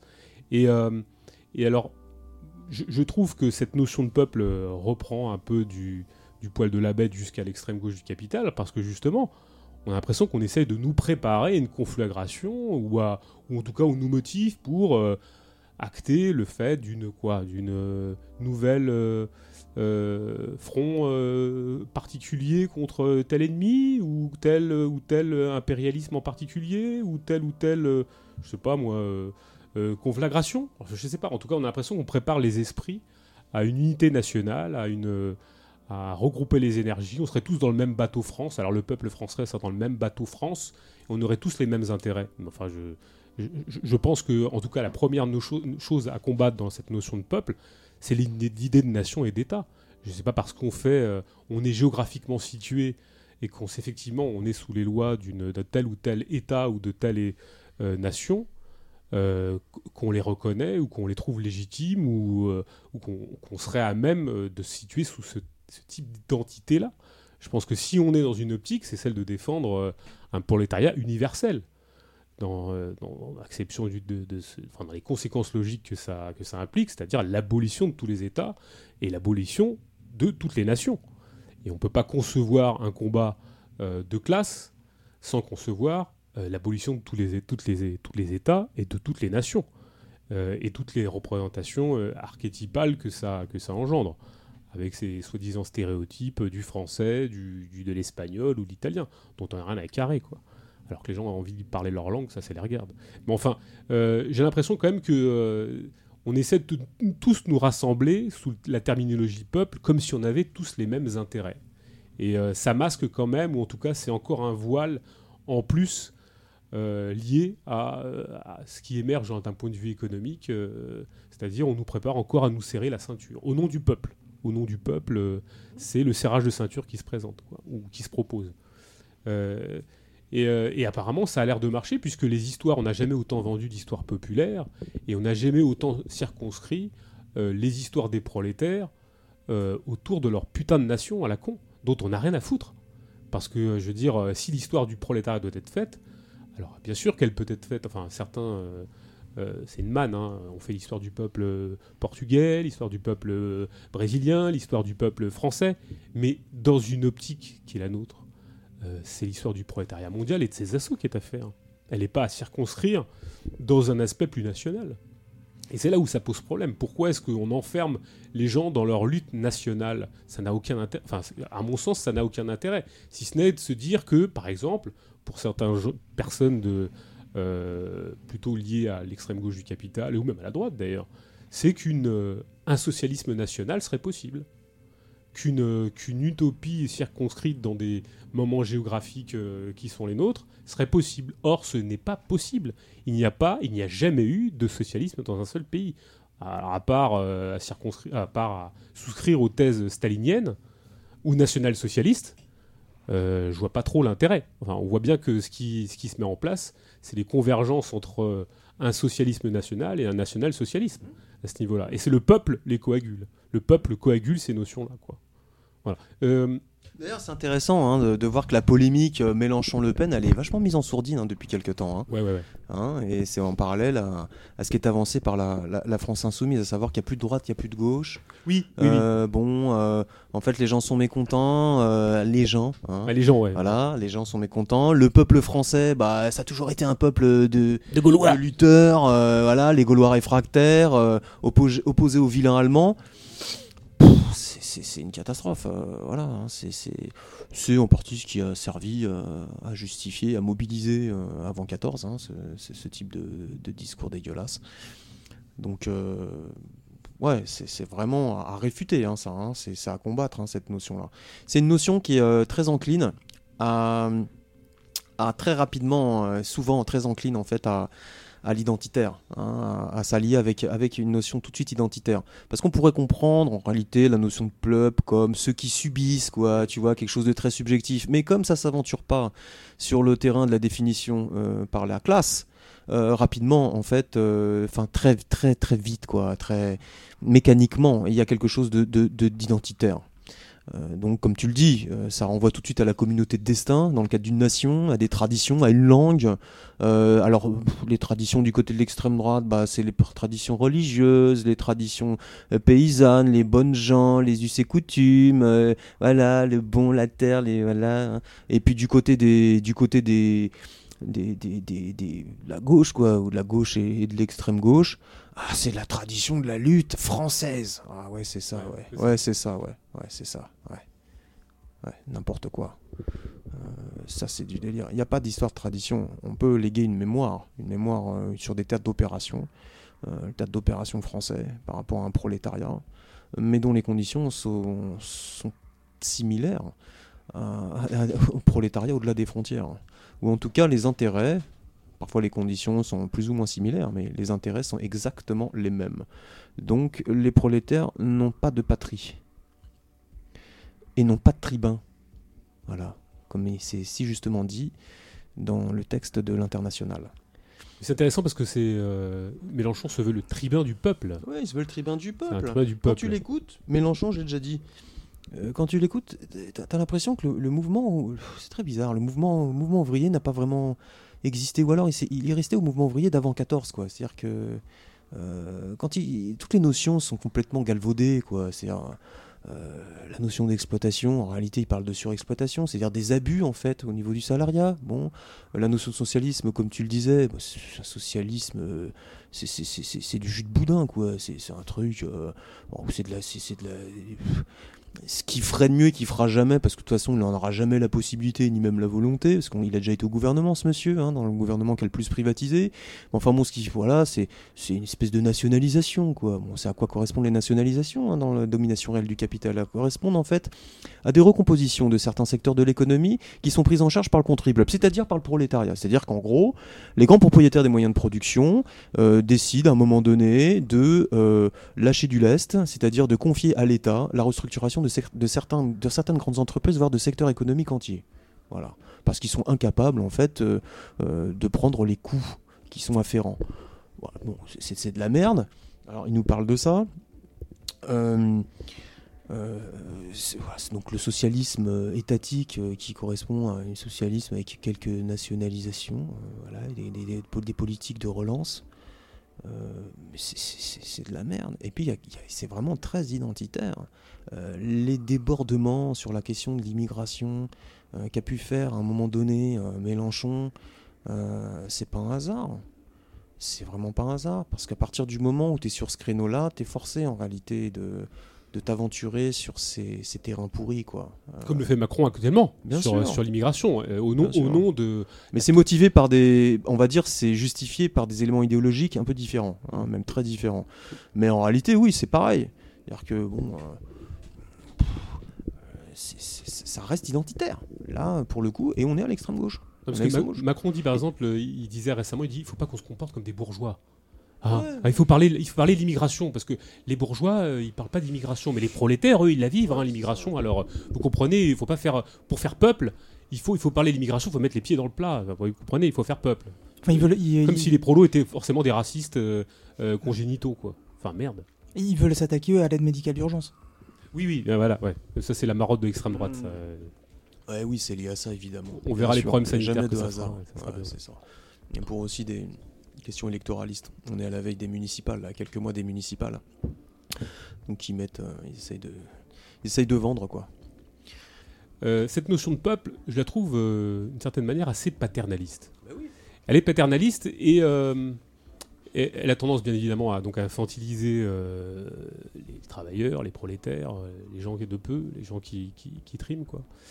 Et ce que je trouve aussi assez inquiétant d'une certaine manière, c'est tout ce discours qui consiste à, exonérer d'une certaine manière euh, les prolos.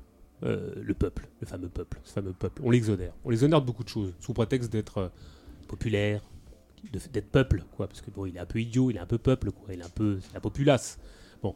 Et, j'ai l'impression qu'on l'exonère un peu. Et, et- quand je dis ça, je suis un peu sans pitié, pas pour mes contemporains, mais pour moi-même, d'une certaine manière, ou pour nous-mêmes.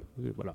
Ce que je considère, c'est qu'on on doit être intraitable avec nous-mêmes, avec notre classe, avec, euh, avec nos contemporains, avec les gens qu'on côtoie. On côtoie, enfin nous, enfin qu'on soit clair, ici on côtoie pas de bourges, on côtoie pas des, grands chefs d'entreprise, on côtoie pas des patrons de presse, on côtoie pas ces gens-là, on côtoie les, les gens au quotidien, on les côtoie. Alors on leur trouve aucune, enfin moi je parle là, je parle pour moi, mais on leur trouve aucune circonstance atténuante, d'une certaine manière, parce qu'on est implacable avec nous-mêmes.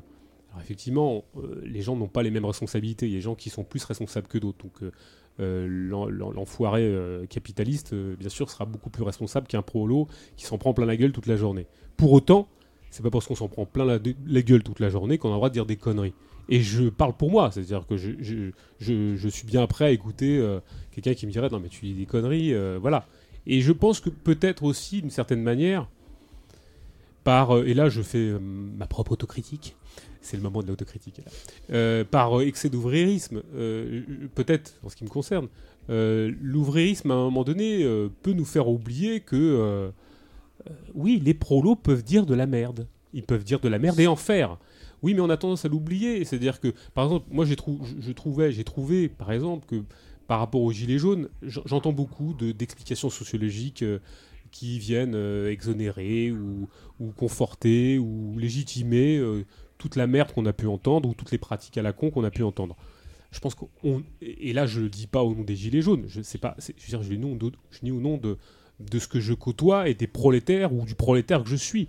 nous avons à être impitoyables avec nous-mêmes sur, euh, sur, ce que, sur les perspectives qu'on a à, à travailler, sur euh, nos faiblesses, sur notre incapacité à nous rencontrer, on en parlait tout à l'heure au début, sur nos, sur nos, sur nos manques.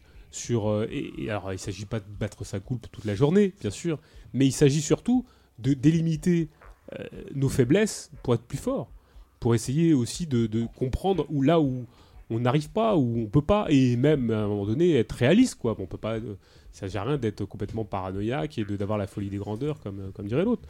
À un moment donné, on est, on est faible, on est petit, on est voilà, mais il s'agit pas de péter que son cul par rapport à nos prétentions. Mais il y a un moment donné, il faut aussi être capable de s'autocritiquer et de critiquer toute la merde qu'on peut entendre. Et euh, c'est pour ça que moi, je ne comprends pas, enfin, c'est comme ça que je le vois, euh, l'ennemi du prolétaire, c'est pas le prolétaire étranger, c'est le patron, son fameux patron compatriote. Et euh, l'ennemi de- l'ennemi du prolétaire, du, du patron, c'est euh, c'est pas le prolétaire, c'est pas le patron étranger, c'est le prolétaire compatriote entre guillemets. Et ça, je veux dire, c'est la logique même euh, de ce qu'il y a à comprendre et pas plus quoi. Dès qu'on l'a intégré, cette notion de peuple, elle explose. Enfin, je veux dire, euh, qui on parlait tout à l'heure de la guerre, euh, qui est parti à la grande boucherie? C'est pas les grands capitalistes, c'est pas, c'est pas les les, les, de je ne sais quelle secte politique. Sont, sont les prolétaires lambda, anonymes, ce fameux peuple qu'on adule.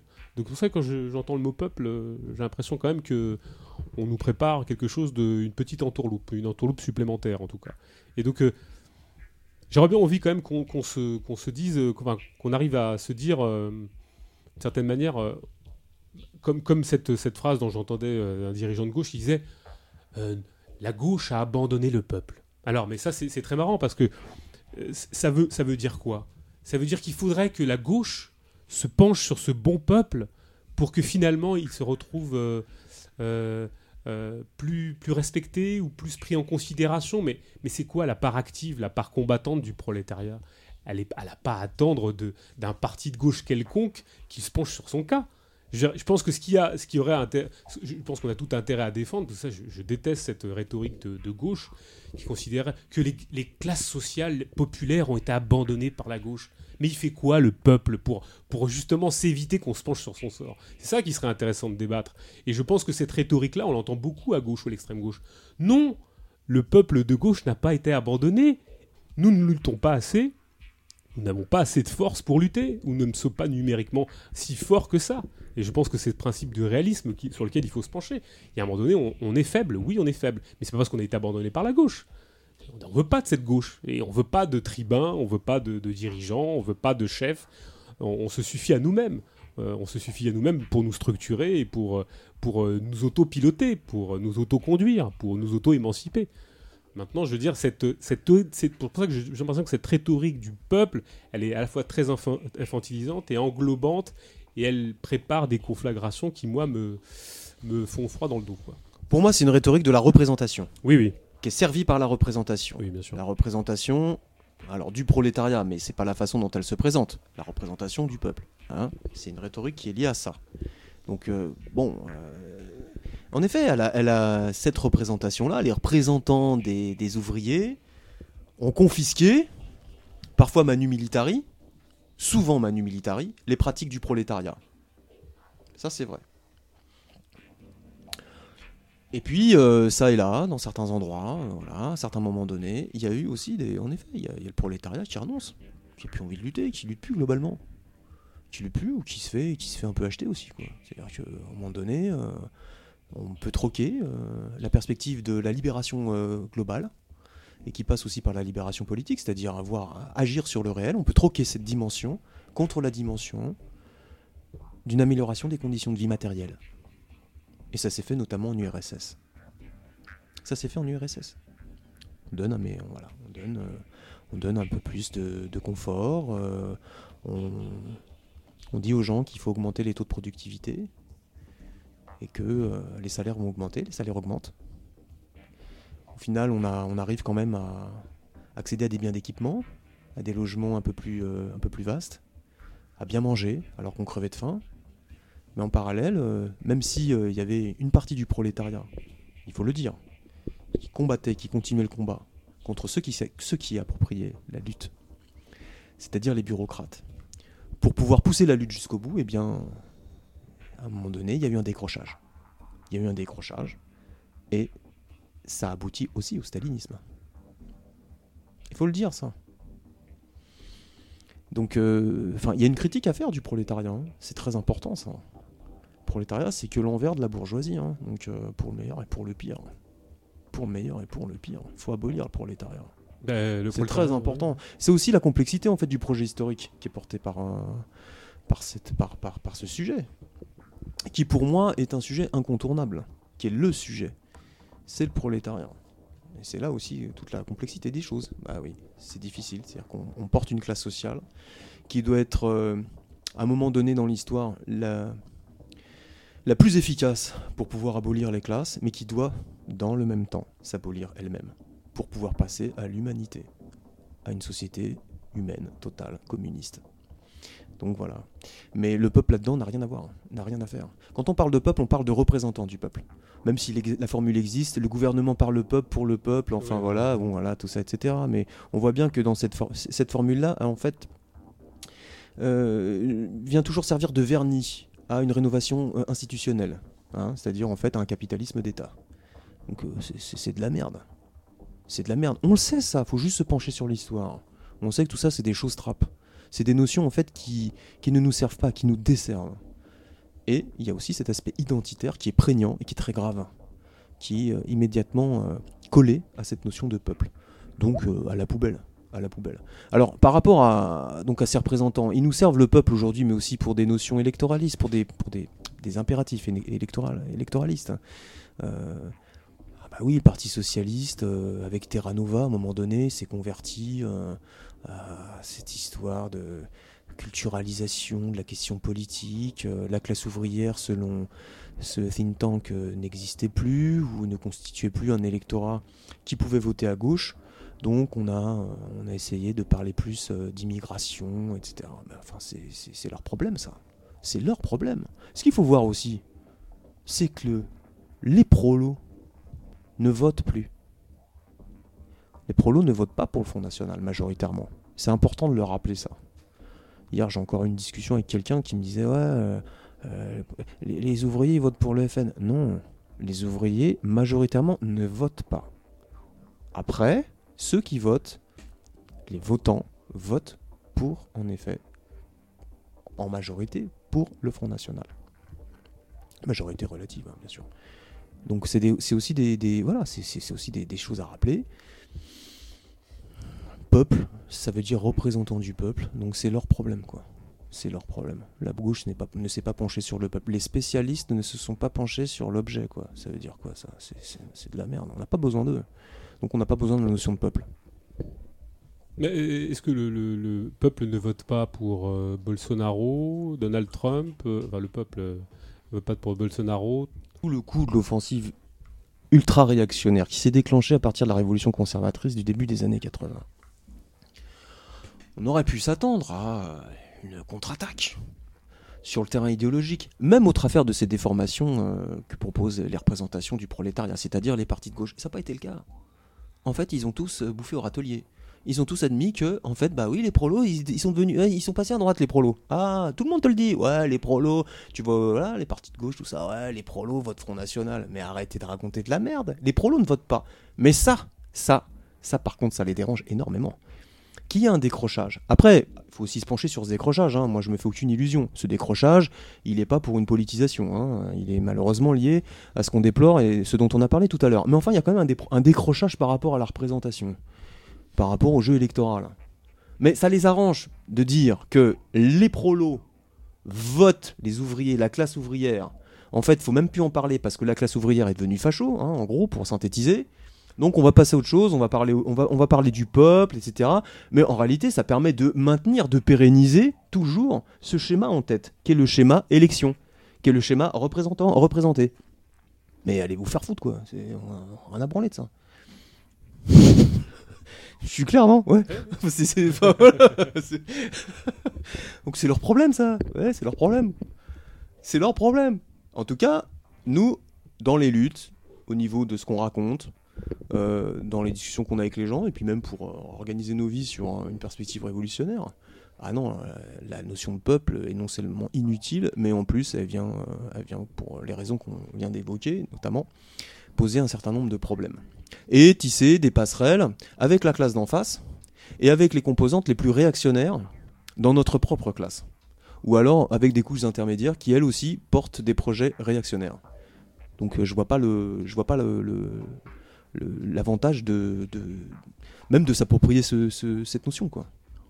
À, à- à part de créer des zones de convergence euh, y- entre euh, euh, certains secteurs, euh, je dirais par exemple de cette extrême gauche qui veut étatiser l'économie, comme d'ailleurs pourrait le faire Marine Le Pen, bon, il n'y a, que ça que ça peut, que ça peut mettre comme zone de convergence. Enfin, je vois pas trop. c'est là où on s'aperçoit quand même une espèce de jus de dupe entre entre euh, un Mélenchon qui agite des, drapeaux bleu, blanc, rouge et Marine Le Pen d'ailleurs qui, le- on voit bien que c'est quand même les composantes d'un même problème qui sont toujours celui de faire euh, fédériser le capitalisme quoi. Enfin, Alors, ce qui est rigolo, c'est qu'ils utilisent plus la notion de prolétariat ou de travailleur. Bon, t'as que lutte ouvrière qui en parle. Parce qu'ils considèrent que, eu égard euh, à tout ce qui s'est passé ces dernières décennies, c'est-à-dire le discrédit, soi-disant, de l'idée communiste, en tout cas le discrédit qu'on veut mettre dans notre tête, euh, et puis comme je le disais tout à l'heure aussi, des mutations profondes au niveau de la structuration de l'économie, à savoir qu'il n'y a plus vraiment, ou il en tout cas la, partie euh, qui était occupée par les ouvriers d'industrie, euh, sous nos latitudes, elle est, elle est moindre, eh ben, faut plus en parler, quoi. Faut plus en parler, donc faut parler du peuple. Voilà. Faut parler du peuple, et peut-être que ça, il y a plein de gens qui se sentiront concernés. Il y a des stratégies idéologiques, hein, électorales derrière ça. hein. C'est, voilà. Mais ce qui est intéressant, c'est que ce sont les mêmes qui ont participé au discrédit de l'idée communiste. Donc ça tourne en rond. Ça tourne en rond. On est face en fait à des, jeux idéologiques qui sont immédiatement connectés à un soubassement purement électoraliste et de positionnement dans la défense de l'État et du système des classes. Moi, ça me rappelle cette idée du peuple, ça me rappelle les 99%. Ouais, C'est- c'est les Et d'ailleurs, il- 99%. il- il- C'est ça- c'est un peu ça. ouais. Ça fait partie aussi de la rhétorique. hein. C'est voilà. Alors il y aurait et, et c'est là où bon, ça nécessite un peu de complexité parce que euh, le capitalisme ne fonctionne pas avec 1%. Il y, a- des relais, il y a des larbins, il y, a il y a des sous-fifres, il y a des gens qui sont les relais euh, euh, bien compris de, de toute une machinerie. Et c'est pas 1% qui fait tourner le truc. Il y en a. bon, allez, je, je vais pas m'hazarder à un pourcentage, mais enfin c'est quand même énorme. Donc il y, a- il y a tout un relais et ça nous ça évite la critique aussi de ces relais.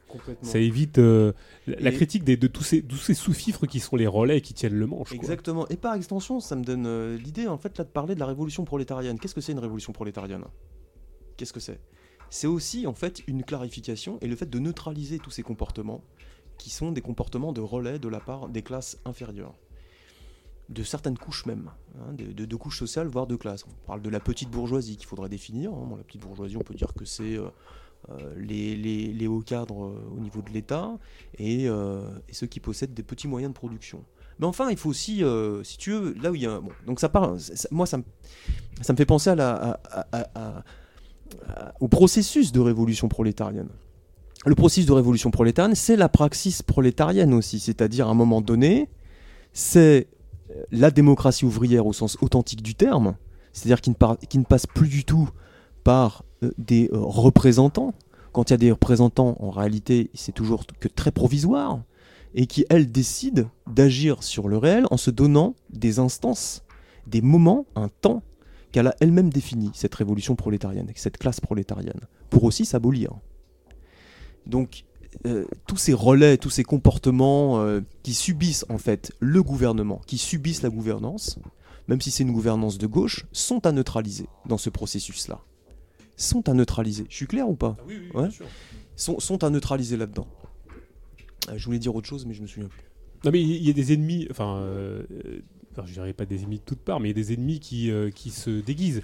Euh, cette mode, c'est très marrant parce que cette mode du populaire, du peuple, euh, globalement, elle est quand même colportée par des gens qui, à la fois, ne sont pas issus de la classe ouvrière ou l'idéalisent ou la, la tiennent pour euh, quelque chose qui ressemblerait, moi, pour moi, à ce, petit bobo parisien qui va sur les, les comptoirs des cafés en formica pour euh, déguster une bière dans un quartier euh, euh, fraîchement boboisé, quoi, fraîchement. euh, alors on se donne des airs peuple, canaille, on parle comme Gavroche, et puis euh, voilà, on a l'impression de faire du peuple. Enfin, on a l'impression de faire peuple et d'être dans le peuple, et voilà. Bon.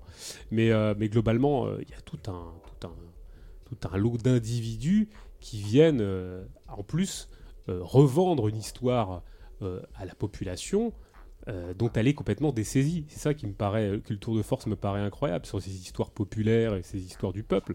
C'est que le peuple, enfin les prolétaires, sont même plus capables de se réapproprier leur propre histoire, de refaire leur propre histoire, de l'écrire eux-mêmes.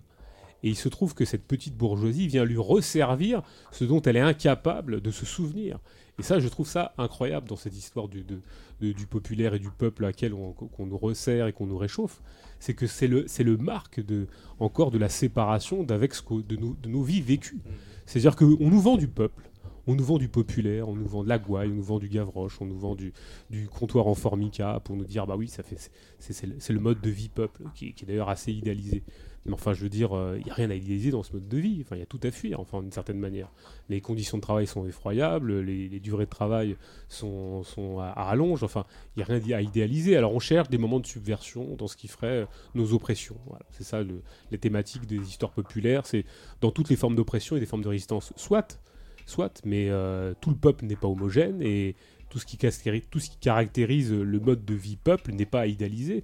Euh, je veux dire, euh, et c'est pas pour rien que quand on fait des histoires populaires, comme on parlait tout à l'heure du football, on préfère euh, parler du, football populaire au Brésil plutôt que du foot populaire en, en- en- en Russie.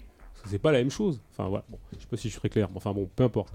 Ce que je veux dire, c'est que dans cette, dans cette histoire des 99%, il y a encore cette espèce de voile où on essaie de nous faire croire qu'il n'y aurait que, 4, que 1% de cette fameuse oligarchie qui contiendrait, qui, qui conviendrait simplement de foutre euh, au rencard et de prendre les manettes pour que Ouais. les choses se règlent. Ouais. Et il y, a tout- et toujours, il y a toujours en plus ce schéma gouvernant-gouverné Oui. qui est appelé à être reconduit en fait, Oui, sous des exactement. formes nouvelles. Parce que dans les 1% et les 99%, de quoi on parle? On parle en fait de deux choses. On parle de la très mauvaise répartition des revenus. Oui. En réalité, c'est ça. Et puis on parle des mau- du mauvais gouvernement en fait. Des gens qui sont méchants pour tout un tas de choses, euh, parce que euh, là ce sont des Illuminati, là ce sont des francs-maçons, là ce seraient des juifs, etc. Voilà, on peut dire ça. Euh, en tout cas, il raconte ces choses-là. Et donc, euh, il faudrait substituer à cela un bon gouvernement. Mais il est où le mode de production? Il est où Où est-ce que où est-ce qu'on abolit le travail? Où est-ce qu'on abolit l'exploitation du travail humain? C'est quoi ça? Qui prend les qui prend le- qui prend les décisions sur la production du réel Ah bah là, ça reste des gouvernants. Hein? Ça reste des gouvernants. Mais des bons on gouvernements. remet le monde, on remet le monde, euh, voilà, en- en- en- à l'endroit. En réalité, c'est tout ça sont des sont des fadaises. En plus, ce qui est, à mon avis, notable, c'est que sous nos latitudes là, le mot peuple revient, alors que même sociologiquement, les choses ont énormément changé. C'est un peu paradoxal, c'est-à-dire qu'on se met à parler de peuple parce que soi-disant il n'y a plus de classe ouvrière, mais paradoxalement, en réalité, le peuple, même si il répondait à la notion d'interclassisme, c'est-à-dire d'un côté la paysannerie et de l'autre côté une classe ouvrière, cette notion-là a volé en éclats. Pourquoi? Il n'y a plus de paysannerie. Il n'y a plus de paysannerie. Quand tu t'adresses aux masses en parlant de peuple à la fin du 19e siècle, tu t'adresses à une classe ouvrière qui est très minoritaire et à 80% de gens qui font partie de la paysannerie. Aujourd'hui, c'est plus du tout le cas. Il y a un prolétariat très composite et très large. Donc c'est n'importe quoi. C'est aussi, une notion là qui, est complètement euh, absurde, enfin absconce, enfin inutile quoi, euh, à côté de la plaque. Donc aussi pour cette raison-là, c'est vraiment de la merde. Je dis pas qu'auparavant la notion était plus pertinente, mais en tout cas, euh, elle l'est encore moins aujourd'hui, quoi. Tu vois ce que je veux dire? C'est-à-dire que là, ça devient même complètement ridicule, stupide d'un point de vue intellectuel, de parler de peuple. Quand Mélenchon nous dit que en fait, ce sont les masses qui ont besoin d'avoir, pour vivre, recours aux grandes infrastructures qui leur sont spoliées par euh, les décideurs, les gouvernants. Enfin, c'est quoi ça? Et alors, on en reste là?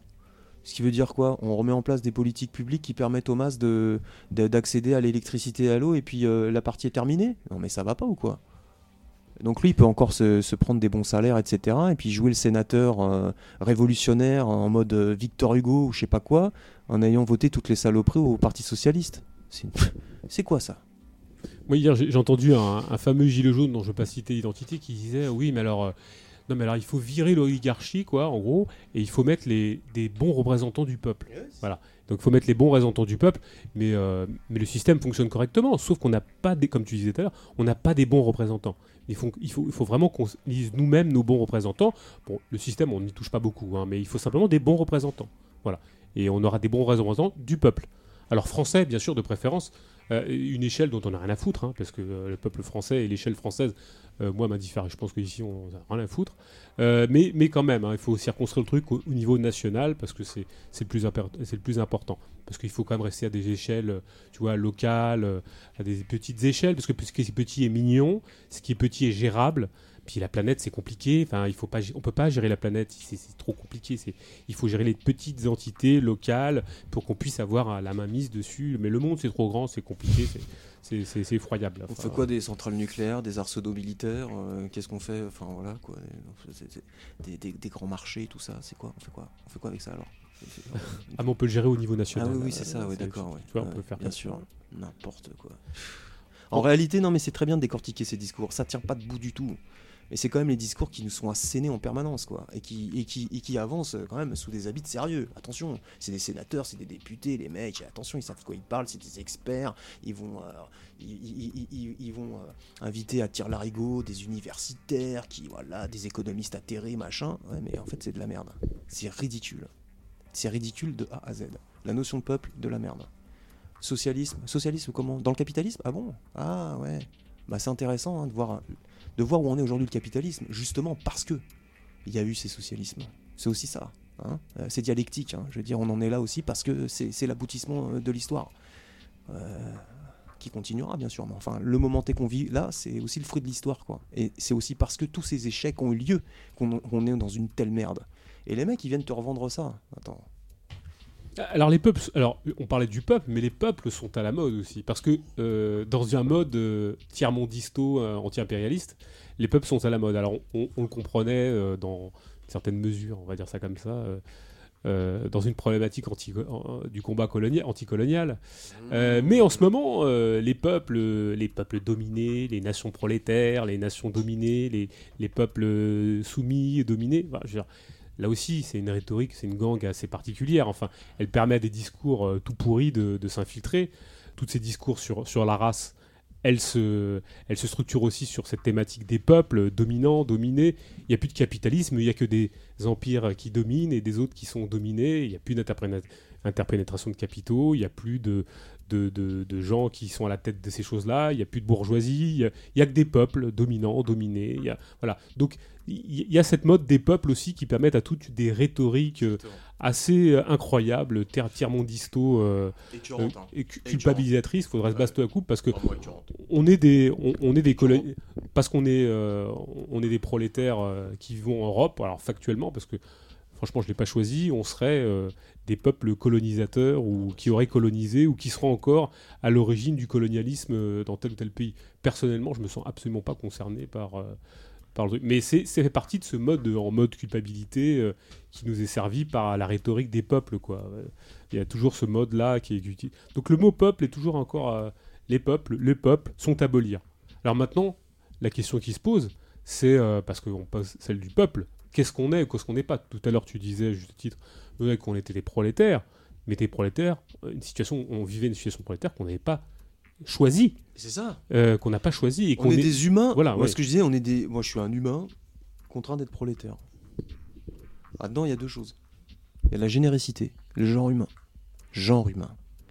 Je réponds pas aux fadaises ontologiques qui nourrissent le cœur de la pensée bourgeoise depuis le XXe siècle, et qui ont en particulier été euh, bien théorisées par un mec comme Martin Heidegger.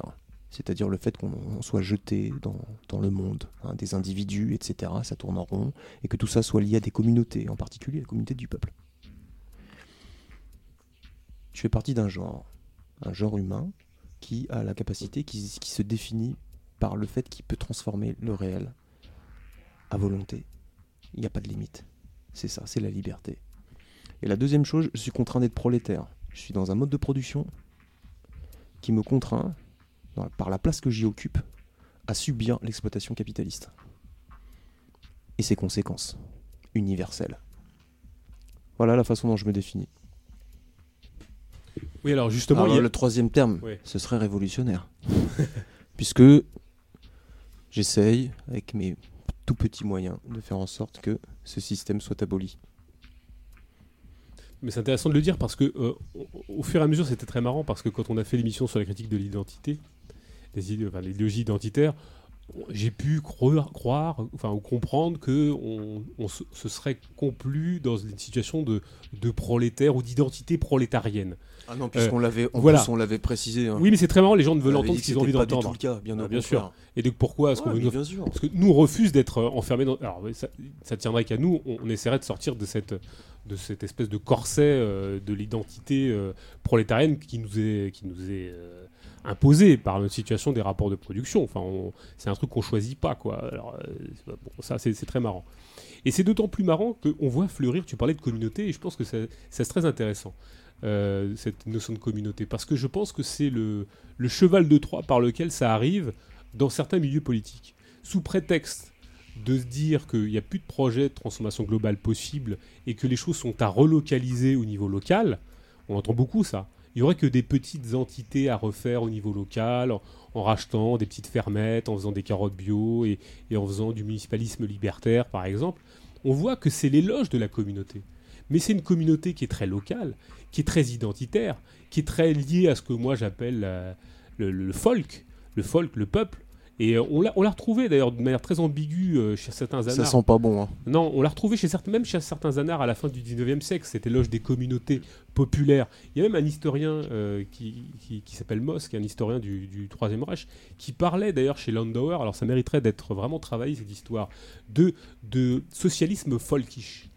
Et, c'est vrai que c'est très très trouble, parce que dans ces communautés populaires de la fin du 19e siècle, qui ont été por- portées, alors on ne peut pas suspecter Landauer euh, jusqu'à un certain point, moi il a pu m'intéresser jusqu'à un certain point, mais enfin, dans ces communautés populaires de la fin du 19e siècle, on y retrouvait qui?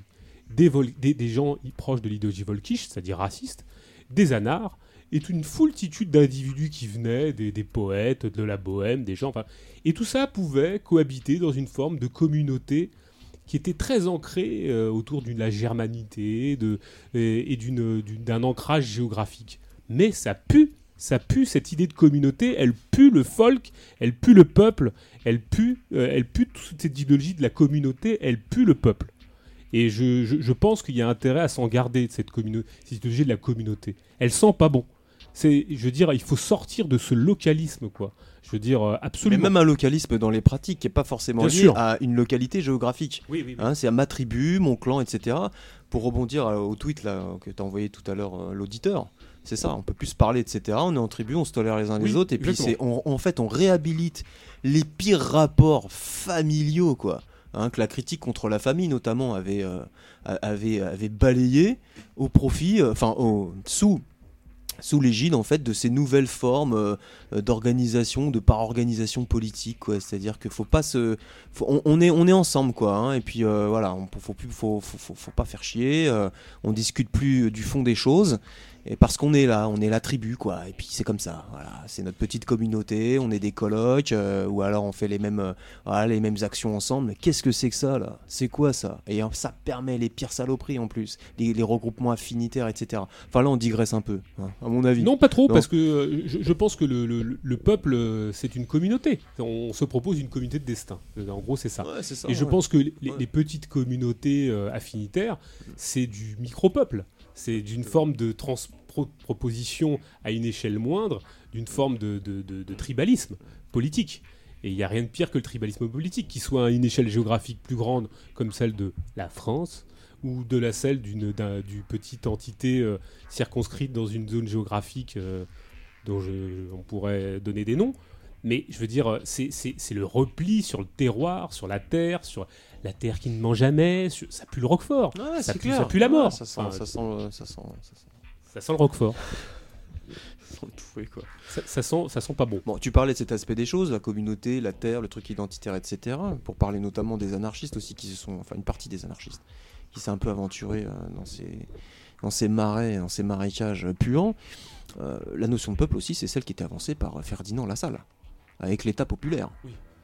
Ça aussi, c'est très intéressant, parce que ça, ça a été un inspirateur quand même. hein. Euh, En tout cas, il y a une déclinaison hein, de l'État populaire au travers du fascisme et justement des fronts populaires par la suite en Europe. Une critique qui avait qui a- qui une, critiqué Karl Marx dans la critique, dans la critique du programme de Gotha. Pourquoi? Parce qu'en réalité, cet État populaire qui est défendu par Ferdinand Lassalle, c'est l'État qui est confié à des scientifiques. Et ça va aboutir donc à la deuxième internationale, où là on a des spécialistes qui ont complètement, euh, complètement distordu, euh, falsifié euh, le matérialisme historique en fait. hein. Bon, après il y avait des, sources aussi déjà chez, Engels et même un peu chez Karl Marx, pour en faire une espèce de matière de gouvernance, une, méthode de gouvernance et, une vision scientifique, scientiste de l'histoire et, euh, et du gouvernement du monde, quoi. C'est-à-dire, bon, donc, euh, c'était une élite soi-disant révolutionnaire, mais qui se mettait sur les starting blocks pour proposer des modes alternatifs de gestion du capitalisme. À la tête des grands appareils ouvriers. La deuxième internationale. Au nom du peuple, quand même. Ça parlait aussi de prolétariat, on est d'accord, mais l'État populaire de Ferdinand Lassalle. Et ça, c'est quand même une, une source majeure de la deuxième internationale. Mais de toute façon, de manière générale, il faut toujours se méfier des trucs euh, trop populaires. Quoi. Moi, je me méfie pas la, la Chine populaire, par exemple. je me méfie. là, les pop- Voilà, euh, tout ce qui a le mot peuple et populaire, faut, Pas faut, plus capitaliste. faut s'en méfier Putain. quand même ces trucs-là. Moi, je, je, je sais pas. Dès que je vois le mot peuple et populaire, je, je, je m'en méfie. Je, je me dis toujours, il y a, il y a anguille sous roche et on essaye de nous vendre un truc. En tout cas, on essaye de nous vendre un truc. Euh, soit une vie- un truc fantasmé, soit euh, il faut se méfier de la falagornerie. Enfin, c'est aussi un peu ça l'optique de cette, de ce- cette deuxième partie. Je, je pense que euh, quand, on, quand on parle du peuple, on, on essaie toujours de lui vendre un truc euh, en loose dé, on essaie de lui caresser dans le sens du poil, on essaie toujours de, d'une certaine manière de lui raconter un peu des histoires, des historiettes, quoi, des, des histoires un peu qui lui font plaisir. Et je pense qu'on a, un- il y a, Oui, de la mythique, hein, quoi. Ouais, il faut pas, il faut pas se raconter d'histoire d'une certaine manière.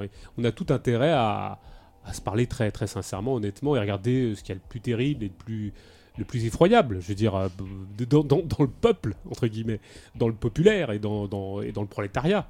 Parce que ça, je, je pense qu'on a tout intérêt à faire une critique impitoyable de nos manques, de, de- de nos limites, de, des conneries qu'on peut raconter, parce qu'il n'y a que comme ça qu'on peut avancer. Et moi, je suis toujours très étonné de cette complaisance très intellectuelle ou très. Enfin, de gens qui font profession d'intellectualité, de ce qu'on perd dans le peuple. Enfin, de ce qu'on perd dans, le, dans ce qui fait peuple. Parce que euh, quelqu'un qui est vraiment issu de la classe ouvrière, il est impitoyable avec ses. Avec, je veux dire, et je veux dire par, euh, par, euh, par honnêteté. Par, euh, on, est, on est impitoyable avec les, gens, avec hein. les gens qu'on connaît et avec clair. les gens de notre, de notre quotidien. quoi. On est sans pitié avec les gens de notre famille, par exemple, qui sont les mêmes, qui vivent les mêmes conditions que nous. On leur rentre dans l'art, on leur, les brosse pas dans le sens du poil, on leur dit pas qu'ils ont raison, on leur dit pas que euh, ce qu'ils font euh, c'est bien ou pas. En plus, on peut se confronter, on peut se parler, et à la limite, euh, à la fin, on peut aussi se taper dans le dos. Mais on lui raconte pas des salades, on lui cire pas les pompes de foot, par exemple.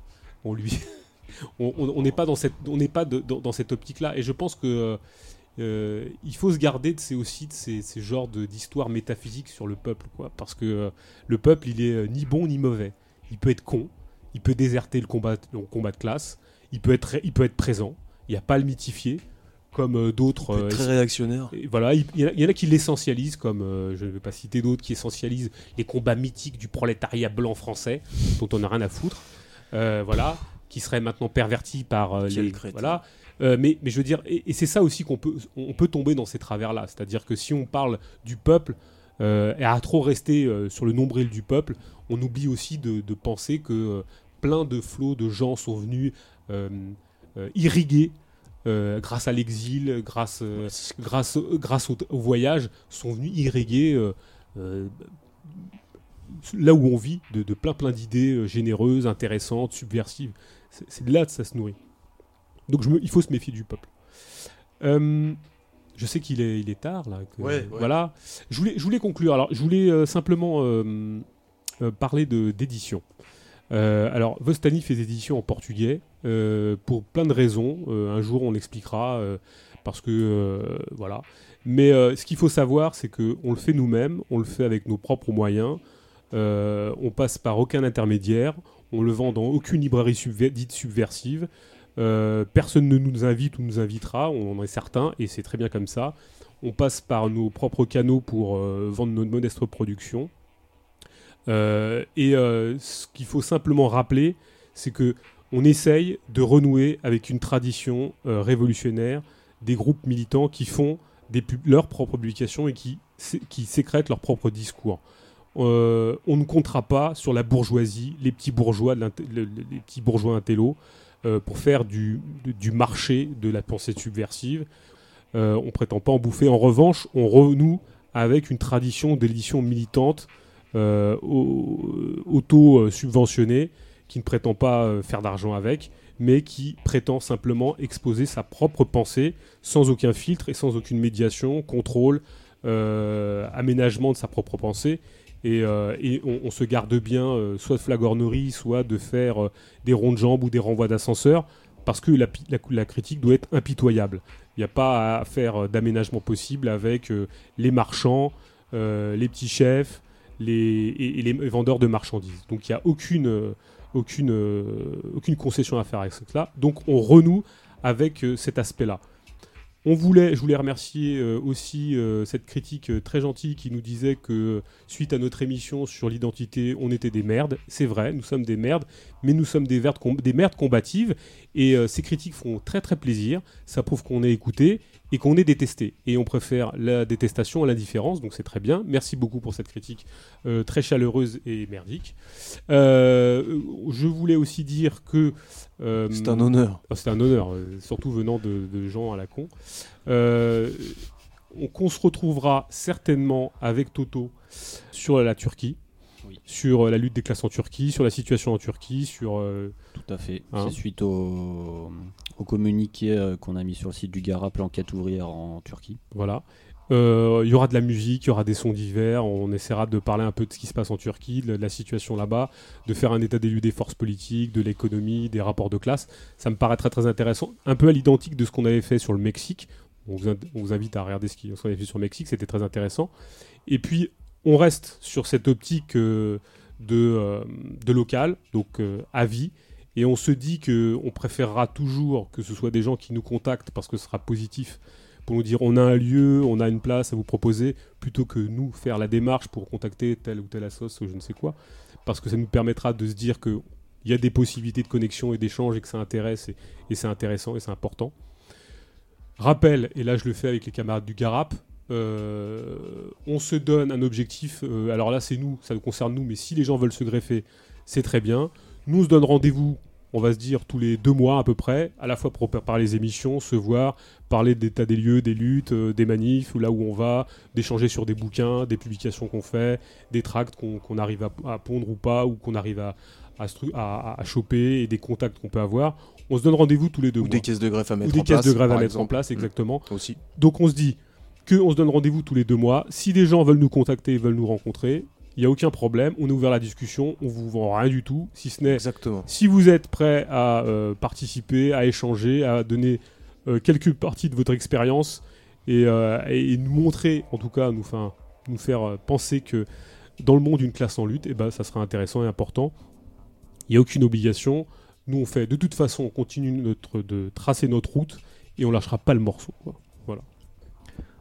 À bientôt. Ciao. Merci euh, Brunel, Merci euh, Lino, Merci Polo. Marco et Toto. Tout ce monde en haut, euh, j'espère qu'on arrivera à, Sauf moi. hein. Voilà, bon, Brunello, faut que, tu te, faut que tu te débrouilles là, il y a quelque chose à faire. Salut. Bon, merci beaucoup. Euh, cette émission sera, sera, vous la retrouverez dans quelques jours, euh, quelques temps sur, euh, sur Internet. Et si vous avez des réactions, bah, c'est bien. Si on a pas, bah, tant pis. hein. Tant pis pour vous. Voilà, à bientôt.